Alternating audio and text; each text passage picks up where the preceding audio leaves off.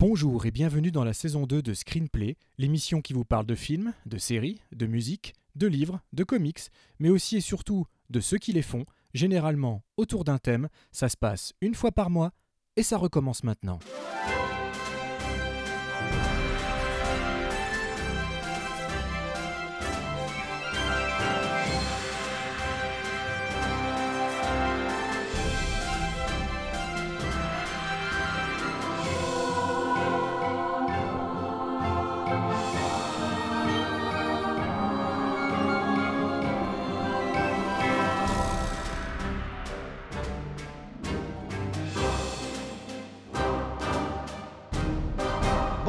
Bonjour, bienvenue Screenplay saison 2, épisode 2 et demi presque d'ailleurs, puisque rappelez-vous, on vous a fait une petite pastille rigolote cet été.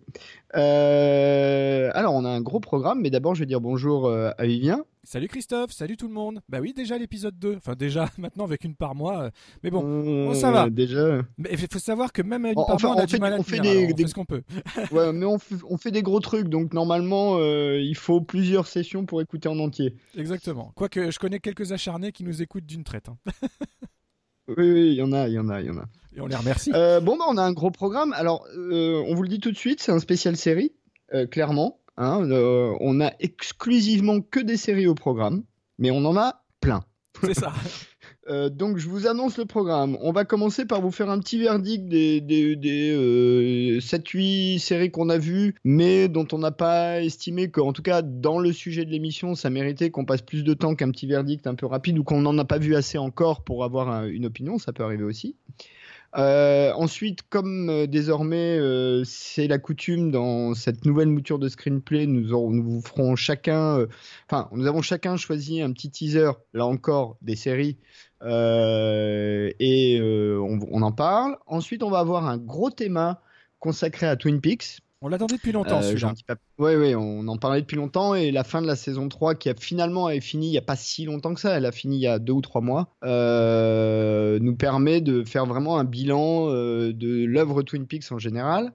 Ensuite, on vous parlera hors sujet de Star Trek Discovery et là, je pense qu'il va y avoir débat. Euh, Peut-être pas sur tout, mais en partie.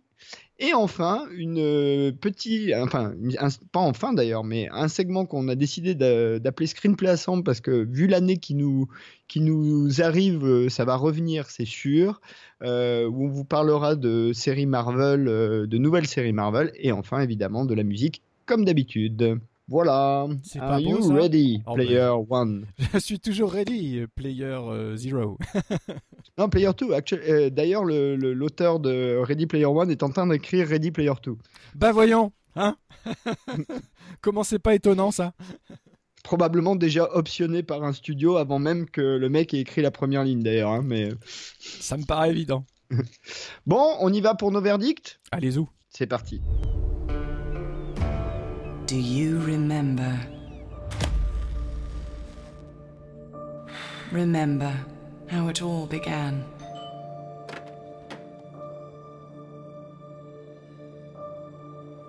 Um. Can I help you? Are you Emma Swan? Yeah. Who are you? My name's Henry. I'm her son.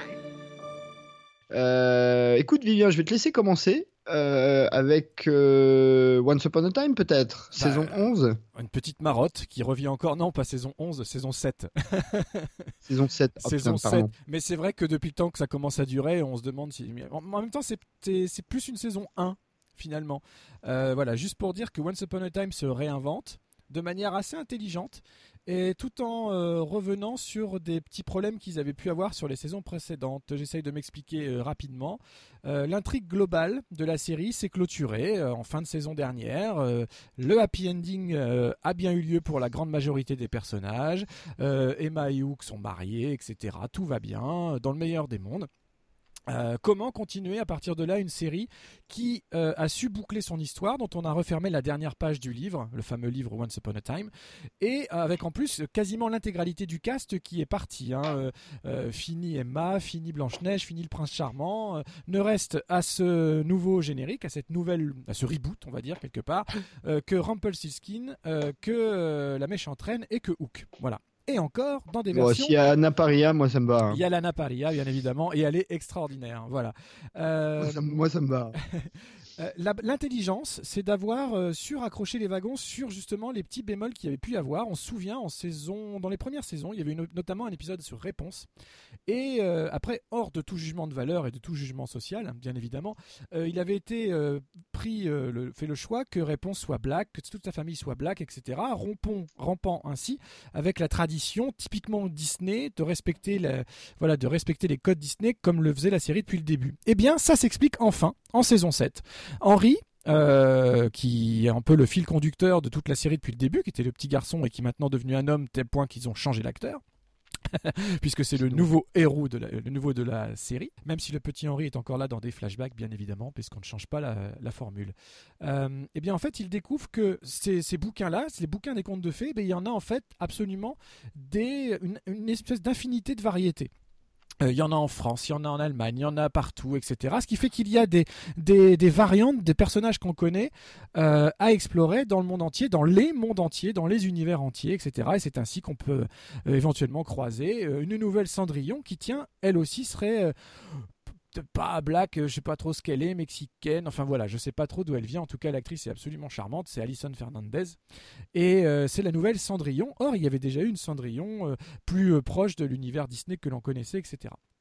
Et euh, euh, Henry, en fait, pour se trouver, pour écrire sa propre histoire, parce que finalement c'est le seul personnage qui n'était pas dans les livres à l'origine, avec sa mère, bien évidemment, avec Emma, Jennifer Morrison, recitons-la tellement on l'aime, euh, décide de partir. hein, de- voilà, il est grand maintenant, donc il prend sa moto, il ouvre un portail et puis il part à l'aventure dans des mondes encore inexplorés. Il tombe sur une nouvelle version de Cendrillon, dont il tombe amoureux et avec laquelle, a priori, ils ont une petite fille ensemble. Petite fille qui, un beau jour, vient euh, taper à la porte du Henry euh, adulte pour lui dire bonjour, je suis ta fille, comme lui-même l'avait fait à Emma en pilote de saison 1.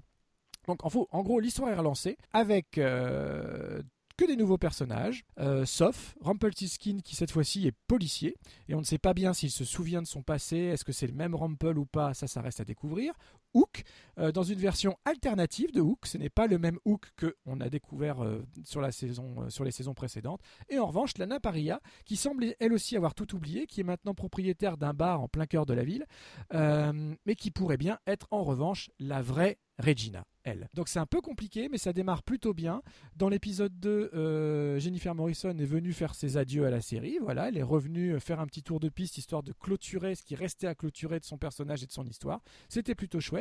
J'en suis là à ce moment-là. J'avais juste envie de crier de nouveau mon amour pour Once Upon a Time parce que pas évident en saison 7 et avec un renouvellement de casting de réussir le pari de continuer avec le même euh, avec le côté cheap assumé, avec le même type d'effets spéciaux, avec le même univers graphique, mais moi qui me plaît bien, qui est proche des dessins animés euh, d'origine, tout en proposant quelque chose de nouveau et pour le coup d'intégrer cette logistique scénaristique qui fait que officiellement on peut se permettre de faire tout ce qu'on veut, on se détache un petit peu de du Disney père et mère, on va dire, pour voler de ses propres ailes, ce qui est salutaire au bout de tant d'années. Et moi, du moment que c'est justifié dans la, sur la base du scénar, eh ben, tout me va.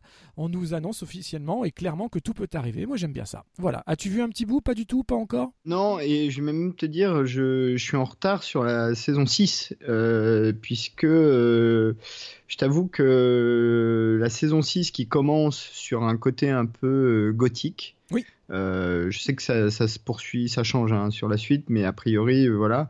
Moi, ça me, ça m'attire pas des masses, et du coup, je l'ai commencé un peu, mais je, je rame un peu sur la 6. Donc, euh, je ferai un rattrapage à un moment donné, parce que euh, comme toi, moi, c'est une série que, je, pour- que j'aime bien plutôt. euh, euh, voilà.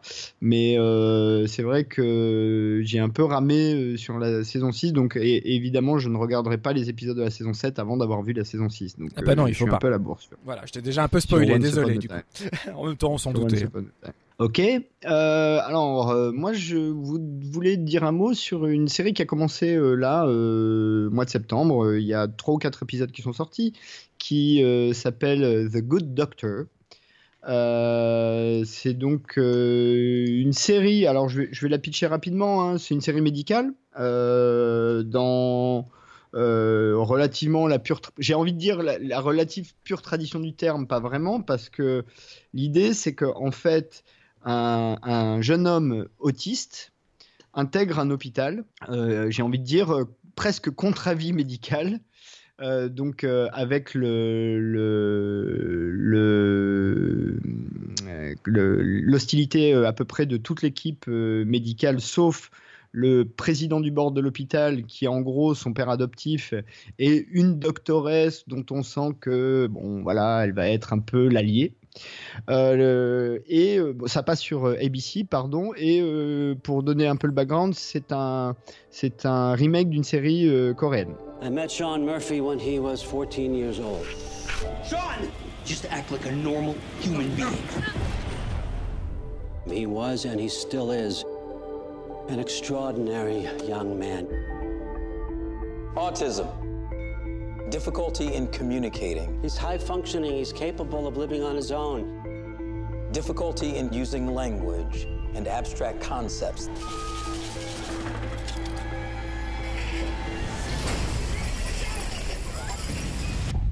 Does it sound like I'm describing a surgeon? Et je, vou- je voulais parler de cette série pour deux raisons. Primo parce que euh, l'acteur euh, qui joue donc euh, euh, Sean Murphy, il s'appelle Fre- c'est Freddie Highmore, euh, est vraiment excellent. Il, fait vraiment un, job incroyable. euh. Alors euh, évidemment, on, joue les, autistes. euh, on a toujours tendance à dire que c'est un peu plus facile euh, de, de jouer un peu des extrêmes, mais là, il est pas si extrême que ça justement, et c'est ça qui est plutôt pas mal. Il est fonctionnel, si tu veux. C'est pas le, c'est pas Rain Man. C'est un type qui est quand même socialement à peu près fonctionnel. Et en plus, visuellement, euh, pour qu'on comprenne, ou en tout cas pour euh, faire ressentir un petit peu comment se passe, euh, comment ça se passe dans le cerveau de, donc de Sean Murphy, donc de ce jeune autiste, il y a tout un tas de, de, petites trouvailles visuelles, qui, enfin c'est pas des trouvailles, hein, c'est des incrustations visuelles en, en, digital, mais qui sont plutôt bien faites. Et enfin, euh, dedans, il y a Richard Schiff, Richard Schiff qui donc joue le rôle du président du board et du père adoptif, mais qui était un acteur euh, que moi j'avais connu dans The West Wing, euh, la, la Maison Blanche, pardon, et euh, qui est un acteur que j'aime beaucoup. Euh, donc j'étais content de voir Richard Schiff. Voilà, je voulais juste dire un mot sur cette série. Si vous avez l'occasion, jetez un œil. ça je crois que ça mérite le coup d'œil. Je sais pas si tu as eu le temps de voir un bout. Alors j'ai vu que le pilote. Euh, je t'avoue que j'irai Ouais. pas, j'irai pas au-delà moi personnellement. Euh, j'ai trouvé. Alors bon l'acteur est absolument génial, hein, effectivement pour les. En fait toutes les qualités que tu viens d'énumérer, je suis d'accord. Le problème, ce qui me pousse à ne pas aller au-delà, c'est tout le reste. C'est bah, le reste du cast que j'ai trouvé, mais alors imbitable au possible. Euh, ils ont tous des têtes de daytime soap euh, pas possible. On est déjà sur la série médicale type Grey's Anatomy. typique en ce qui concerne le, le reste du cast, hein, pas l'intrigue principale. Euh, et ça m'a, mais alors pas plus du tout. Je les ai trouvés tous extrêmement clichés. Euh, la scène finale où il est finalement accepté au comité avec les applaudissements et les mecs qui, qui retournent leur veste en, en 30 secondes, ça m'a, ça m'a, ça m'a pas plu du tout. Après, oui, lui, il est très tendre, il y a des tas de choses, mais j'ai trouvé la série très incohérente. Toute la scène de l'aéroport est complètement incohérente. Enfin, c'est pas grave, c'est onirique, c'est beau, mais pourquoi pas? Mais bon, en tout cas, c'est juste pas pour moi. Je, bon, déjà, j'aime pas trop ce genre de, de truc. J'ai l'impression de voir un Doctor House à l'envers, en fait. C'est-à-dire qu'au lieu d'avoir un, voilà, euh, des, des- recherches médicales avec un type cynique, on a un type complètement euh, euh, perché, idéaliste, on va dire, et gentil. Donc ça, c'est plutôt rafraîchissant. Mais pour le reste, ça m'a pas, ça m'a pas branché. Donc c'est partant euh, et par affinité, c'est pas une série que je vais suivre en tout cas. Mais, mais oui, si vous aimez ce, ce- genre de, ce genre d'approche, et ben surtout n'hésitez pas parce qu'effectivement, c'est plutôt bien foutu. Même si j'ai toutes mes réserves sur le, sur le cast autour. Ok. Bon, on laissera les gens se faire leur opinion et puis si jamais on y reviendra. Alors je vais relaisser la parole parce que tu vas parler d'une série que je n'ai pas encore vue. Alors là, pour le coup, qui est dans euh, peut-être le top 3 de mes trucs à voir très très vite, qui est euh, la série Philip K. Dick's Electric Dream. Donc d'après ce que j'ai compris, c'est une anthologie qui adapte des nouvelles de Philip K. Dick, euh, comme son nom l'indique. Absolument, je vais, faire rapide parce que là je veux rien spoiler puisque le principe de ces, de ces nouvelles pour ceux qui ne les auraient pas lues, alors c'est d'aller le principe de la série c'est d'aller chercher des nouvelles déjà méconnues. Euh, D'ailleurs pour la plupart euh, moi-même je ne les avais, je ne les avais pas lues hein. donc euh, je découvre les, les intrigues au fur et à mesure des, des épisodes euh, un par semaine. Euh, donc c'est une série euh, où est-ce que c'est diffusé ça Tac tac tac que je vérifie un petit peu Channel 4. Voilà, c'est une série Channel 4. Ouais. Euh, et il y a une, une Il y a un gros cast hein, il y a un même. hein. énorme cast et ils sont alors comme tout le comme tout le cast et aussi euh, producteur exécutif c'est très compliqué mais bon en gros il y a Ronald D. Moore aux manettes donc déjà euh, c'est pas mal hein, on est Ah, content ça c'est bien. et puis euh, l'un des plus gros producteurs et un des ceux à qui ça tient le plus à cœur c'est Monsieur Brian Cranston hein. Monsieur Breaking Bad, euh, qui joue d'ailleurs dans un épisode de, de- de la série que je n'ai pas encore vu au moment où on enregistre euh, cet épisode-là.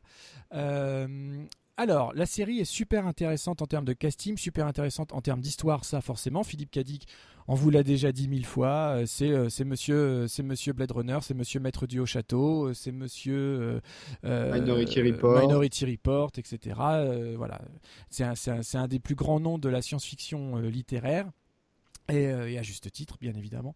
Et donc là, on est vraiment dans le cadre d'une série d'anthologies euh, de SF pure, avec des personnages complexes, des situations complexes. Il faut pas s'attendre à tout bien comprendre à la fin de l'épisode, mais c'est pas grave. C'est juste, euh, c'est juste, euh, c'est juste super. En revanche, au moment où sort sur les écrans, la série est- voilà, et sort en même temps que le Blade Runner 2049. Bien évidemment, on n'a pas ces moyens-là. hein. on n'a pas les moyens visuels d'une grosse production.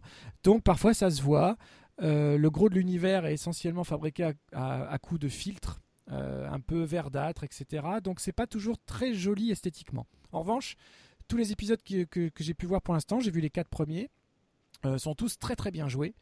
Et alors l'épisode 3 pour l'instant, à mon coup de cœur, c'est un épisode qui s'appelle The Commu- Commuter.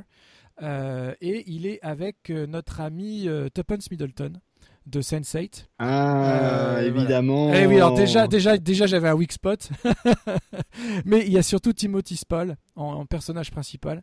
Et ça rime, c'est pas fait exprès, en Spall en personnage principal. Euh, voilà. Et cet épisode est absolument génial. L'histoire d'un, d'un, d'un type qui travaille dans, le, dans, la, dans, la, dans les compagnies ferroviaires, euh, qui a une vie un peu triste, morose. Voilà, il a. En gros, il a perdu, il a perdu son, son- il fait quelque chose qui fait que, enfin, il a un fils malade. Et puis il, fait un, voyage un peu onirique en suivant justement Tippence Middleton. Et quand il revient de ce voyage, son fils n'existe plus. Donc c'est toute une quête à savoir est-ce que la vie est mieux maintenant qu'avant? Euh, Qu'est-ce qui se passe quand on, perd un enfant, mais quand on ne le perd pas de manière euh, naturelle? Quand on, voilà. Enfin, cet épisode est vraiment assez bouleversant. Il y a une très jolie musique. Alors, J'ai pas le nom du compositeur en, tête. Euh, voilà. Mais je- pour l'instant, The Commuter est mon épisode préféré. Il y a aussi un épisode d'un voyage spatial qui s'appelle Impossible Planet. Euh, le premier épisode est très très très Blade Runner avec euh, s'appelle The Hoodmaker avec euh, notamment Richard Madden euh, qui, vient de Game of Thrones et puis qui jouait le prince charmant dans Cendrillon de Kenneth Branagh. Euh, The Hoodmaker, ça, ça parle vraiment d'un flic, donc on va dire un peu un, genre de Blade Runner qui enquête avec un personnage génétiquement modifié, etc. Enfin voilà, qui a des, un- une télépathe. Donc on retrouve un petit peu tous les codes qui sont chers à l'œuvre de Kadik. Rien que pour les scénars, c'est super, euh, c'est super génial à, à suivre. Il y a, y a- Steve Buscemi dans, dans, le quatrième épisode. Il y a que du, voilà, il y a que, il y a que du lourd en termes de, casting. On va, on va, il y a Anna Paquin, euh, Terrence Howard. euh, Enfin voilà, il y, en a, plein, plein, plein qui, voilà. Donc c'est une chouette série. J'espère qu'elle sortira en DVD, Blu-ray, etc. Parce que euh, mes étagères euh, se languissent déjà. Alors écoute, moi je l'ai pas vu, hein, donc je n'en dirai pas plus. Juste euh, sur, euh, sur Philippe Cadic, qu'en revanche j'ai beaucoup lu. Euh, ce qui est intéressant, c'est que un des peut-être des angles principaux de, de, de, de Cadic, quasiment qu'on retrouve dans une nouvelle sur deux et un roman sur deux, c'est de, de contexter le, la- que la réalité est réelle. C'est de la science-fiction platonicienne, quoi. C'est euh, c'est ma- c'est Matrix avant l'heure, euh, les apparences sont trompeuses. euh, Enfin bon, il y a, tout un tas d'écritures là-dessus. Et enfin, ce qui est intéressant dans le projet, euh, là pour le coup, en dehors même de Philippe Cadic, c'est que tous ces auteurs de ce qu'on appelle l'âge d'or de la science-fiction, donc de Robert Heinlein à, peut-être, je sais pas moi, Arthur Clarke et Isaac Asimov, c'est des gens qui, pour pendant la majeure partie de leur carrière, ont bouffé en vendant des nouvelles à des magazines, euh, Amazing Stories, Astounding Stories, enfin il y en a tout un tas. euh, et, euh, et du coup, ils sont tous novellistes euh, pour des raisons alimentaires, mais du coup avec des contraintes qui font que euh, ben euh, il y a tout un matériau en fait littéraire de toute cette période-là énorme avec des très grands auteurs et c'est quand même pas mal qu'une télé soit enfin décidée à se dire bah tiens vu qu'on est à l'ère des anthologies puisqu'il y en a quand même beaucoup bah, c'est peut-être l'occasion d'aller ressusciter ça. Et enfin probablement aussi il faut dire que Philippe Cadic est sans doute l'auteur de SF le plus adapté à la télé et au cinéma euh, et d'assez loin je pense Ah oui, oui, largement. euh, ça- à mon avis, il se tire la bourre entre Stephen King et Kadik, quoi. Ah, Stephen Probablement King, euh, King un peu devant. ah bah, il est Mhm. large- largement devant, même. Je pense que crois que King, il écrit pas une ligne sans qu'elle soit adaptée quelque part. Oui, Mais c'est pas faux. Kadik Mais est un beau challenger. Kadik juste derrière. hein. ouais, ouais. Juste derrière. Et en revanche, Kadik a connu très peu de ses adaptations. Alors, il était encore vivant au moment de Blade Runner, mais tout ce qu'il y a Non. eu après, il Non, était non, déjà non. mort. Il est, il est mort deux jours avant l'avant-première. Au moment du projet, pardon. Voilà, On il- en avait parlé dans Ouais. l'émission sur Ridley Scott, mais effectivement, il avait vu le projet. Il est mort avant la, la sortie, mais il avait vu le projet, il avait vu des rushs quand même. Il devait aller, qui alors lui qui n'allait jamais nulle part, qui était, qui était vraiment cloîtré et tout, il avait accepté d'aller à l'avant-première avec Harrison Ford. Ils devaient arriver ensemble en voiture à l'avant-première et il est mort quelques jours avant cette avant-première. Sachant que lui, euh, c'était un gros parano, euh, qui a consommé à peu près toutes les substances euh, consommables et, et imaginables. Enfin bon, bref. C'est un personnage intéressant, euh, C'est ça. Malheureusement, c'est ce qui le rend Euh, intéressant. oui. Son propre malheur fait, fait notre bonheur de lecteur, en tout cas, malheureusement. Mais c'est souvent le le cas cas. de tous hein. les grands artistes. Voilà, c'est exactement ça. Ok, next. euh, The Orville. Aïe, aïe, aïe. Disons un mot de The- aïe, aïe, aïe. The Orville. Alors, The Orville. The Orville, c'est une série pareille qui a commencé euh, là en septembre. Euh, ça passe sur la Fox et quand on voit le ton de la série, c'est pas très étonnant. Euh, The Orville, en fait, c'est une grosse pantalonnade qui est en fait. pff, Comment, définir The Ouais, On va pitcher. The en fait, basi- basiquement, hein, déjà c'est une comédie, euh, format comédie. hein, donc, euh, à part le pilote qui est un peu plus long, les épisodes sont assez courts. Euh, créé par Seth MacFarlane. Bon, Seth Mac- MacFarlane, je pense que. Enfin, peut-être vous savez pas qui c'est. Donc, Seth MacFarlane, il vient en fait du, dessin animé. C'est le monsieur qui a derrière Family Guy, American Dad, ce genre de trucs. Et en gros, c'est une, version délire de Star Trek, pour faire simple, euh, avec tous les clichés qui sont retournés. euh, euh, bref, c'est un capitaine qui rentre chez lui, enfin non, un officier de l'Union locale spatiale qui rentre chez lui un jour, qui trouve sa femme au lit avec un alien quelconque. Voilà, ça c'est la scène d'ouverture. Ensuite, un an après, on comprend que pendant un an, il a passé une année à faire n'importe quoi, à boire et à se détruire. Il finit par obtenir le- le poste de capitaine d'un vaisseau, The Orville, pour une mission euh, to boldly go where, tu vois. And, euh, et euh, et dans son équipage, c'est un grand n'importe quoi. Il a un extraterrestre dont la, race est suprémaciste. Il a son ex-femme. il a son meilleur pote qui est un, un ingénieur un peu geek. voilà. Enfin bon, c'est un grand, grand n'importe quoi. Mais moi, je dois avouer qu'il y a quelques scènes qui m'ont fait marrer dans, dans The Orville. Donc, euh, et en revanche, là où je suis quand même assez surpris, c'est que c'est quand même plutôt bien foutu. C'est-à-dire que quand tu regardes les, si- les, les- les- les images digitales, les vaisseaux, l'univers, ça fait pas cheap, quoi. Ça fait pas euh, sitcom euh, euh, tourné en, ca- en, en caméra live, tu vois. Ça, ça, ça fait quand même, ça a de la gueule, quoi. C'est pas, c'est pas moche. Mais c'est et c'est là où c'est qu'en penses-tu bah, étonnamment c'est ça qui m'a cr- qui m'a causé un problème. Euh, Il y a tellement de moyens dans ce truc et quand j'ai fini de regarder le pilote, je me suis dit euh, mais à quoi ça sert ce truc? À quoi ça sert ce machin quoi? Parce que oui, on peut sourire une ou deux fois quoique quasiment toutes les blagues sont au niveau du dessous de la ceinture, ça on s'y attendait. hein, Ah bah oui, voilà, c'est c'est normal, c'est la base. Mais bon, chez Mel Brooks aussi et ça m'amuse donc pourquoi pas. Mais à la rigueur, voilà, j'aurais préféré un format, un one shot, un 50 minutes ou même un téléfilm un peu amusant, un- euh, comme tu dis, un Star Trek spoof, euh, histoire de rigoler un peu. Mais là, une vraie série qui qu'on retrouve semaine après semaine, où en gros c'est que du Star Trek. C'est que du Star Trek, mais en version euh, comico, Ah oui. voilà. Donc, en plus, ça arrive en même temps que Discovery. Mais, mais pourquoi? En fait, bon, j'ai- j'ai- j'avoue, je suis pas allé au-delà du pilote juste parce que. Alors, même pas en réaction parce que je suis un gros fan de Star Trek et que je m'insurge et tout ça, c'est pas ça du tout. C'est juste que je comprends pas l'intérêt du projet, ça ne m'amuse pas plus que ça. Il y a tellement de choses à regarder que j'ai choisi délibérément de pas continuer à regarder ce truc-là. Euh, je comprends pas qu'on donne autant d'argent et qu'on arrive à faire une grosse production comme ça euh, sur un projet comme celui-là. Après, pourquoi pas euh, si- S'il y a des gens que ça, amuse et que ça fait rigoler, euh, très bien. Mais moi, je comprends pas l'utilité même, la raison d'être de cette série en fait. Ça me dépasse totalement. Bah, alors, c'est assez dans le ton de la Fox. hein, pour ça, ils ont toujours euh, à chaque saison une comédie potache qui généralement marche pas. hein, donc, elle est rarement renouvelée d'une saison à l'autre. Euh, Zurville, on va pas s'étendre. hein. Euh, moi, je, vou- je voulais juste dire que, effectivement, en, en termes de niveau, c'est un peu du niveau euh, Galaxy Quest ou euh, Space Station 79 ou euh, tu vois ce genre de truc quoi. C'est du spoof. T'as raison, c'est exactement ça. C'est du spoof, mais c'est du spoof en série. Euh, alors, je pense que ça va pas survivre. hein, je suis d'accord avec toi. C'est euh, à la fois trop spécialisé et trop potage pour marcher. Mais bon, il y a quelques scènes marrantes dans le pilote. Tu vois, par exemple, la scène où il va retrouver son pote qui est dans un espèce de holodeck avec un gros monstre qui a une voix toute rigolote qui finit par se faire décapiter. Moi, ça m'a fait marrer, tu vois, par exemple, cette Oui, scène-là. j'ai bien aimé. Puis oui, j'ai- bien aimé cette scène aussi. Et puis même la quand quand Scott Grimes demande la permission euh, d'aller pisser. Enfin, ce genre ce genre de truc, oui, ça me fait marrer quoi. Mais ça me fait marrer une fois. J'ai pas envie de de me remarrer sur ce même type de base euh, semaine après semaine quoi. Je, je comprends pas bien le truc. Ou alors fallait faire vraiment un espèce de spoof, mais SF. Faut mélanger plein de trucs, plein plein de trucs. Faut mélanger du Firefly, du Ah bah il faut aller 4, à du Galaxy 5. Spaceballs. Voilà, faut aller- c'est ça. Mais là, c'est que Star Trek. Donc du La coup, folle c'est- histoire de l'espace en français.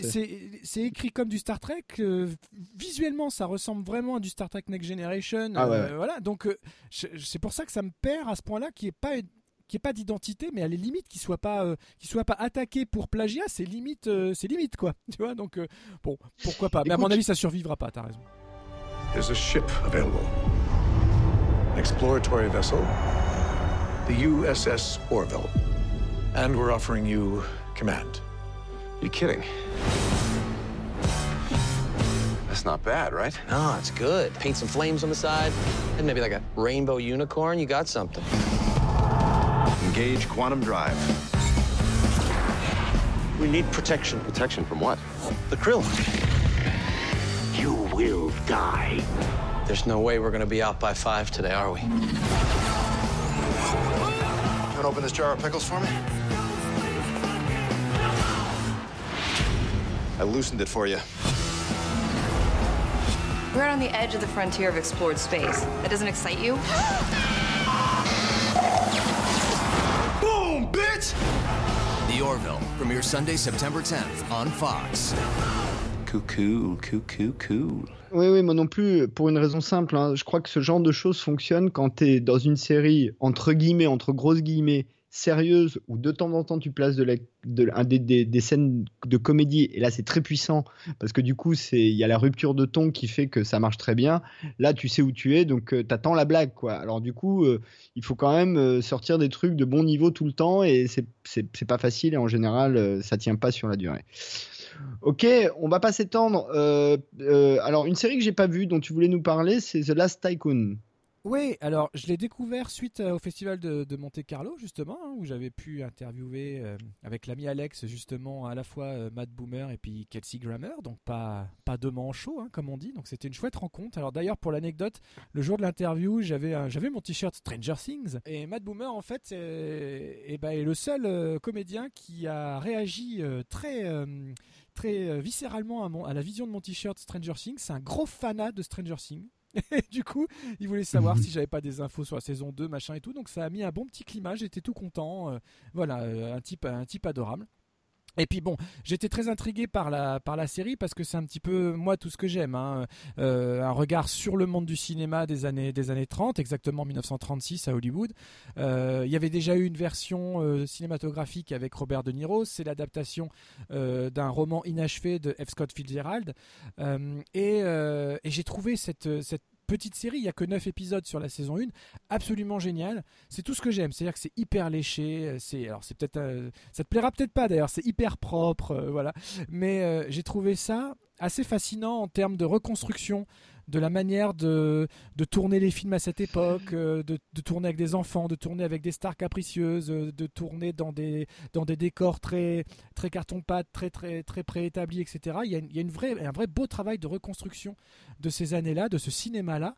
Et en même temps, il y a un superbe éclairage, c'est bien écrit, c'est bien joué, c'est très intéressant euh, en termes de, de construction de personnages, d'évolution de personnages. Je peux pas vraiment en dire plus à part que le principe de base, c'est que un gros studio Hollywood euh, commence à subir la pression euh, de comités allemands, donc nazis, hein, on est en 36, euh, qui commencent à, qui, ont tellement d'argent que les studios ne peuvent pas faire sans leur, leur achat en fait pour l'international, mais en même temps avec la montée du nazisme et un producteur qui est juif, bah forcément ça pose des tas de problèmes. Et il va essayer de sauver. De, de- c'est, comme ça que c'est lui qui va essayer de sauver les premiers musiciens, par exemple, en faisant venir des orchestres joués alors qu'ils ils ont des orchestres locaux, mais il va faire venir des, des orchestres juifs, etc., ou, ou dont les membres sont juifs, de manière à essayer de les sauver, etc. Donc il y a, il y a à la fois ce regard sur le cinéma et sur un contexte historique fort et dramatique. Euh, et puis il y a une romance, et puis il y a aussi du suspense. Enfin, il y a tout ce qu'il faut. Et j'ai vraiment adoré cette série cet été. Voilà. You tell these beautiful stories. They're not all beautiful, are they? That's why we do rewrites.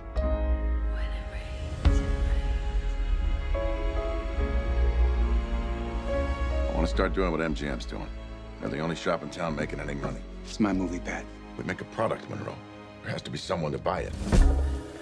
I have great stories. Got one about this band leader who's I'm going excited to. to hear it after you've graduated.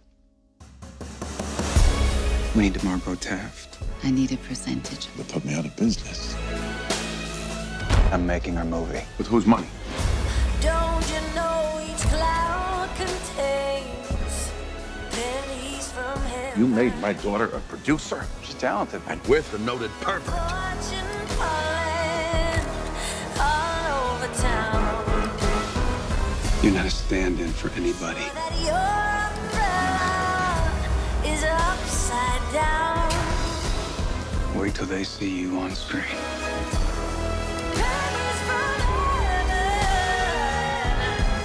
You and Mayor humiliate your wives.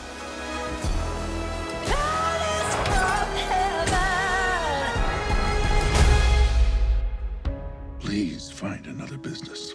There is no other business. C'est un peu euh, le fils naturel de, de euh, The Aviator et euh, la liste de Schindler. Genre sans aller à l'extrême de la liste de Schindler parce qu'on est avant, voilà, on est avant, euh, on est aux prémices, on est aux prémices Oui, du 36, drame. c'est alors 36, c'est intéressant parce que c'est l'élection de Hitler. euh, au- C'est l'année de l'élection de Hitler.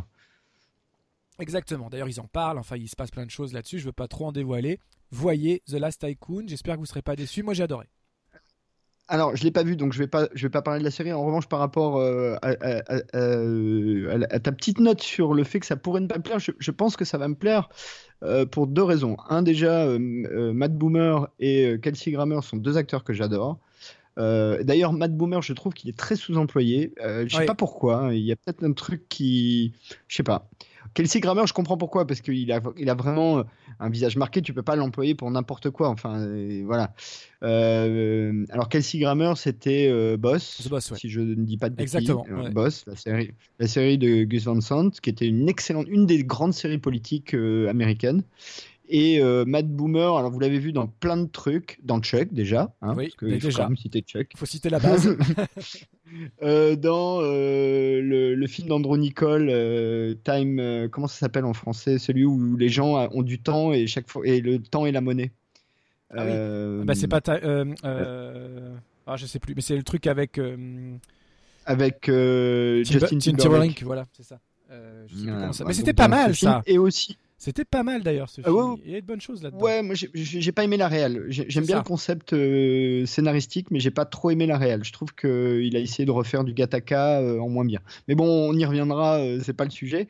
Et, et Matt Boomer, c'est surtout la série White, White Collar. Alors en français, c'est FBI agents très spéciaux, je crois. C'est ça. Euh, euh, qui est en fait euh, cette série dans laquelle un agent du FBI s'acoquine avec un escroc professionnel et un peu dandy interprété par Matt Boomer euh, pour résoudre tout un tas d'affaires. et c'était une plutôt chouette série d'ailleurs. hein. Bon, une série, c'est un procédural. Hein. Tu as en gros une histoire par semaine avec une petite, un petit fil rouge très léger. Mais c'était plutôt bien foutu, bien joué. Le duo fonctionnait bien. Moi, c'était une série que j'aimais bien. Et donc, Matt Boomer, en plus le mec est beau gosse. Enfin, il a tout pour lui, quoi. Donc, c'est vraiment, je comprends pas pourquoi on le voit pas plus. Voilà, et il est très sympathique du coup. Voilà, j'étais étonné. euh, voilà, peut-être il est trop sympa. C'est peut-être ça son problème à possible, Hollywood. C'est possible. Et c'est une série Amazon. Je l'ai pas dit en introduction. Voilà. Ah oui, ça c'est important. Euh, ok, ensuite, dans notre programme, nous avons une série dont je veux parler depuis presque deux émissions déjà. Euh, alors, je sais pas si tu as eu le temps de voir un bout ou pas, euh, Vivien, depuis. Euh, c'est une série qui est passée cet été sur Stars euh, qui s'appelle American Gods. Et non, toujours American pas. Gods. Toujours pas malheureusement. Alors, eh, je suis pas sûr que ça va te plaire, mais là aussi, peut-être je me trompe. Donc, American Gods, pour euh, déjà, il faut dire que c'est l'adaptation d'un roman de Neil Gaiman. Euh, Neil Gaiman, c'est le monsieur qui avait aussi écrit Stardust, dont on, a- on parle assez régulièrement dans l'émission, déjà parce que c'est un film euh, de Matthew Vaughn dont on parle régulièrement dans l'émission, et avec euh, Charlie Cox, dont on parle régulièrement dans l'émission. Donc, euh, et Claire Dance aussi d'ailleurs, entre autres, et Michel Pfeiffer, et euh, plein de gens. Et, Robert De Niro, qui est excellent Qui est film dans Stardust. c'est un film qu'on adore, On, ne le dira jamais assez. Euh, ok, donc American Gods, revenons-y, c'est donc une série euh, Stars, développée quand même par Brian Fuller, dont on va reparler euh, dans notre euh, hors-sujet, donc c'est quand même bien de le dire, euh, avec Ricky Whittle qui joue le rôle de Shadow Moon, Emily Browning qui est sublime, qui joue le rôle de sa femme Laura Moon, Crispin Glover qui est un acteur qu'on on avait vu à Monte Carlo il y a peut-être 3 ou 4 ans, je sais plus. Mais Crispin Glover, c'est toujours, c'est surtout George McFly dans Retour vers le futur, hein, pour faire simple, et Ian McShane surtout qui, joue le rôle de Monsieur Mercredi. Et aussi, euh, il faut quand même citer Gillian Anderson, euh, qui a un rôle très rigolo dans cette série. Alors pour faire simple, la série, l'idée de la série, l'idée d'American Gods, série ou roman d'ailleurs, c'est à peu près la même chose, c'est que euh, les dieux de toutes les mythologies antiques voyagent avec leur peuple. Et du coup, quand tout un tas de peuples sont partis en Amérique, bah, ils ont emmené leurs dieux avec eux. Et euh, l'histoire commence quand un type en fait euh, est censé sortir de prison deux jours à- après le début euh, du truc, et puis en fait il se fait convoquer chez le directeur. On lui annonce qu'il sort tout de suite parce que sa femme est morte. Euh, donc euh, voilà, il prend un avion, enfin il essaye de prendre un avion, il n'arrive pas dans l'avion, il rencontre un type bizarre qui s'appelle Monsieur Mercredi et qui va le coller. Euh, et entre temps, il apprend aussi que sa femme est morte en, pendant qu'elle était dans une voiture en train de faire une fellation à son meilleur ami. Bref. C'est des choses qui gros, arrivent. hein. Des choses qui arrivent. Des choses qui arrivent. Et euh, alors là, je vais spoiler un peu, mais euh, bon, euh, c'est le, le roman est sorti il y a longtemps et, et ça s'adresse quand même un petit peu à des fans. Donc euh, voilà. En gros, l'idée de American God, c'est que les dieux antiques, Odin, euh, même Jésus, alors il y a plein de Jésus à un moment donné, euh, Pâques, enfin il y a tout un tas de, dieux antiques, se, sont confrontés aux dieux nouveaux qui sont euh, Internet, la télé, euh, la communication, euh, la, pub, euh, enfin tout ça. Euh, et donc d'un côté, tu as euh, alors donc Monsieur Mercredi, on apprend assez vite que c'est Odin. Euh, et, et au milieu de ça, tu as donc Shadow Moon, qui est un personnage euh, un peu étrange, qui a des rêves bizarres et qui euh, visiblement a sa place dans cet univers-là. Sa femme également, puisque sa femme est morte, mais elle revient. Euh, voilà. Euh, et c'est une vision. American God est en fait une vision contemporaine, à la, à la fois contemporaine de, des mythologies de ces euh, 2000 et plus dernières années, et en même temps euh, une, vision très critique, et ça c'est très Gaiman, sur le monde contemporain de la communication, du marketing, euh, de, de, l'ultra-communication d'ailleurs, et du marketing et de tout un tas de choses. Euh, voilà, c'est plutôt bien tourné, c'est vraiment de très très bonne qualité. En revanche, euh, il y a des choses qui, peuvent être considérées comme assez euh, un peu provocantes. hein. Tu as une, par exemple, tu as une, scène de sexe entre deux hommes que tu vois assez, euh, graphiquement. Tu, la femme de Shadow Moon est, est assez souvent nue et puisqu'elle est morte. Enfin bref, voilà. Enfin, c'est assez. Assez graphique, c'est assez euh, visuel, il, il se cache pas euh, derrière un mouchoir, donc tu as des scènes un peu, euh, voilà, qui peuvent être considérées comme un peu choquantes par, les, âmes les plus sensibles, mais c'est dans, dans l'idée, ça marche, enfin, il y a une vraie raison à ça dans, dans, dans le dans l'histoire, c'est justifié, hein, c'est pas c'est pas du tout gratuit. Et, et c'est vraiment de très très bonne qualité. La série est vraiment de très très bonne qualité. Voilà. Euh, je sais pas si j'ai été très clair sur American God. Je suis à peu près sûr que je t'ai pas donné envie de la voir, mais en revanche, moi, c'est une série que j'ai beaucoup aimée. Si, Euh, si, Il n'y a si, pas si, beaucoup d'épisodes. Si, si, si, j'ai bien envie de la voir. D'ailleurs, c'est- au programme. Hein. Je sais pas encore quand ni comment. Mais euh, enfin, si comment à la télé, bien sûr. Mais euh, oui, si, si, j'ai très envie de la regarder parce que malgré tout, c'est des sujets qui, même s'ils m'horripilent, j'ai c'est peut-être un petit côté sado, mais euh, j'aime bien regarder ce qui m'horripile des fois. Donc, je pense que ça peut faire, ça peut être le cas. I love you. Something feels weird. Shadow, we're going to be releasing you a couple of days early. There's no good way to say this, so I'll put it plain. Your wife, she died in the early hours of this morning.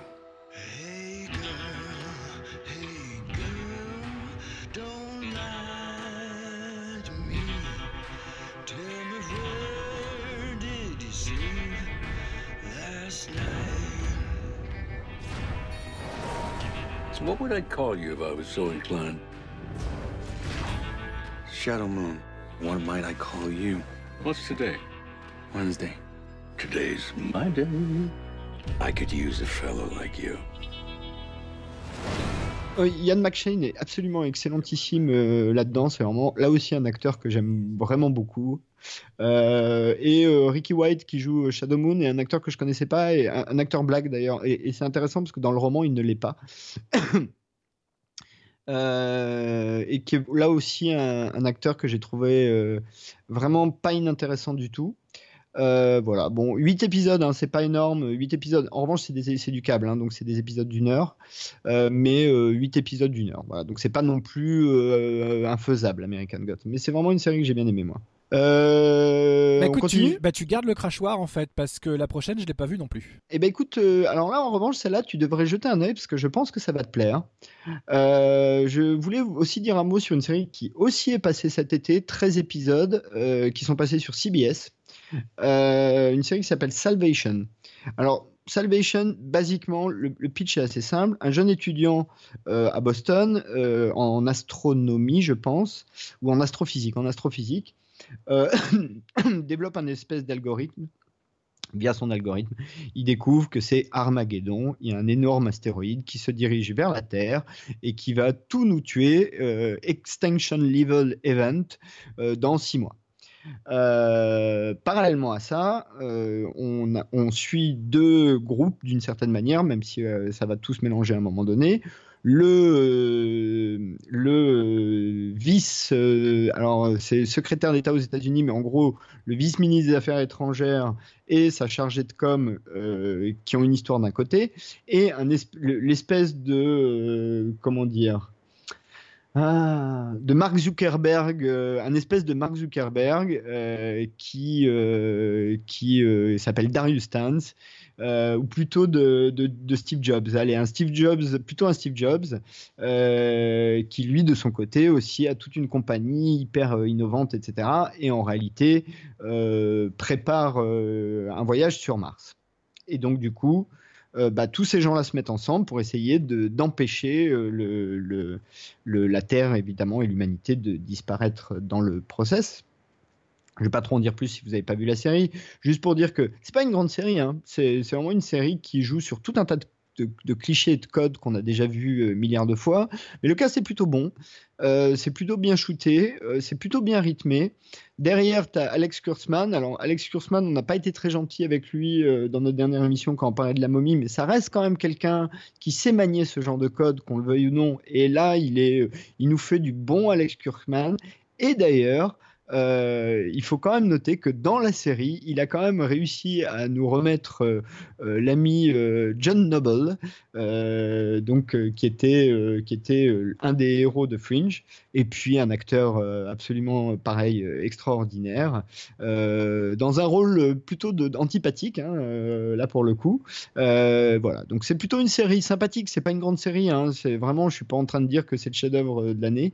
Je dis juste que si vous aimez ce genre de série avec des codes bien troussés, efficaces, des bonnes intrigues, des bons personnages, des bonnes, de- des bonnes punchlines, ça vaut le coup de jeter un œil à Salvation. Eh bien, je jetterai euh, même les deux à ce moment-là. Je pense que ça peut te plaire, ouais, tu peux rentrer dedans, euh, tu, tu, tu, vas, tu vas voir venir les trucs à 10 km, on en a trop vu, mais euh, ça, marche, quoi. Moi, je trouve que ça marche, le cast est, bien, euh, c'est gentil, mais c'est gentil et agréable, quoi. C'est une feel-good série. Pour moi, c'est une feel-good série. Bien, bien, bien. Ça, C'est marrant, j'étais Pas vraiment. feel-good au sens banane, mais voilà, tu, tu passes un bon moment, quoi. J'étais passé totalement à côté, hein, mais pff, je, voilà, je, je, je me rappelle même pas avoir vu passer ne serait-ce qu'une affiche, une photo ou rien. Tu vois, complètement transparent euh, cet été pour moi, donc il faut que je rattrape ça. Eh ben, écoute, euh, de l'avantage d'être perdu au fin fond du Kazakhstan, c'est que tu racles tous les fonds de tiroir. C'est ça. The 30,000 people who work in the Pentagon, Fewer than 40 have clearance. I'm sure you understand why this needs to remain classified. NASA discovered an asteroid, Samson. Samson has the potential to collide with Earth in 186 days. Bon, ben on va conclure en fait avec une série Netflix. Ça aurait quand même été étonnant qu'on parle pas un peu de Netflix. Quand même, pour qu'on soit fidèle à notre Là aussi, on va encore nous traiter de vendus, hein, mais on aime Netflix, hein, c'est comme ça. Euh, Bon, en même temps, on, on dit pas souvent des trucs positifs. euh, Il y a que chez nous qu'on est très très souvent euh, pro Netflix. Moi, je revendique clairement. hein, J'adore Netflix. c'est pour ça qu'on nous traite de vendus. C'est pour ça. Euh, Peut-être tu lances puisque t'en as vu plus que moi sur celle-là. Alors, j'en ai pas vu plus que toi, je pense, mais euh, parce que j'ai vu que le pilote, hein, euh, qui est un beau pilote pour moi. Ah bon, bah voilà. Bon, Voilà, est- alors, du coup, j'en ai vu plus que toi. D'accord. Et moi, j'ai aimé ce pilote. Alors, ça s'appelle Mind, Hun- Mind Hunter, hein, le, le chasseur de- de- d'esprit ou de cerveau, en tout cas. voilà. Et donc, c'est une série produite par David Fincher et Charlize Theron. Voilà, euh, qu'on n'a pas. Enfin, moi, je ne sais pas si elle intervient à un moment ou pas dans le dans la série, mais encore. en tout cas, euh, elle est elle est annoncée à la production. Euh, et bon, bah, c'est une série qui suit un agent du FBI, un jeune agent du FBI, recyclé un petit peu prof. Enfin, pas un petit peu, il est complètement Parce que prof. non, parce qu'au départ, c'est un négociateur et il y a eu une Voilà. négociation ratée. qui, qui, qui, qui- oui, qui est bien raté. Hein. Effectivement, elle Ouais, est bien, bien ratée, ratée, ouais. Une prise d'otage qui finit pas très bien pour le preneur d'otage. Au départ, c'est un mais- négociateur. ouais. Voilà. Le mec est un négociateur. Donc il n'est pas mis au placard, mais il est mis euh, dans les, dans les, dans les cours de classe. Et euh, eh bien, il essaye de, il a envie de développer un peu plus cette, euh, de psychologie dans tout ça. Donc on est euh, un petit peu après le milieu des années 70, on est en 77. Et c'est, ça paraît pas loin, mais pourtant c'est encore une époque où euh, pour euh, les forces de l'ordre et pour un petit peu euh, le tout venant, la criminalité est quelque chose d'inné. Voilà, il y a une espèce de gène criminel. hein. On est méchant et puis c'est tout. C'est comme ça. On est méchant, on meurt méchant. Et, et lui essaye de vendre un processus psychologique qui fait que chaque expérience de la vie, hein, maintenant euh, c'est plus, tout le monde est d'accord avec ça bien évidemment, mais à l'époque c'était révolutionnaire de penser ça, que euh, en fait la, monstruosité euh, se crée sur une, sur une, voilà, à force de coups d'épreuves de la vie et que c'est ce qu'on appelle tout simplement la psychologie et le profil psychologique d'un criminel potentiel ou avéré. Donc il essaye de, créer ça, il rencontre quelques difficultés et il s'associe avec un avec un autre type, un autre prof qui lui court euh, le pays à la rencontre des policiers, etc., pour euh, essayer de mettre en place ce nouveau type de réflexion autour de la criminalité. Et moi, ce qui m'a surtout séduit, alors le pilote est réalisé par, euh, par, par David Fincher en personne, plutôt bien réalisé, je trouve. Et j'ai trouvé surtout En ce même jeune... temps, Fincher. Voilà, le mec, il est bon, il est bon, hein, comme ça. Mais j'ai trouvé l'acteur, donc Jonathan Groff, hein, c'est ça, qui joue le, qui joue le, le jeune héros. Je l'ai trouvé brillant. Il m'a- scotché. Parce qu'il a d'énormes tirades, c'est un rôle difficile, c'est des mots, enfin, c'est des phrases très compliquées. Et il arrive à être, euh, on arrive à avoir de l'empathie, de la compréhension. Il m'a embarqué directement. Je me souviens pas de l'avoir vu dans d'autres trucs. La seule chose que je peux lui, rep- que je peux lui reprocher, c'est une légère ressemblance avec Macron. Ça, ça me perturbe un petit peu. Ah, c'est vrai, c'est vrai. Non, non, c'est vrai, je me suis fait la même réflexion, t'as raison. mais ça, ça, me- voilà, ça me dérange un peu, mais tant pis. Et, euh, et voilà. Non, j'ai j'ai trou- j'ai trouvé ça très bien. J'ai hâte de voir la suite. Après, est-ce que sur la longueur, ça va pas être un petit peu long? Parce qu'on peut pas dire qu'il se passe grand chose dans ce pilote. Ça, c'est voilà, on est un peu. C'est pas que c'est contemplatif, mais alors c'est très très bavard. Moi, j'ai aimé le discours, donc ça m'a pas dérangé. Alors, qu'est-ce que- qu'est-ce qui, qu'est-ce qui fait que tu es un petit peu plus en, en retenue, toi, sur euh, Mindhunter? Alors, alors, déjà, quelques petites choses, parce qu'on est quand même dans le screenplay, donc il faut quand même, il y a deux, trois petites choses à dire. Un, déjà, c'est que la série est certes créée par Fincher, etc., mais connaissant Fincher, euh, bon, maintenant, il laisse un peu un showrunner faire le job à sa place. qui est officiellement, Joe elle est créée par. John- Voilà, officiellement, elle n'est pas créée par Fincher. Ouais. Ouais, Joe Penhall. Et Joe Penhall, c'est le mec qui a fait l'adaptation de La Route, euh, le, le bouquin de Corman McCarthy, qui est probablement le film le plus déprimant que j'ai jamais vu de ma vie, mais qui est un, un- Je- qui est un petit chef-d'œuvre. Je confirme aussi. Euh, euh, voilà, c'est, c'est, je peux pas le revoir, tu vois. Je l'ai vu au cinéma, j'ai eu une réaction même physique devant ce film. C'est, c'est, il y a, y a aucun espoir dans ce film à aucun moment. C'est terrible. T'as, t'as pas une lumière, quoi. Il y en a pas jusqu'au bout. Euh, mais, euh, mais c'est un chef-d'œuvre. C'est magnifique. C'est un, grand film. Donc faut, faut dire ça. Et surtout, il faut dire que Mindhunter, c'est l'adaptation d'un bouquin qui s'appelle le euh, Mindhunter Inside the FBI's Elite Serial Crime Unit, euh, qui est en fait un, un- un bouquin euh, qui relate le- le- les travaux de, de John E. Douglas et Robert K. Ressler, qui, sont en fait les gens qui ont créé le profilage d'une certaine manière, hein, fais- faisons simple et simpliste, désolé pour les spécialistes, et qui sont les personnages sur lesquels sont basés nos- les deux héros de la série. Voilà, alors c'est pas une biographie. Et enfin- La série n'est pas une biographie, il s'appelle pas comme ça dans la série, Non, mais non, c'est ouvertement eux. une hein. adaptation. Voilà, c'est Voilà, c'est c'est une adaptation. Et enfin, euh, alors je l'ai pas encore vu, hein, moi j'ai vu que deux épisodes, mais on m'annonce Anatorv et je suis vraiment content là encore de voir Ouais. revenir Anatorv à l'écran. Anatorv c'était l'héroïne de Fringe, donc on est encore euh, là-dedans. Fringe, série dont vous reparlera hein, bientôt euh, d'ailleurs, hein, c'est prévu.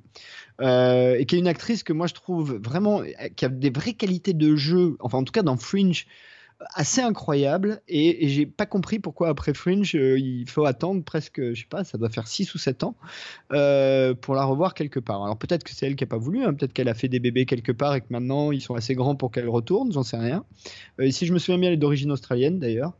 Euh, mais voilà c'est vraiment une actrice que j'aime bien donc j'ai hâte de la voir dans, dans la série. Je vais regarder. Et pour répondre à ta question Mindhunter pour moi alors pour refaire mes, mes histoires c'est un peu le fils naturel de Master of Sex et Le silence des euh, J'aime bien ce jeu-là. alors Master of Sex. euh, C'est-à-dire, voilà, le, le sujet est intéressant. Euh, bon, on l'a dit, c'est bien tourné. Le pilote est incroyablement tourné, mais ça tient. Après, c'est comme, c'est comme euh, House of Cards, c'est-à-dire qu'une fois que le Fincher a imprimé un style, du coup, tout le monde est un peu obligé de suivre. T'as pas le choix. Donc euh, ça, ça tient. Les acteurs sont bons, mais c'est vraiment un rythme très, très, très, très, très, très, très, très, très, très lent. Et il y a une espèce de. Tu sens que Penhall, en tout cas les gens qui ont écrit cette série, ont une, une, admiration, une fascination admirative pour, pour, pour ce- ces, deux personnes qui ont vraiment existé et leurs travaux. Et du coup, euh, ils te laissent pas d'espace critique d'une certaine manière, euh, pas tellement. Euh, et les, adversaires, alors il y en a, tu, on en voit quelques-uns, les gens qui disent non, mais messieurs, vous perdez votre temps à essayer de comprendre, il faut arrêter les gens, il faut faire des enquêtes, faut, enfin tu vois, tout un tas de trucs. Bah, tout ça, euh, moi je les trouve un peu ratés parce que euh, du coup, c'est toujours des personnages un peu caricaturaux face à ces deux personnages qui, eux, euh, les, les acteurs ont été bien choisis. C'est pas des acteurs avec des gueules genre ultra sexy, euh, modelé Hollywood. Il y a vraiment un beau cast. Enfin, c'est vraiment bien fait, mais c'est presque un peu trop bien fait. Et, vu le sujet, du coup, ça devient un peu clinique et pas très. euh, Il y, a- toute une période où ils interviewent un, tueur euh, qui est en, prison. euh, et, le tueur est pas du tout euh, effrayant. Alors, tu vois, il manque la partie vraiment un peu effrayante du silence des agneaux. euh, et on est un peu trop dans le côté médical, clinique, et pas assez dans le côté charnel pour moi. Et c'est ça qui fait que j'ai un peu du mal à avancer dans la série. Oui, ça se tient. J'ai hâte de voir la suite. Encore une fois, juste sur la base du pilote. euh, comme je disais en intro, j'ai un peu peur de ce que ça va donner sur la longueur. Tu me confirmes un peu. euh, Bon, t'es pas beaucoup au-delà que moi, mais bon, c'est un Ouais. peu le sentiment que je commençais à, à avoir malgré tout. Mais je, bon, je, je continuerai, euh, ça c'est sûr. Après, qualitativement parlant, euh, c'est une série assez irréprochable hein, à tous les niveaux. hein. Musique, caméra, photo, lumière, cadre, couleur, ouais, bien sûr. C'est du Fincher, quoi. C'est c'est vraiment le mec, le perfectionniste, quoi. Le mec, euh, s'il y a un poil de cul au fond fond du coin de l'écran, en bas à droite, pendant euh, une fraction de seconde, il te refait faire le plan 60 fois jusqu'à ce que ça, soit, ça y soit plus. ok, on passe à notre, nos bandes annonces. Allez, c'est parti.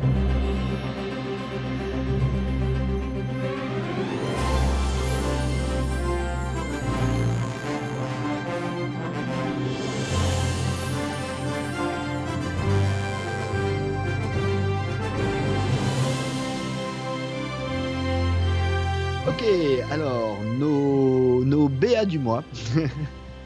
Euh, alors, euh, je, moi, le, teaser, euh, ma BA du mois, c'est la série donc The Runaways, qui est une série qui va commencer le 21 novembre sur Hulu. Dur à dire, Hulu, qui est donc un service un peu à la Netflix, hein, un service de vi- vidéo à la demande, et qui est donc en fait une adaptation d'un comics Marvel, dans lequel une bande d'ados euh, avec euh, des pouvoirs se rendent compte que leurs parents font partie d'une espèce de confrérie du mal et euh, eh bien il va y avoir une espèce de face à face entre des ados et des parents. Ça a l'air d'être alors le teaser euh, est assez classique dans le terme. hein. Il donne les informations qu'il faut pour comprendre ce que tu vas voir. Euh, tu vois à peu près le cast, le cast a l'air un peu à peu près rigolo, mais bon voilà. Et surtout, tu comprends assez vite que ce sera grosso modo une teen série euh, avec euh, une bande d'ados un peu fun qui seront évidemment beaucoup plus intelligents qu'ils devraient l'être à leur âge et qui vont affronter des, leurs parents du mal dans un truc compliqué parce que c'est quand même leurs parents. Voilà, d'après euh, ce que je comprends du, du teaser. As-tu vu le teaser de The Runaways? Bah, je l'ai, je l'ai regardé ce matin même, avant que, avant qu'on démarre l'enregistrement. J'avais pas du tout euh, vu d'image ni vu passer quoi que ce soit sur le projet. Euh, encore du Marvel. On va. eh, oh, De toute façon, le- on va être obligé de faire une, une section euh, screenplay assemble euh, tout- tous les mois hein, si ça continue comme ça, parce que c'est pas possible. Eh, je sais, ils je sont, sais. ils sont de toutes les chaînes et de toutes les plateformes. Après, je peux pas dire qu'à la vision du trailer, je sois hyper impatient. Euh, très sincèrement, je. Là, je, même moi, je commence à friser peut-être un peu l'overdose. On va peut-être en reparler. La euh, tout à saturation. Mais là, je me dis, mais comment je fais pour regarder autre chose que du Marvel en fait dans mes semaines? Ça devient vraiment compliqué. Oui, c'est ça. Et, et du DC. Enfin, si tu prends tout, Oui, euh, voilà. tu fais que du Marvel et du DC. euh, Bah sur DC, j'ai assez. Enfin, on en a déjà parlé. J'ai tranché dans le vif. hein. Comme je suis plus que Supergirl, ça, ça va. Et, et Gotham, ça va plus vite pour moi. Mais euh, bon, bref. fin de la parenthèse. moi, je continue à tout suivre. Donc, j'ai 5 DC aussi encore hein, à côté. Mais là, ça m'a pas. Oui, j'ai- comme tu le dis, ça ressemble. Enfin, ça a l'air d'être du, des- vraiment du teen drama. J'ai pas trouvé qu'il y avait un style visuel particulier qui me donne Non. envie d'aller manger pour l'instant. Je regarderai bien évidemment Non. le pilote et puis celui d'après. Euh, je pense qu'il faut se faire un avis sur plusieurs épisodes. Je serai au rendez-vous, comme d'habitude, mais au jour d'aujourd'hui, je peux pas en Oui, dire moi beaucoup aussi, plus. mais, euh, mais je suis d'accord avec toi. La vision du teaser, ça s'annonce pas comme euh, la meilleure série Marvel euh, du moment, quoi. Certainement pas. The kids that know you when you're young, no one will ever know you like that again. Don't give up on that.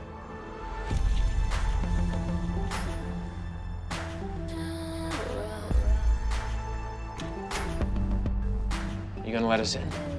I hope you're right about this not being a big deal. They're teenagers. The last thing they're interested in is what their parents are doing.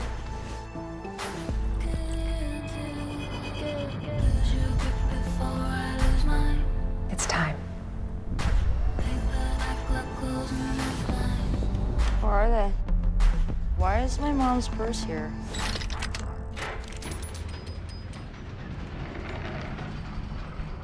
This is some Narnia shit. Euh, écoute, je vais donc te laisser la parole, mais on va parler un peu parce que là, il va y avoir, euh, il y a à manger là. Là, il y a des choses à dire. Oui, et puis ça fait suite directement à une fin de conversation pas tout à fait finie de l'année dernière, où je m'étais enflammé, je m'étais énervé, je m'étais... euh, euh, voilà, euh, suite, à la, suite à la fin de la saison 10 d'X-Files, euh, donc le retour du retour, euh, tant attendu, qui m'avait tant déçu, euh, on avait fini sur une note vraiment pas... optimiste en disant, on a, je disais, on n'a pas le droit de finir comme ça quand on n'est pas sûr de revenir.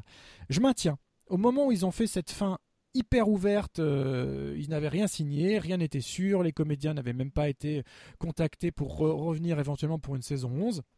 Et puis la saison avait été très courte, euh, voilà, elle était, elle était quand même globalement décevante. euh, il n'y avait pas de cohérence, voilà, sur un sur un si petit nombre d'épisodes, il n'y avait pas de cohérence. Et tout à coup arrive, euh, bon après il y a eu l'annonce bien évidemment que la saison 11 allait se mettre en branle, donc déjà ça m'a un peu rassuré. Tout ce que j'espère c'est qu'ils vont pas renouveler l'expérience, parce que là la différence c'est que Gillian Anderson a annoncé très officiellement et très clairement que quoi qu'il arrive pour elle la 11 c'est la dernière. Alors après, mourra, mourra pas, sera enlevé, sera pas enlevé, ça on verra bien, peu importe, du moment que c'est intégré à l'histoire, ça me va. Mais euh, arrêtez, euh, pitié, ne refaites pas la même erreur, monsieur Carter, avec vos fins trop ouvertes, etc. Et arrive ce teaser, euh, premier trailer même, parce qu'il est quand même assez long, de la saison 11. Et là, alors que j'étais super énervé après eux, eh ben j'étais comme un gamin. I've seen it. I've seen it again.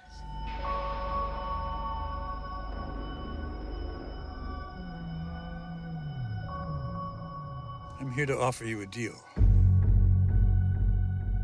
Civilization is in its final stages. I'm asking you to betray the whole human race. Do you mind if I smoke? Kill him before he kills us all.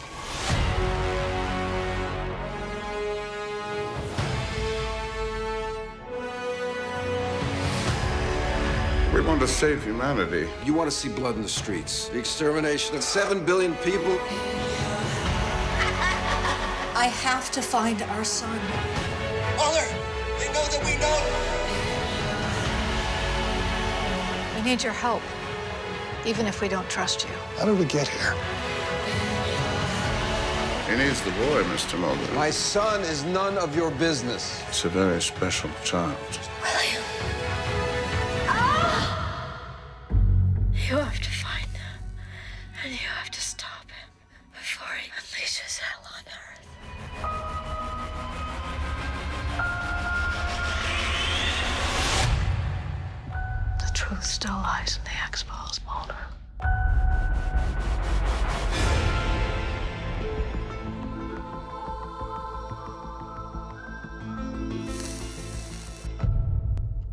comme un gamin parce que j'ai vu ce trailer et je me suis dit waouh, c'est tout ce que j'attends, c'est tout ce que j'attendais, c'est tout ce que... visuellement, on revient sur les premières saisons. C'est tourné à Vancouver comme les cinq premières saisons. Ça parle que de mythologie. On retrouve plein de personnages. Ils sont à la recherche de William. Ça a l'air dramatique, ça a l'air d'être à fond dans tout ce que je- tout ce qui m'a manqué dans la plupart des épisodes de la saison 10. J'espère que la saison Enfin, ce trailer m'a vraiment, vraiment donné à manger. On retrouve Skinner, on retrouve l'homme à la cigarette actif, on retrouve euh, voilà euh, ces éclairages qui faisaient la spécificité des premières saisons et qui avaient été absents de la saison 10, qui étaient étonnamment un peu trop clairs, pas assez granuleuses. Et ben là, dans le trailer, en tout cas, on retrouve du grain, on retrouve une euh, voilà une, une, patine proche des premières saisons qui m'a beaucoup plu. Et puis, ça a l'air d'être mythologie, mythologie, mythologie. Et moi, quand on revient après tant d'années, c'est- c'est pour ça que j'en avais autant parlé l'année dernière dans Screenplay, c'est que c'est ce que j'attends. J'attends pas sur des bases de petites saisons à ce qu'il y ait trop de digressions, etc. Un ou deux épisodes, pourquoi pas. Je crois d'ailleurs qu'il y a un peu plus d'épisodes. J'ai pas le nombre exact, mais c'est pas que 6 comme la dernière fois. Je crois qu'il y en a un peu plus. Et, euh, et moi, là, ce que j'ai vu, ça m'a beaucoup plu. Et toi, mon Christophe? Ah, écoute, alors. Euh, Il y a beaucoup de choses à dire euh, sur euh, X-Files saison 11. Euh, je vais commencer juste par être d'accord avec toi sur le fait que, un, c'est un trailer très réussi. Alors, puisqu'on fait une l'ABA du mois, autant aussi parler de la qualité des trailers eux-mêmes. que Ça Exactement. a du sens. Dans leur construction. Là, pour le coup, c'est vraiment un trailer très réussi. C'est bien tourné. Il y a une, il y a, enfin, tu, il y a de la belle photo, il y a des beaux plans. Il te donne suffisamment envie.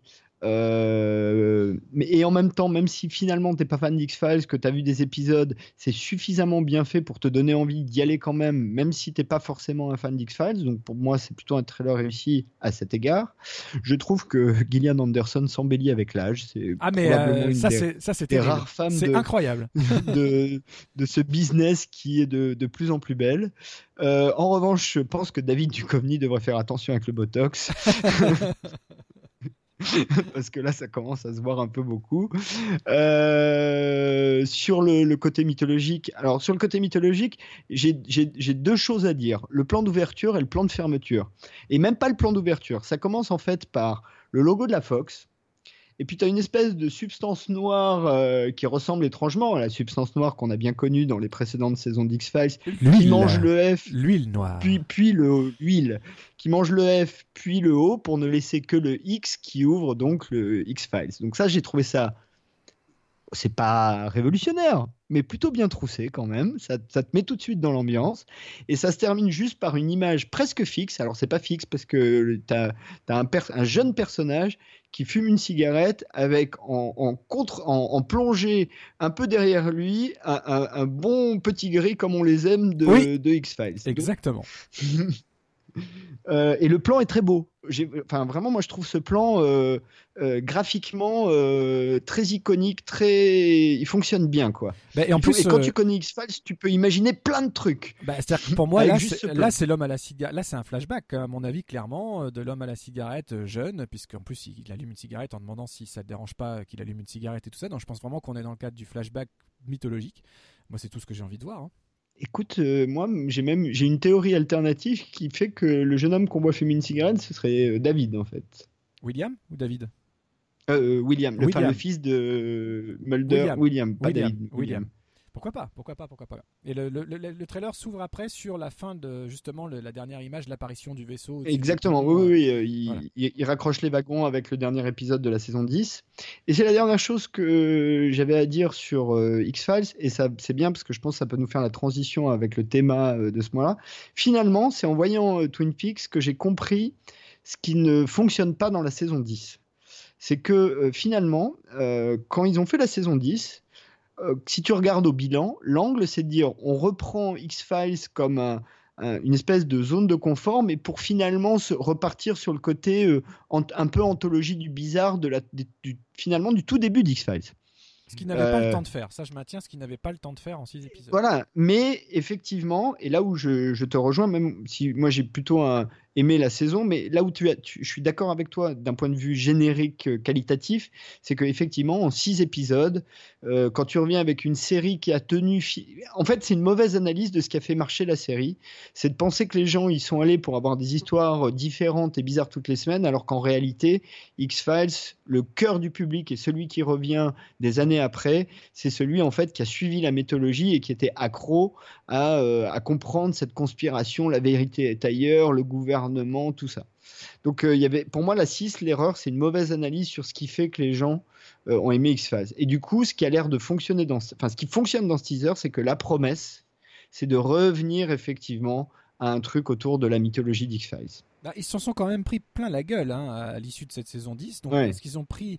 Alors, après, c'est la question est-ce qu'ils ont fait ce qu'ils avaient vraiment envie de faire ou est-ce qu'ils se sont juste adaptés à ce qu'ils ont cru ressentir de ce que les fans avaient envie de voir. En même temps, des fois, c'est bien hein, d'écouter un petit peu ce que le public a envie de voir. Alors pas en termes de finalité mais en tout cas en termes d'un minimum de contenu d'approche. C'est bien quand même d'aller ce vers quoi euh, les gens ont envie d'aller donc euh, voilà. Après, euh, moi, s'il y avait 20 épisodes, ça me dérange pas. Au contraire, de faire un- de temps en temps un épisode comique, un épisode juste sur un monstre, un épisode. Mais là, encore une fois, dans le cadre de la mini-série, de la, mini-saison euh, 10, ils n'avaient pas le temps de faire ces, faire ces digressions-là. Et puis, c'était pas toujours euh, très subtil et très bien tourné. Donc euh, voilà. Alors que là, alors après, euh, on faut voir. Ce n'est qu'un trailer. Encore une fois, on peut être déçu. hein. Mais euh, sur juste la base de ce qu'on a vu, moi, ça m'a. Mais alors. Euh, Ouais, ça m'a ça m'a embarqué direct alors que pourtant j'étais très très réfractaire donc c'est plutôt bon signe quand même. Alors après, si on sort du, du trailer quand même, hein, il faut le dire, euh, l'annonce de la saison, donc c'est 10 épisodes. En revanche, ils annoncent que deux épisodes mythologiques hein, et 8, euh, l'honneur. Donc on verra mais à ce moment-là, ça veut dire que la bande annonce ne part que de ces deux épisodes là quasiment. Épisode quoi. 1, épisode 10. Voilà, en gros. Épisode c'est 1, épisode 10. en revanche, dans le staff d'écriture, tu as James Wong et Glenn Morgan qui sont. euh, surtout Glenn Morgan qui fait partie des. des des, des- si je dis pas de bêtises, mais il me semble que c'est un des papas de la mythologie justement, Ah oui, avec Frank. Spotnitz, Oui. avec euh, voilà. Et je crois que James Wong aussi d'ailleurs. Aussi. Euh, et, et je maintiens que Chris Carter est, est pas un bon showrunner. Je pense que c'est un, un, un bon mec pour avoir des, des- des idées, des pitchs, des créatifs. Pour ça, il est bon, mais je, je pense que c'est pas un bon showrunner. Je pense qu'il il, il a pas le, le sens du public, en fait, finalement. Quand il est tout seul, on le voit, chaque fois ça, ça foire. Archfilm, euh, le truc apocalyptique, là, Ouais, qui a eu ouais, qu'un seul épisode et qui a été retiré, euh, ça, ça marche pas, quoi. Donc, euh, c'est bien qu'il ait ces gens-là autour de lui. Maintenant, le teaser, le trailer, est vraiment une- un, un- un des trailers très réussis qu'on aura vu cette saison, je pense. Eh ben écoute, je te propose sur ces bonnes paroles que nous passions donc à Twin Peaks. Que nous, Alors, on que dit nous bien passions, Twin Peaks, de, hein, que pas nous passions forcément. de, de Fox Mulder à l'agent Denise. c'est ça? Ouais. Euh, Moi, j'allais dire de Fox Mulder à Del Cooper, mais pourquoi pas. Euh, euh, et, et de non plutôt plutôt de, de Scully à Denise, de. Dana à Denise. De Dana à Denise, exactement. C'est très bon. En plus, c'est marrant là pour le coup. Là, c'est drôle parce que évidemment, David Duchovny est aussi dans Twin Peaks. Et d'ailleurs, c'est ce que je voulais dire. euh, le, le thème, c'est Twin Peaks. Alors évidemment, on va beaucoup parler de la saison 3 parce que c'est quand même l'actu, mais on, on- on est euh, globalement, on parle globalement de Twin Peaks, donc de, de- de la série euh, en général, donc les deux saisons de, de- originales, la saison 3 qui vient de se terminer et euh, éventuellement et, euh, Firewalk with Me, Me qui et est incontournable, qui est incontournable. Ouais, et, et pourquoi pas d'ailleurs même aussi des petites choses parce qu'il y a eu beaucoup de choses qui ont été écrites sur Twin Peaks. Il y a eu un magazine, il y a eu des, des romans, euh, il y a eu beau- beaucoup, beaucoup, beaucoup, beaucoup de choses. Et d'ailleurs, je vais faire un, un remerciement public euh, puisque euh, on, on raconte nos vies hein, dans cette émission. Euh, Vivien est venu euh, chez moi quelques jours cet été pendant que je n'y étais pas. Et tout s'est bien passé, on est resté en contact, on a Skype et tout ça. Et je, suis parti quelques mois, hein, je suis parti quatre mois quand même de chez moi. Et quand je suis rentré, donc il y a pas longtemps, hein, il y a trois semaines au moment où on enregistre, eh bien j'ai trouvé sur mon bureau un bouquin consacré à Twin Peaks euh, avec un gentil mot de remerciement. Donc je, je- je te remercie encore publiquement, mon ami, euh, pour ce bouquin qui trône fièrement dans ma bibliothèque de livres consacrés à la télé et au cinéma. Et il est pas mal ce livre. Hein. pas encore eu le temps de lire. Il est pas mal ce livre. Tu verras. Tu verras. C'est intéressant. Pas encore. Allez, on passe à Twin Peaks.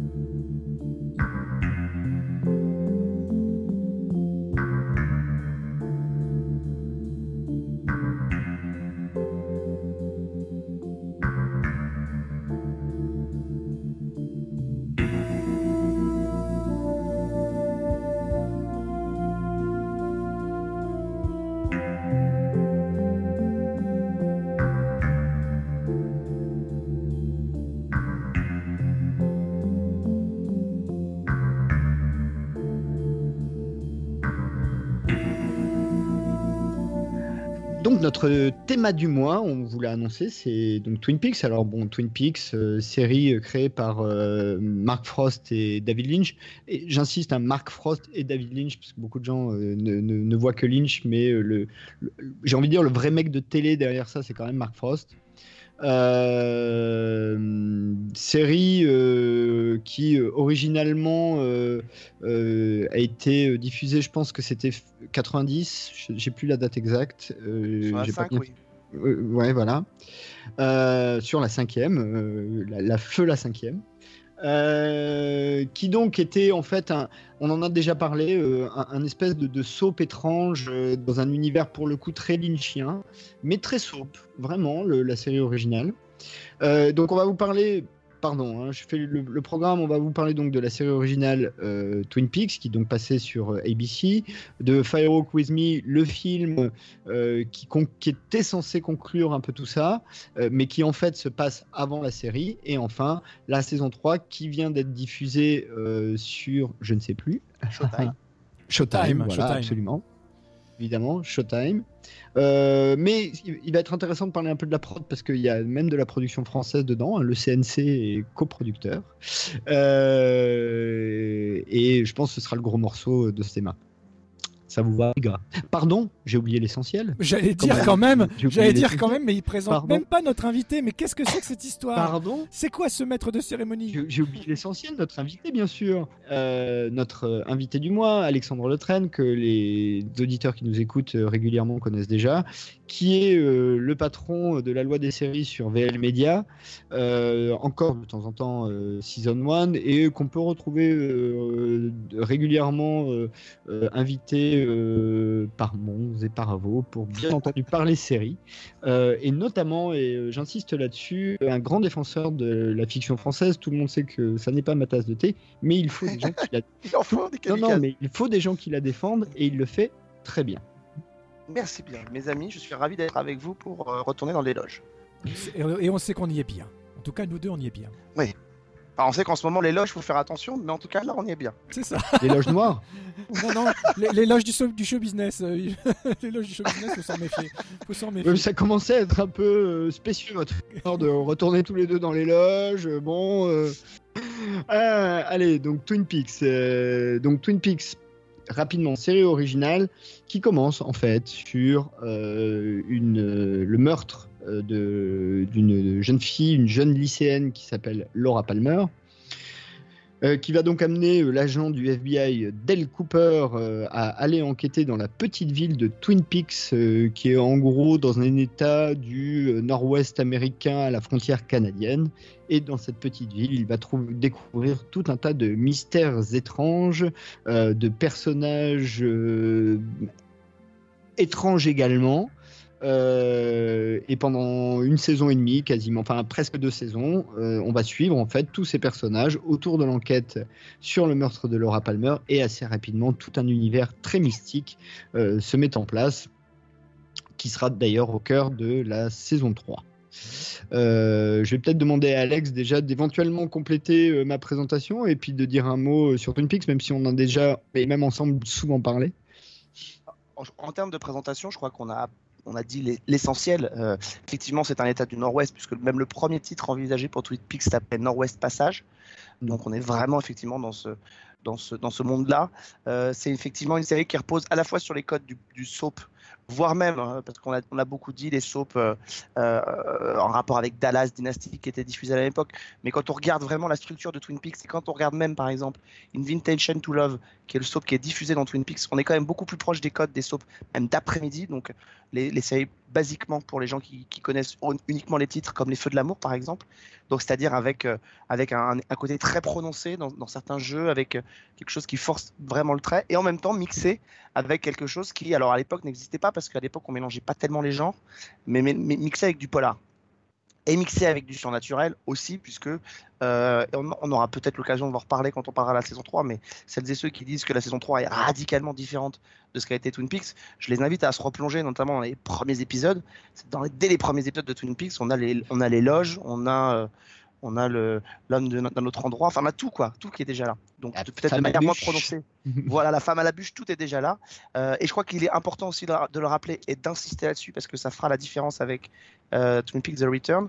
Euh, Twin Peaks est diffusé sur ABC, c'est-à-dire un network, à une époque où effectivement les networks tentent un petit peu de se réinventer, mais le fait que ce soit diffusé sur un network, ça a son importance pour comprendre pourquoi 25 ans plus tard, Twin Peaks The Return, qui est diffusé maintenant sur une chaîne du câble, ne pouvait être que fondamentalement différent de ce qu'était la série euh, dans les années 80-90. Oui, alors bah, sur ABC, alors précisément du 8 avril 1990 au 10 juin 91. Euh, pour euh, pour les deux premières saisons. C'est ça c'était voilà, c'était les dates qu'on cherchait tout à l'heure.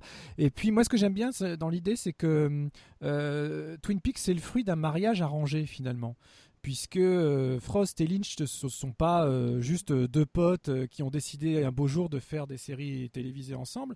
ils ont été réunis par un, par un agent hein, qui est Krantz, Tony Krantz, voilà, qui les a, qui, a, qui, a, qui s'est dit que ces deux personnalités-là pouvaient bien matcher parce que comme tu l'as un peu dit dans ta présentation, on avait d'un côté le mec de télé, le mec qui a travaillé avec des, voilà, avec des bouchko, avec des choses comme ça, et qui a une vraie, un vrai savoir de la narration sur la longueur, et à côté de ça, le génie créatif un peu fou et, onirique et poétique que, était déjà David Lynch dès, dès, son début quoi.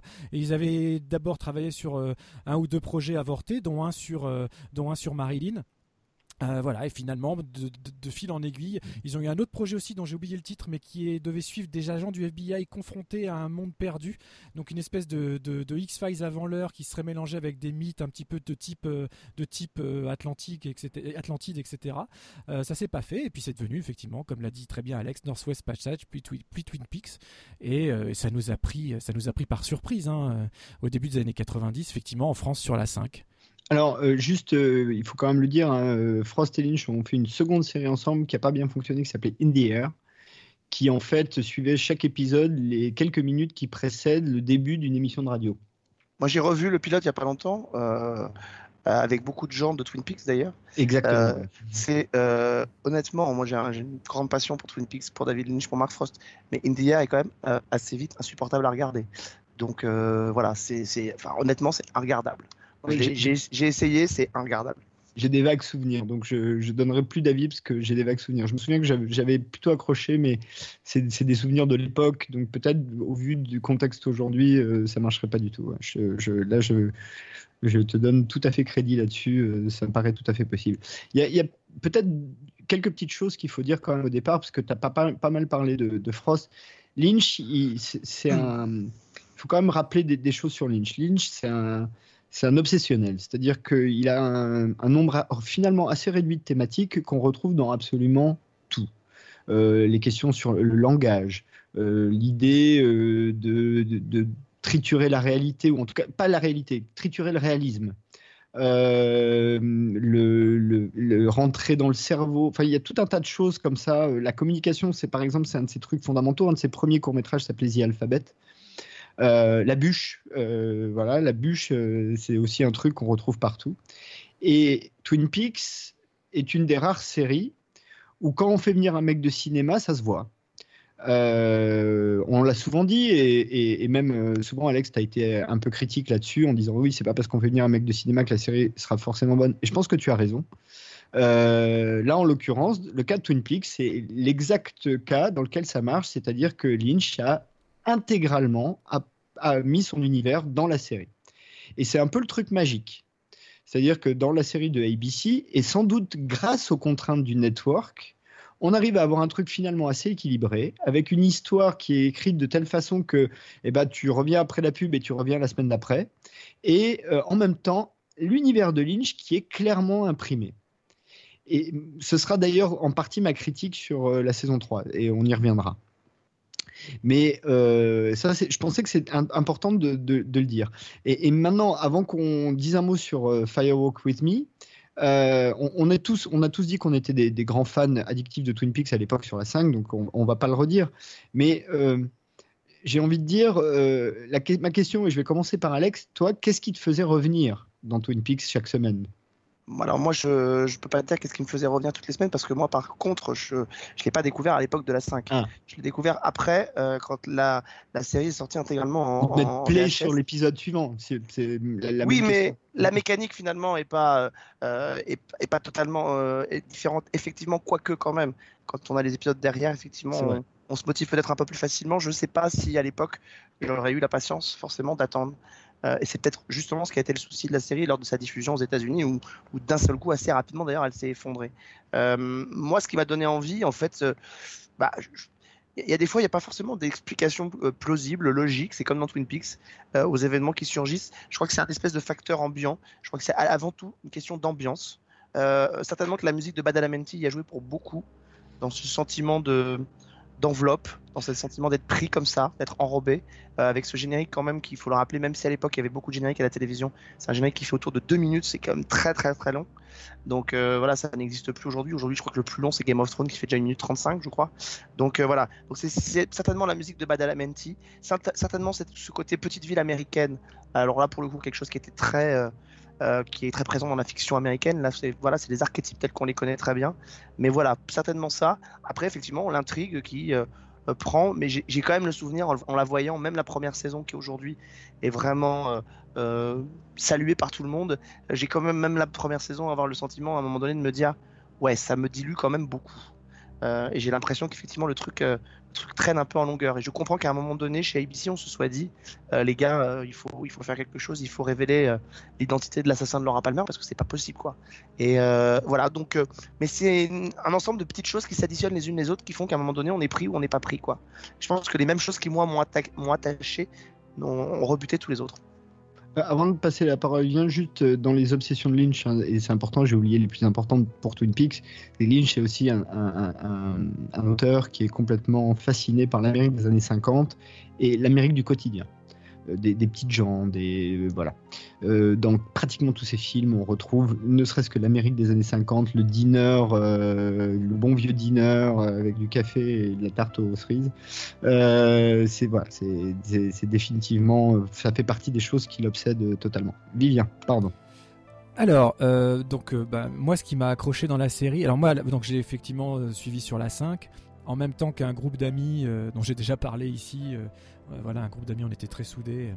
et voilà, et c'était génial. Ça, ça représentait euh, une période de notre vie où chaque semaine on regardait notre épisode et puis euh, on attendait que la plus qu'une chose, c'était la semaine d'après. Et entre les deux, on en discutait toute la semaine. C'était on spéculait euh, et c'était pas uniquement qui a tué Laura Palmer. Moi, ce qui m'a vraiment accroché, c'est euh, le héros déjà, hein, Kyle MacLachlan dans la peau de Dale Cooper, qui était pour moi un, personnage principal, un héros comme on n'en avait jamais vu, en tout cas comme moi j'en avais jamais vu, euh, à la fois euh, séduisant, excentrique, farfelu et en même temps très précis. assez fascinant, voilà. Et j'ai- adoré ce personnage au plus haut point. Je continue de je continue de l'adorer aujourd'hui. Et c'est un personnage qui a énormément compté dans ma vie.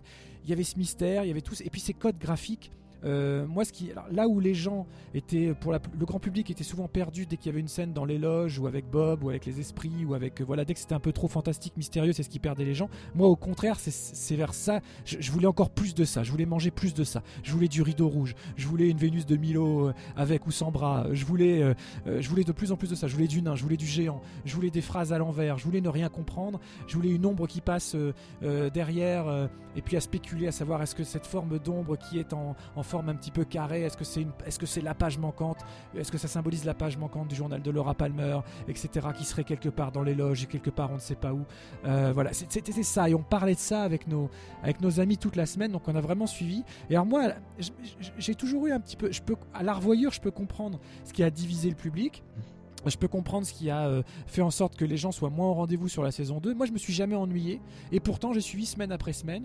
Et même après la révélation de qui a tué Laura Palmer, avec le nouveau mystère, avec Wyndham Earl qui arrive, avec le personnage d'Annie et la romance qui arrive avec Cooper, etc. en saison 2, moi, j'ai été, j'ai été pris partout, mais j'ai cette, euh, j'ai cette faculté à, su- à supporter assez facilement les longueurs, euh, que ce soit au cinéma ou à la télévision. C'est vraiment pas un, rythme qui me, dérange. Donc, euh, mais je peux comprendre en revanche que ça, que ça, que ça finisse par insupporter. Et puis, euh, voilà, c'est vrai que la saison 2 partait à un moment donné un petit peu en, un petit peu en, sucette avec des tas, des tas de personnages qui en gros concrètement servent à rien, mais que, j'aimais suivre, hein, grosso modo. Mais avant tout, c'était le mystère, le fantastique qui m'a qui, qui m'a grippé et ce, fantastique graphique, ce fantastique sucré, salé, qu'il fallait anticiper, accepter de pas tout comprendre.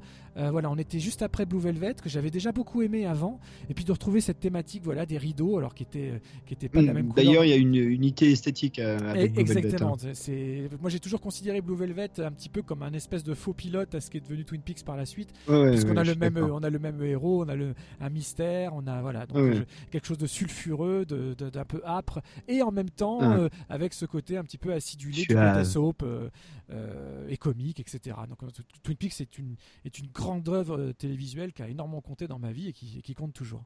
Je dois dire que moi aussi, hein, alors pour, beaucoup de gens, euh, et là je pense que c'est quelque chose qu'on peut partager assez tous, on peut comprendre euh, tous, c'est que c'est vrai que Twin Peaks c'était une série révolutionnaire en son temps. hein. C'est un truc que personne n'avait jamais vu. Donc évidemment, à une époque où la télé était encore assez convenue, c'est-à-dire que des projets risqués comme ça, il n'y en avait pas tant que ça. Donc forcément, ça se voit. En plus, il y avait beaucoup moins de choix de canaux.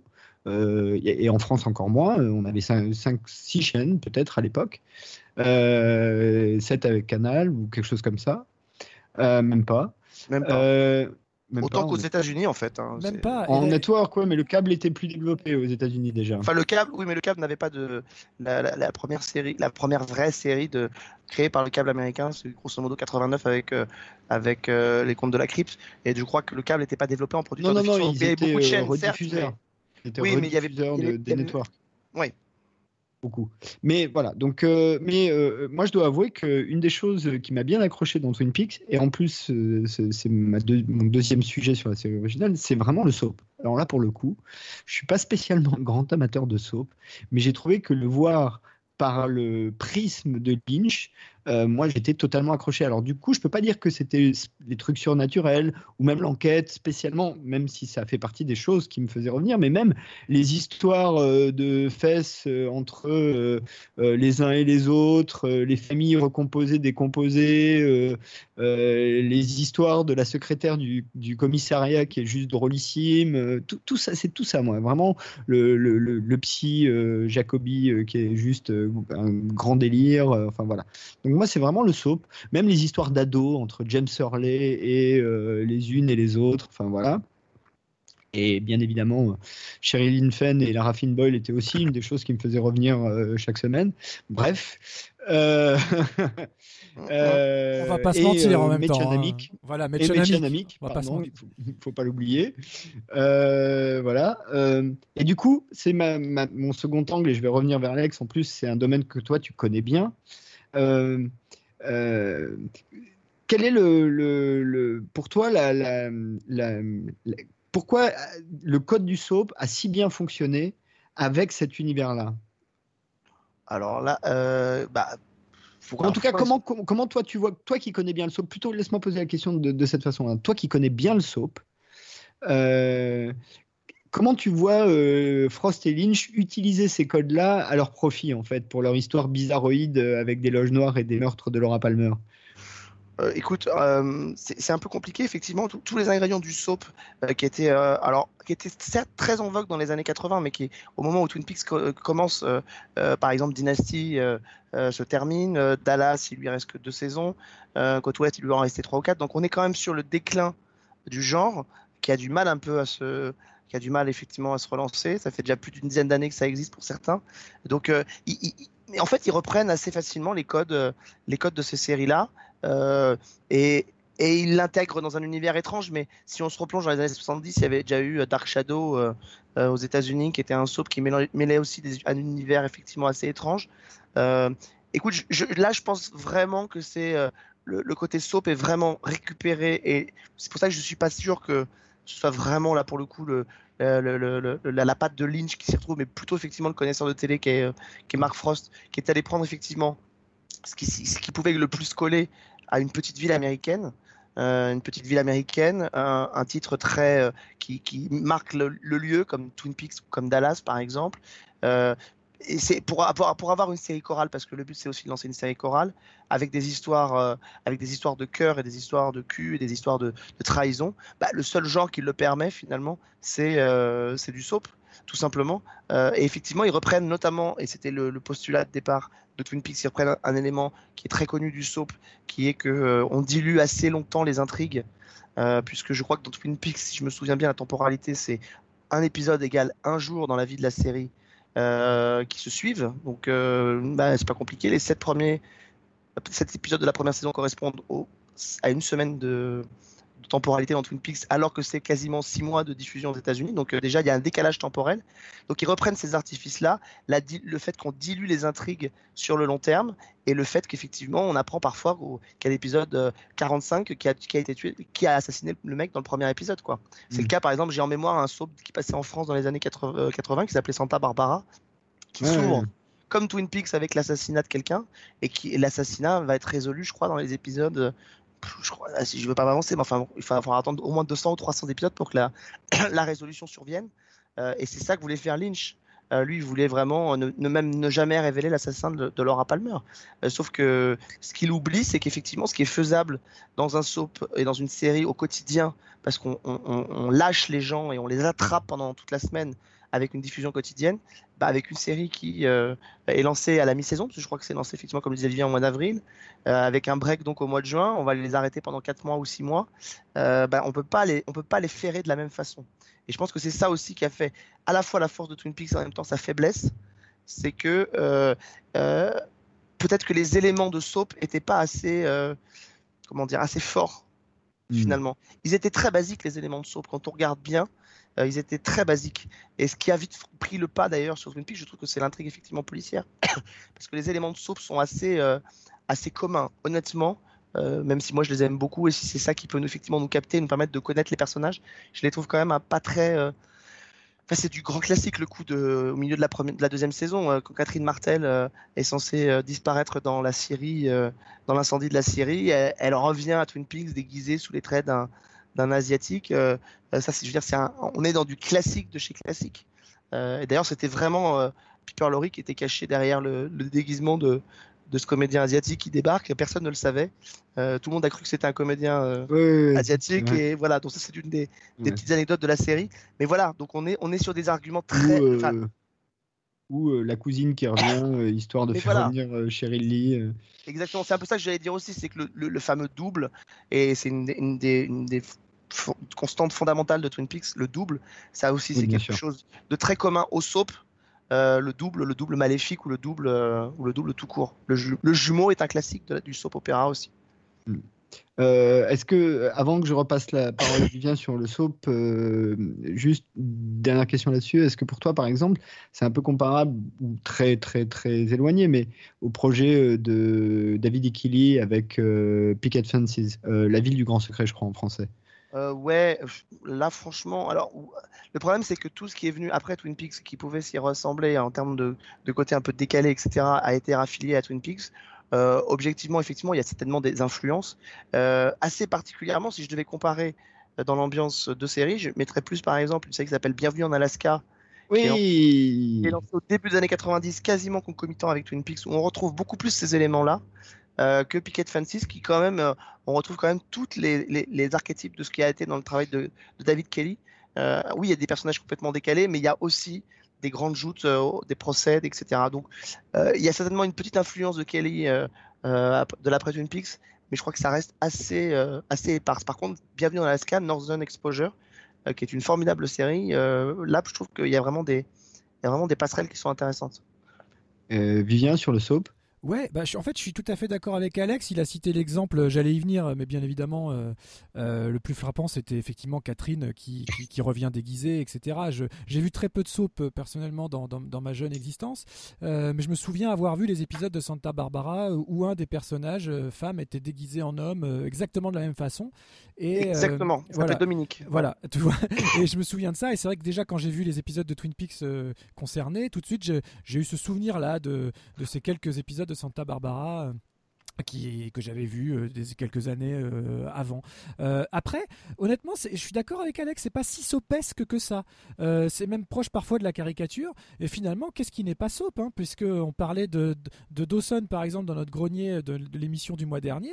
C'est oui, hyper, hyper, sopesque aussi, finalement. Si le soap se résume à un tel couche avec un tel, et puis après trompe tel autre avec tel autre, enfin, on n'en sort pas. Je veux dire, tout est soap à ce moment-là. Même Star Trek, c'est deuxième, soap, si tu veux. La, deuxi la deuxième partie, je pense que la deuxième partie de Twin Peaks, euh, la, deuxième partie, c'est-à-dire que je mets de côté l'arche qui fait le, le, pont entre les deux saisons, finalement, l'arche avec le euh, Del Cooper qui est accusé de trafic de drogue. Mais si on bascule dans la deuxième partie, il y a effectivement l'intrigue Wyndham Earl qui est le fil rouge, mais là, pour le coup, la série bascule beaucoup plus dans le soap, euh, notamment avec les révélations de la, des paternités de Ben Horn. avec beaucoup, elle est beaucoup plus sopesque peut-être dans la deuxième partie.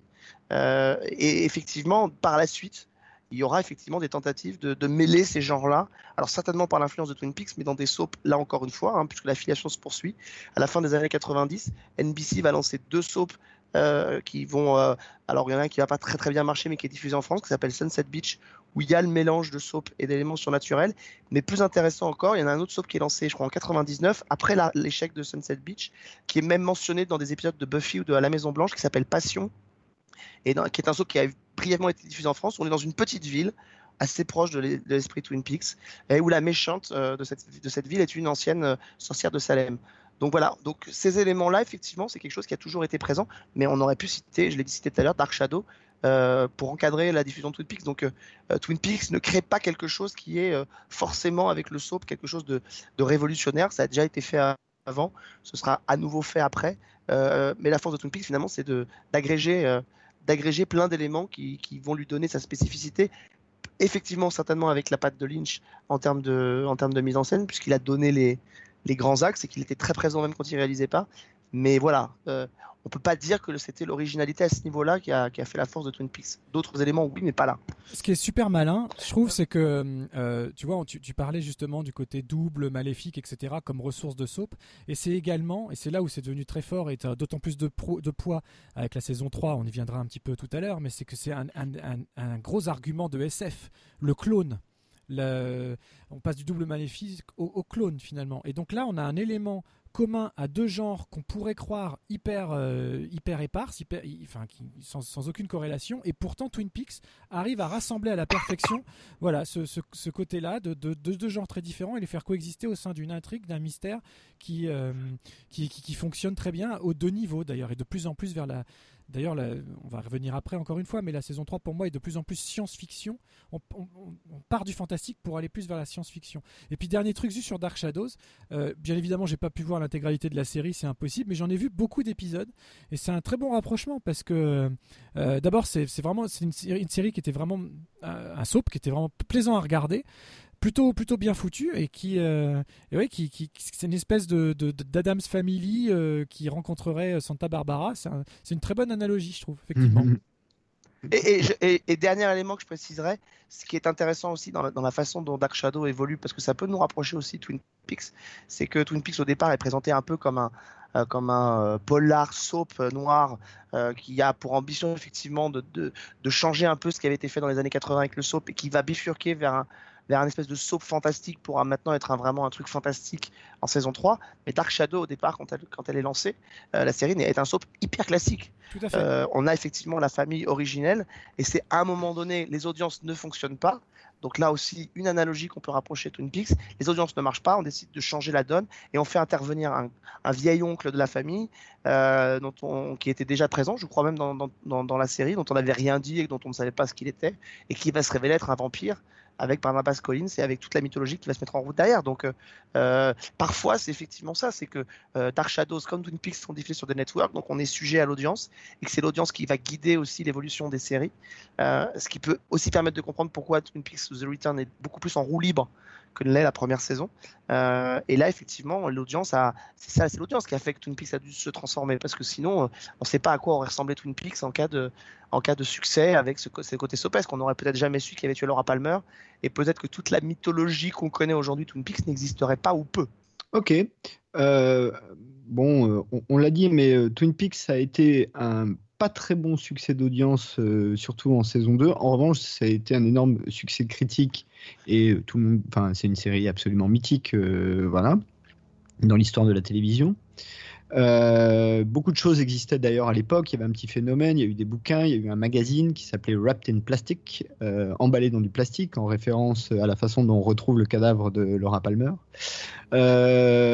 Donc c'était un gros gros phénomène qui a été suivi d'un long métrage réalisé par Lynch, sans Frost là pour le coup, euh, Twin Peaks Firewalk with Me, qui est euh, en fait, euh, qui relate en fait l'histoire des jours qui précèdent le meurtre de Laura Palmer jusqu'à son meurtre. Le film a plutôt eu du succès dans la, dans, dans la carrière de Lynch. Hein. C'est, plutôt un film qui a fonctionné. Appuyé d'ailleurs par la, la- la bonne réputation et en partie les- les- l'auditoire de la série. Donc, euh, de, de ce point de vue-là, euh, les deux ont l'un appuyé l'autre. Euh, mais en revanche, qui a eu du succès rétrospectif, enfin après, a posteriori, parce moment de Ouais. la diffusion, quand même, c'est quand même pas un des gros succès de David Lynch. Il est quand même hué à Cannes, il est quand même, il fait un flop en salle, donc c'est un film qui a acquis ses lettres de noblesse par la suite. Oui, oui, oui. parce qu'il s'intègre justement dans cet univers-là. Mais euh, euh, et, et donc le film en revanche est extrêmement lynchien. Euh, ça- on, on suit tout d'abord euh, un- un- une première partie d'enquête euh, qui finit un petit peu en eau de boudin pour arriver à Twin Peaks et suivre les derniers jours de Laura Palmer. Et si je me souviens bien, je dois avouer que je n'ai pas revu le film avant l'émission. Je crois que ça se conclut par Dale Cooper qui arrive à Twin Peaks euh, et qui fait une note à, à Diane euh, dans son. non. Non, non, pas du tout. Alors, Non, je crois pas, pas. du monsieur ça se termine- Ah non, ça se termine euh, par le, ça se termine par le meurtre. Ça se termine pas par le meurtre, ça se termine. euh, Enfin, oui, je crois, mais je, je crois qu'il y a une dernière scène.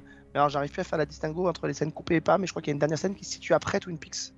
Au Ah, moment où. C'est dans les- où- dans les scènes Cooper- coupées. En fait, la dernière. C'est dans les scènes coupées, Alex. C'est dans les scènes coupées. Ouais, ouais. Mais en fait, la dernière fois où on voit Dale Cooper, c'est à la fin de la première partie, euh, quand il est avec une note avec Diane en disant que euh, suite au meurtre de Teresa Banks, ça va certainement se reproduire à nouveau, mais où Ah oui, Euh, c'est et ça. quand ça, ça, il le sait pas. Mais on revoit plus, on revoit plus euh, Dale Cooper après. Alors si, en fait, on le voit, à la, on le peut-être voit à la que- toute fin. Excusez-moi, je vous coupe. On le voit à la toute fin dans les loges. La dernière scène, c'est Laura après, Exact, après le meurtre, elle est dans les loges et, et Cooper est là, lui met la main sur l'épaule pour la soulager. Genre, euh, donc c'est encore une fois une vision un peu onirique. Je vais, je vais, je vais élucider ton mystère, je vais prendre le relais. On, est, on existe l'un pour l'autre d'une manière ou d'une autre, dans un temps ou dans un autre. Ça, on va y revenir aussi. Et là, il y a la muni- magnifique euh, musique de Badalamenti qui monte et, et Laura qui, qui pleure et qui rit en même temps euh, face caméra. Et c'est une des plus belles fins de, de, de films de Lynch qui m'a été donné de voir. Mais avant de rentrer dans le détail, Christophe, excuse-moi, mais je peux pas ne pas vous demander, euh, puisque le film parle justement du meurtre de Laura Palmer, quelle a été votre réaction à tous les deux au moment de la fameuse révélation de l'assassin de Laura Palmer? Alex d'abord, Christophe ensuite? Dans la série pour le coup. Euh, C'est compliqué. Je j'ai- en fait, j'a- j'aurais du mal à, revisualiser le souvenir. Euh, J'étais pas. Je connaissais déjà un peu les soaps à l'époque quand je l'ai vu, donc euh, je peux pas dire que pour quelqu'un qui ne connaît pas du tout le genre et qui le découvre peut-être avec Twin Peaks, effectivement, la révélation de l'assassin de Laura Palmer peut être une, vraie surprise. Je parle en termes d'identité, euh, même si la scène en elle-même est absolument euh, choc et im- impressionnante, euh, la façon dont on découvre. Après, euh, c'est quelque chose auquel on est, enfin, c'est quelque chose auquel la narration nous prépare depuis le début. On nous prépare et si on sait qu'on fait du soap, on sait qu'a priori il y a quand même 9 chances sur 10 pour que l'assassin de Laura Palmer se situe dans son entourage et dans son entourage proche. C'est ce qui fait aussi la particularité du soap, euh, c'est qu'effectivement on, a rarement affaire dans le soap à la différence du polar pur. Euh, on a rarement affaire à quelqu'un qu'on n'a pas vu depuis le début. Euh, donc tout est fait pour que pour que ce soit pour soit mentionné.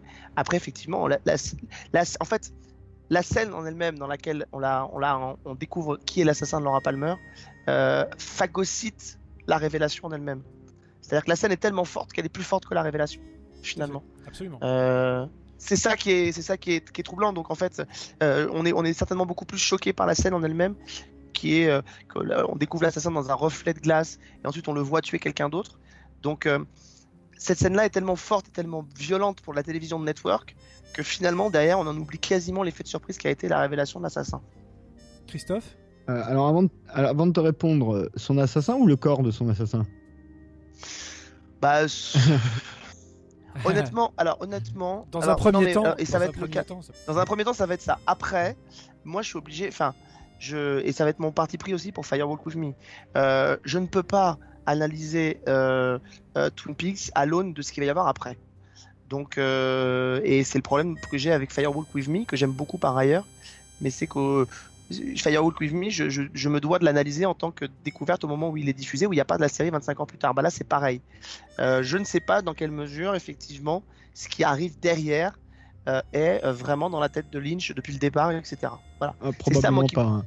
c'est ça Alors, qui je me- peux moi, te me- répondre tout de suite. Oui, mais bien sûr, mais on, est, on est totalement d'accord. Et c'est ça qui, moi, me, me pose souci. Mais effectivement, à l'état actuel des choses, c'est plutôt simplement l'assassin en lui-même. Le corps viendra après. Écoute, alors euh, d'abord euh, un, gros, euh, un gros tirage de chapeau pour quand même répondre à la question de Vivien à, à, à Ray Wise. Il faut quand même citer Ray Wise, euh, qui est, qui est, un acteur qui est absolument génial dans cette série. Moi, je dois dire que c'est compliqué sur l'assassin de Laura Palmer parce que d'une part, depuis un certain temps, au moment où tu apprends qui est le corps de son assassin, tu sais quand même que c'est Bob. Et moi, j'ai une vraie sympathie pour ce personnage-là, euh, fondamentalement antipathique. hein, c'est un, euh, entre grosses guillemets, c'est un méchant. Euh, mais c'est vraiment un personnage que je trouvais intéressant de, créer un espèce de de, créature comme ça, avec graphiquement il y a quelque chose, des cheveux blonds blancs comme ça, cette espèce de rire fou, enfin voilà. Bob, qui est un accident d'ailleurs, hein. on l'a déjà dit euh, dans des précédentes émissions, c'était un, c'était un ingénieur, euh, je crois, euh, lumière, qui à un moment donné euh, faisait des raccords derrière le lit de la chambre de Laura Palmer. Il, il- il sent que ça tourne, il lève la tête, Lynch prend le plan, voit cette tête incroyable et se dit non mais attends, là on va faire un truc mec. Euh, et c'est pour ça que je pense que probablement Lynch avait vraiment pas prévu grand chose de très longtemps en avance. Euh, en revanche, euh, Ray Wise, ce qui est intéressant, c'est que quand tu le découvres, euh, t'es un peu préparé, donc euh, il y a des moments où tu commences à être dedans, mais du coup ça ouvre des, tout un tas de questions parce qu'il y a quand même euh, l'infanticide et l'inceste. Euh, Ça fait beaucoup quand même. Euh, et en même temps, tu es dans un univers tellement décalé que c'est, il y a presque finalement pas tant de pathos que ça. C'est très bizarre comme comme sensation. Non? Mais non, mais parce que le soap, le soap, euh, et ça c'est sa structure qui la veut, et surtout son mode de diffusion, c'est pour ça que je le rapproche vraiment du soap de journée. Euh, le soap a, expérimenté toutes ces thématiques-là. Euh, pour, le, téléspectateur américain, français, quand elle découvre, pour vous donner un exemple, quand le spectateur, quand la arrive en France, ça fait à peine deux ans que euh, Gloire et Beauté est diffusé en France. Ça fait à peine un an que Les Feux de l'amour est arrivé en France. Autant vous dire que le, public français, lui, les codes du soap, il les connaît pas ou peu, en tout cas. Mais pour le téléspectateur américain, il en bouffe depuis 30 ou 40 ans. Euh, 30 ans pour les, les plus anciens. Donc il connaît les, les codes du soap. Alors effectivement, la façon dont c'est traité, cette espèce de façon très brutale, euh, est effectivement nouvelle. Mais honnêtement, l'inceste, le viol, etc., l'infanticide, c'est des choses qui existent dans les, dans les arches des soaps depuis très longtemps et que le public, en tout cas le public euh, de, de prime time, d'une grande chaîne de télévision comme ABC, a, habitué à connaître. Alors ça, je ne sais pas d'atténuer effectivement la révélation et, euh, et son contenu, mais c'est quelque chose auquel le public est, est un peu familier quand même. Et c'est ça qui est intéressant effectivement, c'est qu'encore une fois, on reprend quelque chose que le public connaît pour en faire quelque chose d'un peu nouveau, en tout cas dans son traitement de mise en scène à proprement parler, qui n'est pas d'ailleurs réalisé par David Lynch, si je ne me trompe pas. Ok. Voilà. Euh, on passe à Firewalk with Me Alors non, alors ah, juste avant, je vais répondre à la question aussi, euh, parce que j'ai plusieurs anecdotes à, à raconter. Alors des anecdotes factuelles d'abord pour euh, au niveau du tournage. euh, David Lynch a fait tourner la, et Frost ont fait tourner la, la- la scène de la révélation de l'assassin à trois acteurs différents qui eux-mêmes ne savaient pas au moment où ils tournaient la scène que euh, allaient être la version finale. Donc il y avait bien évidemment euh, Leland Palmer, il y avait Benjamin Horn et il y avait le docteur Jacobi. Donc les trois comédiens sont venus tourner exactement la même scène avec les mêmes plans, etc. Et euh, ils n'ont su qu'au moment de la diffusion que euh, c'était enfin que Leland Palmer en l'occurrence était le était le était le vrai coupable et d'ailleurs Ray Wise euh, se disait, enfin priait dans sa tête qu'il ne voulait pas euh, être euh, l'assassin parce que ça impliquait trop de choses. Lui-même étant, étant jeune père à l'époque, etc., c'est quelque chose qui ne lui, qui ne lui plaisait pas. Bon, après, le personnage s'est développé de la manière qu'on sait, donc ça c'était plutôt, plutôt intéressant. Et selon Lynch, ça, c'est un truc que j'ai lu il y a longtemps. Il avait donné la clé de l'histoire dès le départ sur les premières pages du journal de Laura Palmer, euh, qu'on retrouve d'ailleurs en édition hein, écrit par sa, par sa fille Jennifer Lynch. euh, Ça a été, c'est sorti en bouquin. Il y a une des phrases des premières pages qui dit encore des asperges à dîner ce soir. Et selon Lynch, c'est la révélation comme quoi euh, le père de Laura était bel et bien son assassin, puisque l'asperge est son symbole phallique autour du dîner familial. Pour lui, c'était sa façon de dire aux spectateurs que Leland était le coupable. Et alors, à titre plus personnel et complètement rigolo et dérisoire, moi, ça a été mon premier suspect au moment de la diffusion originelle. Euh, bah alors, un truc qui ne tient pas la route du tout, parce qu'en plus, c'est du, je vais franciser quelque chose. C'est-à-dire qu'à un moment donné, au tout début, on voit Cooper qui dit qu'il sait qui est l'assassin de Laura Palmer. Et il y a un cut, et le plan d'après, c'est euh, un élan empaillé, la tête d'un élan empaillé. Euh, ça doit être au Grand Hôtel, euh, l'hôtel du Grand Nord, ou je sais plus quoi. Et je me suis dit, ah bah tiens, euh, là en fait, euh, on passe directement de la révélation à au coupable. C'est l'élan, l'élan Palmer, l'élan Palmer. Donc ça a été mon premier suspect à cause de ça. Alors je savais très bien que ça tenait pas la route, hein, mais je me suis dit qu'il fallait que je la raconte. voilà. Elle est bonne. Euh, donc Twin Peaks Firework with Me. Donc je me retourne de nouveau euh, vers Alex. Euh, alors, est-ce que tu l'avais vu en salle? Non, parce que je connaissais pas encore Twin Peaks à l'époque en fait. Euh, et puis je pense qu'à 14 ans, je serais pas allé voir Firewalk with Me. Euh, vu qu'en plus quelle a été ma première réaction quand je l'ai vu plus tard, je pense qu'à 14 ans, ça aurait été encore pire. Vivien? Ah oui, oui, bien sûr, vu en salle, je l'attendais. euh, pour moi, je l'attendais comme une grand-messe. hein, euh, J'étais, bon, je suis un petit peu plus âgé qu'Alex, donc euh, voilà, je sais plus quel âge j'avais exactement. Euh, je sais pas, je devais avoir 18 ou 19 ans, peut-être quelque chose comme ça, je ne sais plus. Je sais plus. Bref, peu importe, on s'en fout. je Non, un peu moins, je pense, parce qu'on Ouais. a le même âge et moi Oui. j'étais au lycée, je m'en souviens très bien. Oui, voilà, donc euh, j'étais, je, je me rappelle plus bien euh, exactement. Mais en tout cas, je l'ai vu en salle et je me suis. Mais alors, c'est marrant parce que le film a été pas mal décrié. comme Alex l'a dit, il s'est pris des soufflantes, des sifflantes à Cannes. la critique a pas suivi, le public non plus, on le sait bien. Et moi, j'ai adoré ce film. Mais alors, direct. Mais même. euh, même ce qui n'est souvent pas apprécié, c'est-à-dire toute la première partie, parce qu'on met quand même presque 45 minutes avant d'arriver à Twin Peaks, où on suit euh, deux nouveaux agents, hein, incarnés par Chris Isaac et Kiefer Sutherland, euh, qui suivent des premiers meurtres, voilà, le meurtre de Teresa Banks, etc. Donc on n'en est pas encore à Laura, alors que la plupart des gens, tout ce qu'ils voulaient, c'était retrouver Twin Peaks, retrouver Laura, etc. Puisque c'était annoncé comme étant la représentation euh, officielle et visuelle hein, des sept derniers jours de vie de, Laura Palmer. Et moi j'ai adoré tous ces nouveaux, tous ces nouveaux mystères. Et puis c'était aussi une manière de, re- de permettre à Cooper de revenir un petit peu. Et puis on va voir après au cours de la saison 3 à quel point tous ces nouveaux mystères ont été hyper, euh, hyper importants. Mais déjà dès le premier plan, moi j'étais conquis. Premier plan, c'est euh, de la neige, on sait pas trop ce que c'est sur le générique. Nouveau thème de Badalamenti, hyper planant, magnifique. Et puis, Formica, ouais. voilà, et puis une hache qui s'abat sur euh, un écran de télévision. Euh, et puis le- la caméra qui recule et là on passe le- la série est au format 4 tiers et là on passe en 16 neuvième euh, qui correspond mieux à un écran de cinéma et donc c'était pour moi directement David Lynch m'annonce la couleur il me dit les gars merci d'être au rendez-vous mais vous êtes plus à la télé vous êtes au cinéma on, il casse volontairement le, le petit écran pour passer au grand, donc ça va être démesuré, ça va être encore plus noir, ça va être encore plus sombre, ça va être encore plus violent, ça va être encore plus extrême. Effectivement, il répond à toutes ces promesses-là. Euh, et puis après, il y a ce jeu de chat et la souris avec le public. euh, qui n'était pas ouvert du temps de la série, puisque de toute manière, on- voilà, les gens découvraient les épisodes au fur et à mesure des, semaines, et puis en parlaient, euh, voilà, soit au bureau, soit à la cour de récré, soit euh, n'importe où, au café, peu importe. Et là, il y a carrément ce jeu où on a ce rapport entre les deux agents, euh, donc Chris Isaac d'un côté et Kiefer Sutherland de l'autre. Sutherland jouant un peu le rôle du spectateur nouveau et de Chris Isaac incarnant la figure du FBI lynchienne, on va dire, Gor- Gordon Collienne, quoi. Et, et voilà, Kiefer pose les questions sur ce que sont les codes Twin Peaks. On introduit une rose bleue, on introduit un personnage de femme qui danse bizarrement, avec la, couture sur la robe rouge, etc. Donc il y, a des, énigmes, il y a des pistes, il y a des codes. Certains peuvent être euh, élucidés. Chris Isaac veut bien en expliquer certains, pas tous. C'est quand arrive la fameuse question mais qu'est-ce que veut dire la rose bleue qui est cousue sur la robe de cette, de cette jeune femme énigmatique? Et Chris Isaac a cette réponse que j'ai trouvée géniale dès la première vision c'est ça, je peux pas te le dire. Et pour moi, c'était directement David Lynch qui s'adressait aux spectateurs en disant oui spectateur merci d'être au rendez-vous mais je vais pas tout te dire. Il faut que tu acceptes de ne pas tout comprendre dans mon cinéma dans mon œuvre etc bon, finalement il nous a presque tout expliqué quand la saison 3 va arriver. On en parlera un petit peu après. Mais en tout cas j'ai adoré ce film que j'ai trouvé d'une violence sans nom.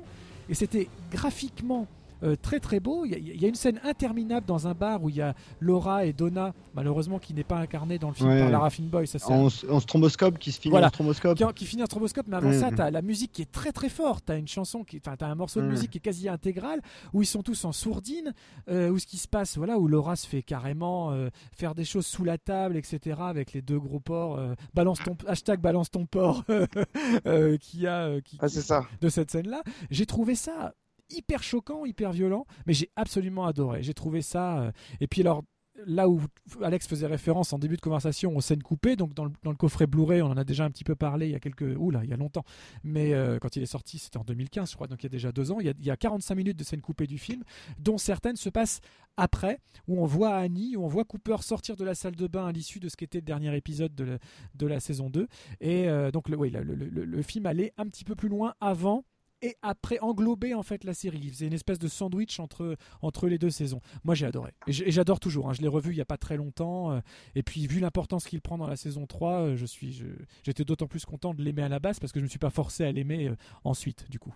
Alors, juste avant de repasser la parole à Alex pour quand même avoir ton avis sur Firewalk With Me, Mm. même si tu ne l'as pas vu en salle, euh, juste pour, pour, pour dire que euh, le, pour le film, moi je suis un peu dans, comme Vivien, euh, moi là pour le coup j'étais vraiment allé voir un film de David Lynch avec tout ce que ça comporte effectivement d'acceptation de ne pas tout comprendre.